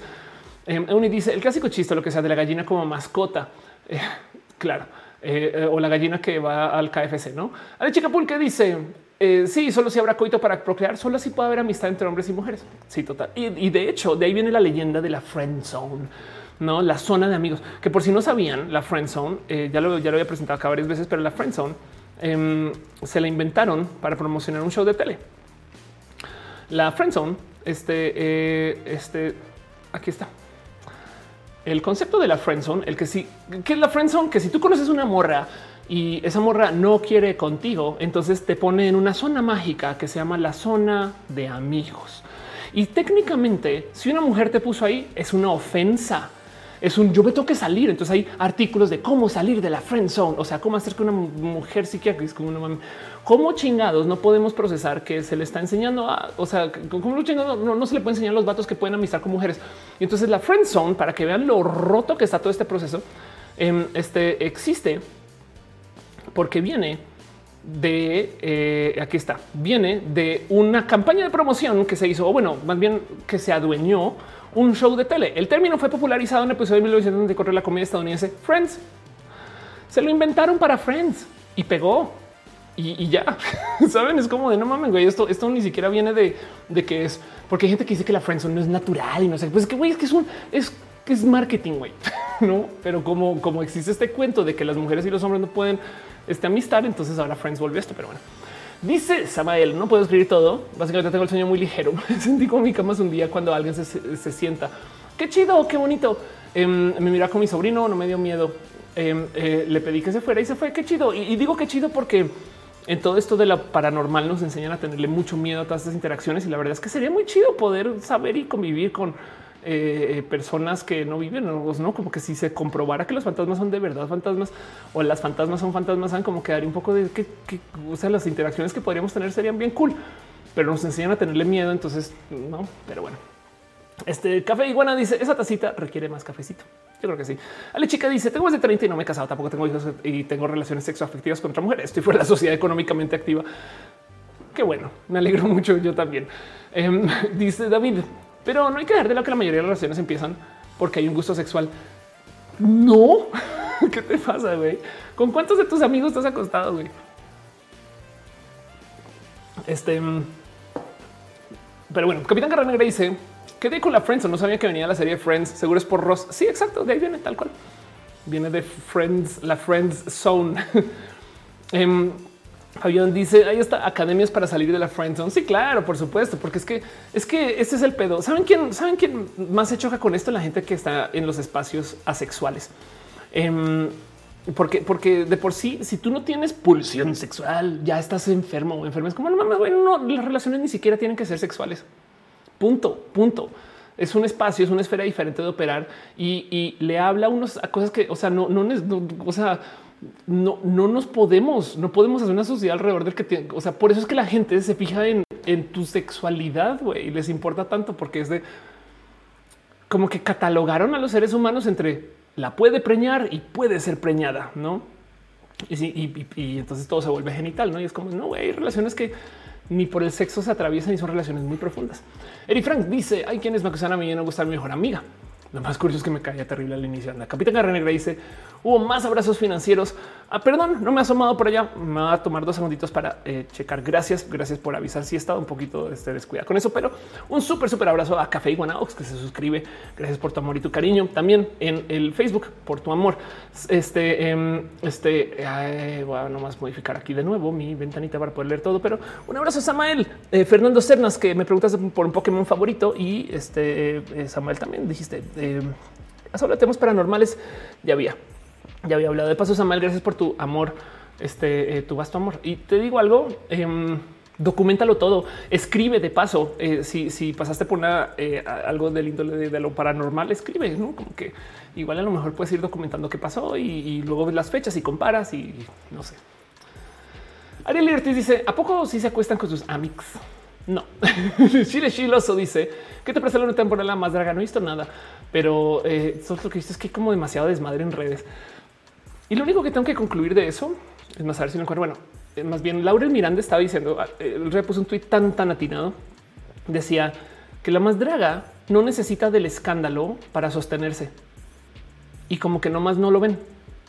Entonces, como que qué lástima y le creo. ¿eh? Frank dice que las personas asexuales lo son por un trauma, un rechazo. Sí, claro, sí, total. Eh, Samuel dice: Acabo de recordar que en un trabajo se caían cosas. Tengo un video que chido. Y Santos dice cómo asexuada te puedo compartir lo difícil que es encontrar a alguien que te entienda. Después sucede que friendzoneamos sin querer. Pues es que es que ese es el punto que la friendzone a mí me parece más bella que la no friendzone. Bueno, porque yo creo que yo quiero acostarme con quien sea mi amiga. No habrá quien no, supongo, pero digo en caso de quererse acostar o de buscarlo, es como siento que siento que también del otro lado el, el concepto de la friendzone implica que puede ser o amiga o alguien con quien te acuestas. Y si te acuestas, no estás amistando ni compartiendo. Y eso no es, es como de güey, que no sé, güey. Quizás es algo sáfico también, no como que yo siento que en los espacios sáficos se maneja mucho que, que, tu pareja también es tu mejor amiga, ese tipo de cosas. No, no es el caso global, me queda claro, pero bueno. Dibujanta dice eh, para hablar de la friendzone tenemos que hablar de toda la noción boomer de conquistar una mujer. Sí, total. Eh, Harold dice está sugiriendo hacer el amor a la amistad. Estoy diciendo que la amistad es amor. Eric Frank dice mi primera relación gay pasó con un amigo que se vendía como el más hetero del planeta. De paso, em, con las amistades también hay que mantener eh, eh, este, responsabilidad afectiva, ¿eh? tanto como con tu pareja y, y deberías de tener un peso muy equivalente. ¿no? Aisha dice si puede tener cachorros es valioso para la sociedad. Tradiciones que vienen desde la animalidad. Exacto. Me gusta mucho que use la palabra cachorros. Noemi Camacho dice bueno, dice que los amigos se les conoce mejor en la cama. El, Calito dice como María estuvimos en la frecuente Friends tras 14 años juntos y dos de casados. Amael 820 dice no cualquier video yo estaba y se cayó detrás mío. Órales, Dulce dice yo solo me acuesto en mi cama. Yo a veces en el sofá. Emanuel Ariza dice yo sí creo que en uno que otro grado me atraen mis amigues. Exacto. No más que el punto es eh, este, estas conversaciones, o sea, qué, qué fuerte que es, qué creepy que es conocer a alguien y entonces tener intenciones de uso sexual, porque no es amistad, es yo quiero estar contigo por una atracción sexual. Y entonces la verdad es que me vale gorro la amistad. Y de hecho, si me amistas, lo voy a considerar como un negativo. No es como que la friendzone yo creo que es bien tóxica porque, porque es como ver a la gente como con fines de consumo y de además de asumir de que te lo tiene que dar. Porque no, alguna cosa es como no, no, no, no, no. A ver, a ver, a ver, a ver. Estar en la friendzone debería ser tan especial. Es más que te den la amistad, que una persona que acabas de conocer te esté dando su amistad. Creo que es más difícil a que te dé su acostón. Saben si lo piensan, que, que alguien confíe en ti como amigue eh, este, eh, y, se desnude de sus sentimientos, yo creo que, güey, no entiendo por qué no valoramos más eso, ¿no? Que alguien se vulnere contigo desde la amistad, yo creo que es, uff, de especial, ¿no? Y, es mucho más fácil acostarse con alguien solo por uso eh, y por satisfacer un deseo de cuerpo que, que alguien te dé un abrazo de sostenerte una tarde que te pasó algo difícil en tu trabajo y te entienda, ¿no? Cintia dice, me inspiras. Linda noche. Gracias por pasar por acá. Amelie de Parecer dice: Los que no tenemos a Mix, ¿en qué zona estamos? En el autoamor zone. Tú eres tu propio, tu propia o tu propia Mix. También que no se te olvide eso. Ignis dice mejor la sex friend zone de forma responsable. Mood dice yo tenía una atracción romántica emocional hacia mi mejor amiga, ahora novia. Anda, soy Chava Campos. Dice con mi mejor amigo cuando jugamos Rainbow Six nos gritamos las peores cosas del mundo, pero parecemos novios. Podrían ser novios. Café Iguanaox dice en el autozone. Exacto. David R dice es muy simple. Si vas a la friend zone es que te están rechazando. Por eso se percibe como algo malo. Pero es que es que es que si te están dando su amistad, no te están rechazando. Me explico. A eso voy. La, o sea, rechazarte es gostear. rechazarte es que te diga te rechazo. Si te estoy dando la friend zone, este eh, yo creo que la friend zone es más difícil de obtener. ¿Cuántos de ustedes tienen amigos para jugar? Juegos de mesa. Piensen en eso. ¿Cuántos, cuántos de ustedes tienen amigos suficientes para jugar Catán? No? Dice, dice, dice, pero pues una es la idea que hay que relacionarse desde lo sexual a mi Pana, pues van en contra, ¿no? Golosa dice, eso no era parte del contrato, esponja. Total, güey. Para Andrea dice, en una clase dijeron que no se podía porque ambos seguros sentían atracción. Yo levanté la mano y dije, entonces yo no puedo tener amigos. Y así salí del closet. Te quiero. Al lugar dice los de bisexuales solo pueden tener deseo sexual con quien ya tiene una relación afectiva y eso de hecho es algo amistoso. Sí, de paso añado para que además hablando de esto, eh, yo convivo con los espacios demisexuales o gris sexuales. Yo me identifico gris sexual, entonces también a lo mejor tengo un sesgo. No, no mi Camacho dice en este mundo parece que quien liga más eh, te da respeto y estatus siempre y cuando seas hombre, porque las mujeres que ligan mucho son vienen la palabra. 5JHR dice ninguno para jugar Catán, pero interesados para jugar, mándenme un mensaje, claro. Fabián dice me veían ridículo tratando de salir de la friendzone. Eh, le reto a entrar a la friendzone. Soy Chava Campos dice eh, ya, ya junto para una partida de Monopolio. Qué chido. Muy bien. Retezan dice Wally. Caro dice yo soy gris asexual. Ándale Arnulfo. Y si yo tengo amistades, eso me hace asocial. Claro, no tengo amistad. No, porque también acuérdate que tú eres tu propia amistad. Moon dice de mi sex polirromántico amo la diversidad. Claro que sí. Dice Metzli que es gris sexual, eh, no, no gris, sino gris del color gris. Em, este eh, y es como eh, suele ser que se describe mucho como esta gente que necesita de una conexión emocional para poder entrar a un espacio también sexual. No, en esencia, a lo que voy es el tipo de me es completamente imposible considerar una pareja desde lo sexual si no hay una conexión de confianza. Eri Frank dice es que muchas mujeres por esa presión de no rechazar decían que solo te quiero como amigo. Una forma cortés de evitar lastimar por simplemente dar un no. Pues claro, pero es que eso se enseñó desde la leyenda de que los hombres solamente pueden hablar con mujeres para acostarse con ellas. No mames, no? Y en fin, Caro dice qué bonito leerte por acá. Estás hablando con Retesam. Hola, Retesam. Por Andrea dice tener amigos de Doños Dragos es otro nivel más intenso y chido. Sí, claro, como tener amigos del o amigues de la impro. Manuel Mena Fraire dice: ¿Me quiere jugar Risk conmigo? A jugar en línea. Eh, este, pero bueno, Capitán Garra Negra y amigues para jugar Among Us. ¿Quién aquí en el chat quiere jugar Among Us con Cap? Saben que esto también de paso aprovechen y le uso al Discord para estas cosas. Retesam dice recupere mi contraseña. Jennifer dice es verdad, solo digo que nace esa obligación de la mujer por estar con un hombre solo sexualmente. Es que esa obligación es de la mujer. Me explico, eso voy. Eso es lo que hay que construir. Eso es, eh, es más, si lo piensas, Eri, Eh, lo que básicamente son mujeres diciendo así sea por tener a las personas un espacio de amabilidad, es, aún dando chance de, convivir desde la amistad. Me explico. Pero quien pone esa obligación es esta educación patriarcal. Dice Sariel un rojo de cómo jugar Catán mintiendo.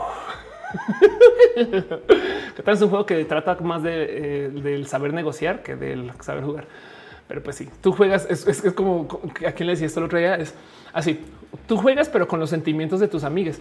Juan Gaff dice, está mal que para mí sea importante resaltar que soy gay cuando voy por la vida, para nada, no está para nada mal. Yo también soy una persona, yo tengo una bandera trans tatuada, esto lo tengo que decir.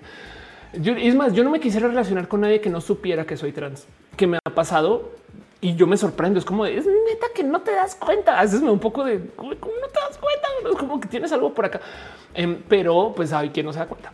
Y entonces, este em, yo no quisiera, no quisiera relacionarme con alguien que no sepa. Yuri dice: Estás describiendo la peli 500 días con ella. La gente romantiza la obsesión del protagonista. Si esa peli yo la topo como eh, tóxica, pero yo creo que tiene que ver con el hecho de que este güey como que siente que se merece que ella le pelee. Eh, pero bueno, dice Invortex, los asexuales no se excitan, depende de la sexualidad que manejen y cómo y dónde y cómo se relacionen. Pero de hecho hay gente asexual que em, tiene mucha actividad sexual no más que se maneja diferente. Hígado de pato dice: Creo que hace mucho no considero friendzone. Total, si no tengo pareja, tengo alguien con quien contarle mis penurias. Qué chido, es que qué chido tener amigas. Samuel dice: Por si quieres verlo, te mandé por Insta el video del fantasma. Prometo. Eric Frank dice: Sí, claro, de ahí notado muchas acciones que yo tomaba. La deconstrucción es algo que viene día con día. Entonces está chido poderlo ver. Y de hecho, por eso se le llama estar woke, porque te despiertas. De repente volteas a ver y dices: No mames, güey, yo hacía eso yo hacía eso, no, o no mames, eso está pasando y ya listo, no? Pero bueno, este está preguntando 1727 que es Catán, un juego de mesa buenísimo. Lo recomiendo, nomás que necesitas tener amigues, no? gente asexual romántica pregunta Moon existe claro que existe la diversidad es diversa em, y hay, hay quien de hay quien la neta neta no tiene contacto sexual y eso es igual de válido y tienen relaciones muy profundas y les prometo que ustedes han tenido relaciones muy profundas con gente sin tener contacto sexual alguno esto lo que voy a dejar ahí, por nomás para que se den un espacio de entender a la gente que convive con las sexualidades. Isabel dice es que no se nos enseña a convivir bien entre nosotros. Sí, exacto. Total, no? Retezan dice yo soy pansexual, pero no me ha gustado ser lesbiana. Puedes convivir dentro de, dentro de los espacios sáficos ¿no? y lenchos también, no? Pero sí te entiendo, te entiendo completamente. A mí pasa mucho que eh, hay unas cosas que yo digo desde lo racional sin pedos, pero desde los sexuales de, pues, no me prende. Entonces, si cuerpo güey, haz algo, no así con, el palito, haz algo. En fin, em, David dice lo chévere es estar en amistades que las dos personas quieren estar en amistad. y no que alguien busque algo más. Es lo feito. Pues sí, pero entonces el modo de negociar esto es eso. Es que es que hay que aprender a negociar, a hablar, a compartir. Por eso los poliamores son tan bonitos. Así como y, es que yo creo que también hay que comenzar a hablar de eso. No es el poliamor, son los poliamores. Por eso hay unas cosas que son policuleras. Pero el punto es que eh, eh, esta cultura de negociarlo todo, decirlo todo por difícil, etc. Yo le veo mucho valor a eso. Dice Carlos, bonita noche. Yo me tengo que ir. Yo también me voy a tener que ir en cortito, en casi nada, porque se me acaba el tiempo. Estoy viendo ahorita el reloj y es hora de ir cerrando. Adri Pariagua llega. Besitos, gracias por pasar por acá. Va a pasar la famosa cortinilla super hiper que mega turbo profesional para cerrar el juego. Chao Campos dice nada más woke que ver fotos de cómo no se vestía y se peinaba hace 10 años. Nada más woke como ver fotos de la prepa. Totalmente de acuerdo.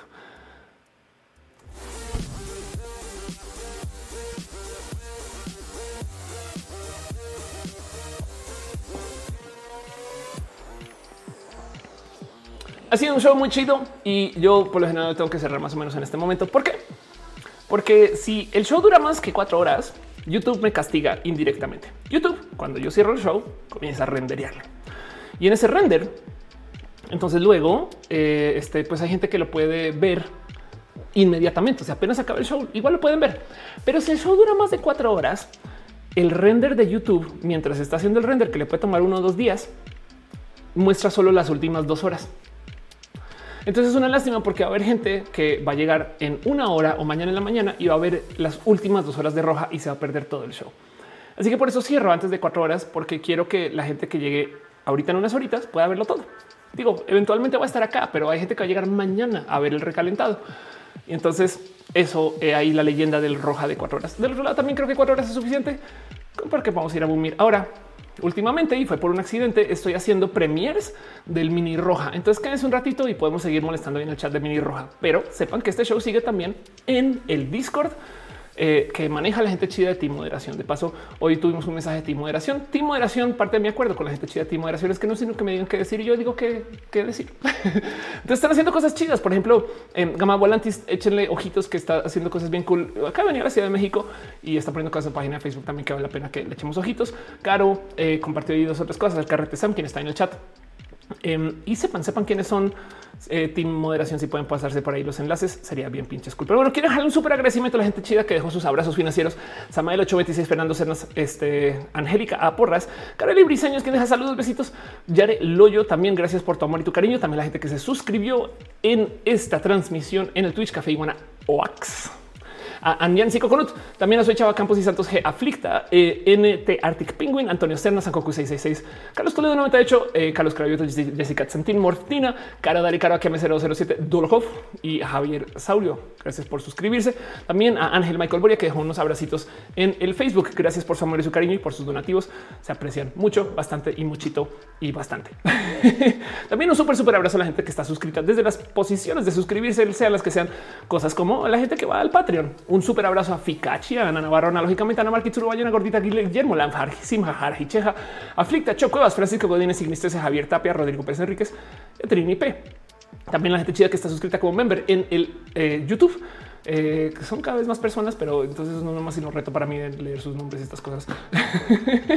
son nombres que se van apolando. Pero bueno, un abrazo a Angélica Porras, César Mariscal, Brenda Pérez Linda, Nora GR, Jerónimo Quintero, a Daniel Pérez, a Social Media Studio, a Arbano Bobsky, a Luis Rodarte, Alfredo Pérez Aldana, a Cristina Molardilla, a la familia San Silvia Flores, César Imperator, Ana Alejandra, Auster Aragones, Magdalena Álvarez, a el Mercado, Germán Briones, Dani Desea, Nulfo García, Ichigo Chami, Flavio Matallo, Cira, Estefanía Allen B, Daniel Vargas, buen día, Alejandro Ortega, Brian Marroquín, Lucía, Fernanda Sures, Jorge Díaz, Esates de Mente, Bruja Matatú, Talía de Montserrat, Real Alberto Ortega, Cintia Rusil, Irene René, Gustavo Rocha, Angie Arias, Úrsula Montiel, La Rama del Koala News, Neika Galván, Mauro, Jessica Díaz, Guadandino, Reñer Cruz, Pamela Gutiérrez, Mavila Morales, Mike Lugo, Miss Wizero, Dos Katza, Cintia Quienta, Susana Baeza, Fernando Rivielo, Uric, Bondar, ya te lo oíste, Raúl Fomperosa, Héctor F. Arriola, Paso por Ingeniería, Cristian Franco, Adrián Alvarado, Celo Oficial, Son José Cortés, Gabriel Mesa, Pollo Rico, Pollo Gibran Rivera, Víctor Curiel Calderón, Lucero Quilla, Afrodita Borracha. Solo lo que de un perro, macho, te queremos, también te queremos a ti, perro, un abrazo a la Val Valentina, Luis Maclecha, Andrea Vete, Carlos Comaras, Astistel, María Roncales, Aflicta, Edgar, Edgar Riego y a Leonardo Tejeda. También hay gente que está este, eh, aquí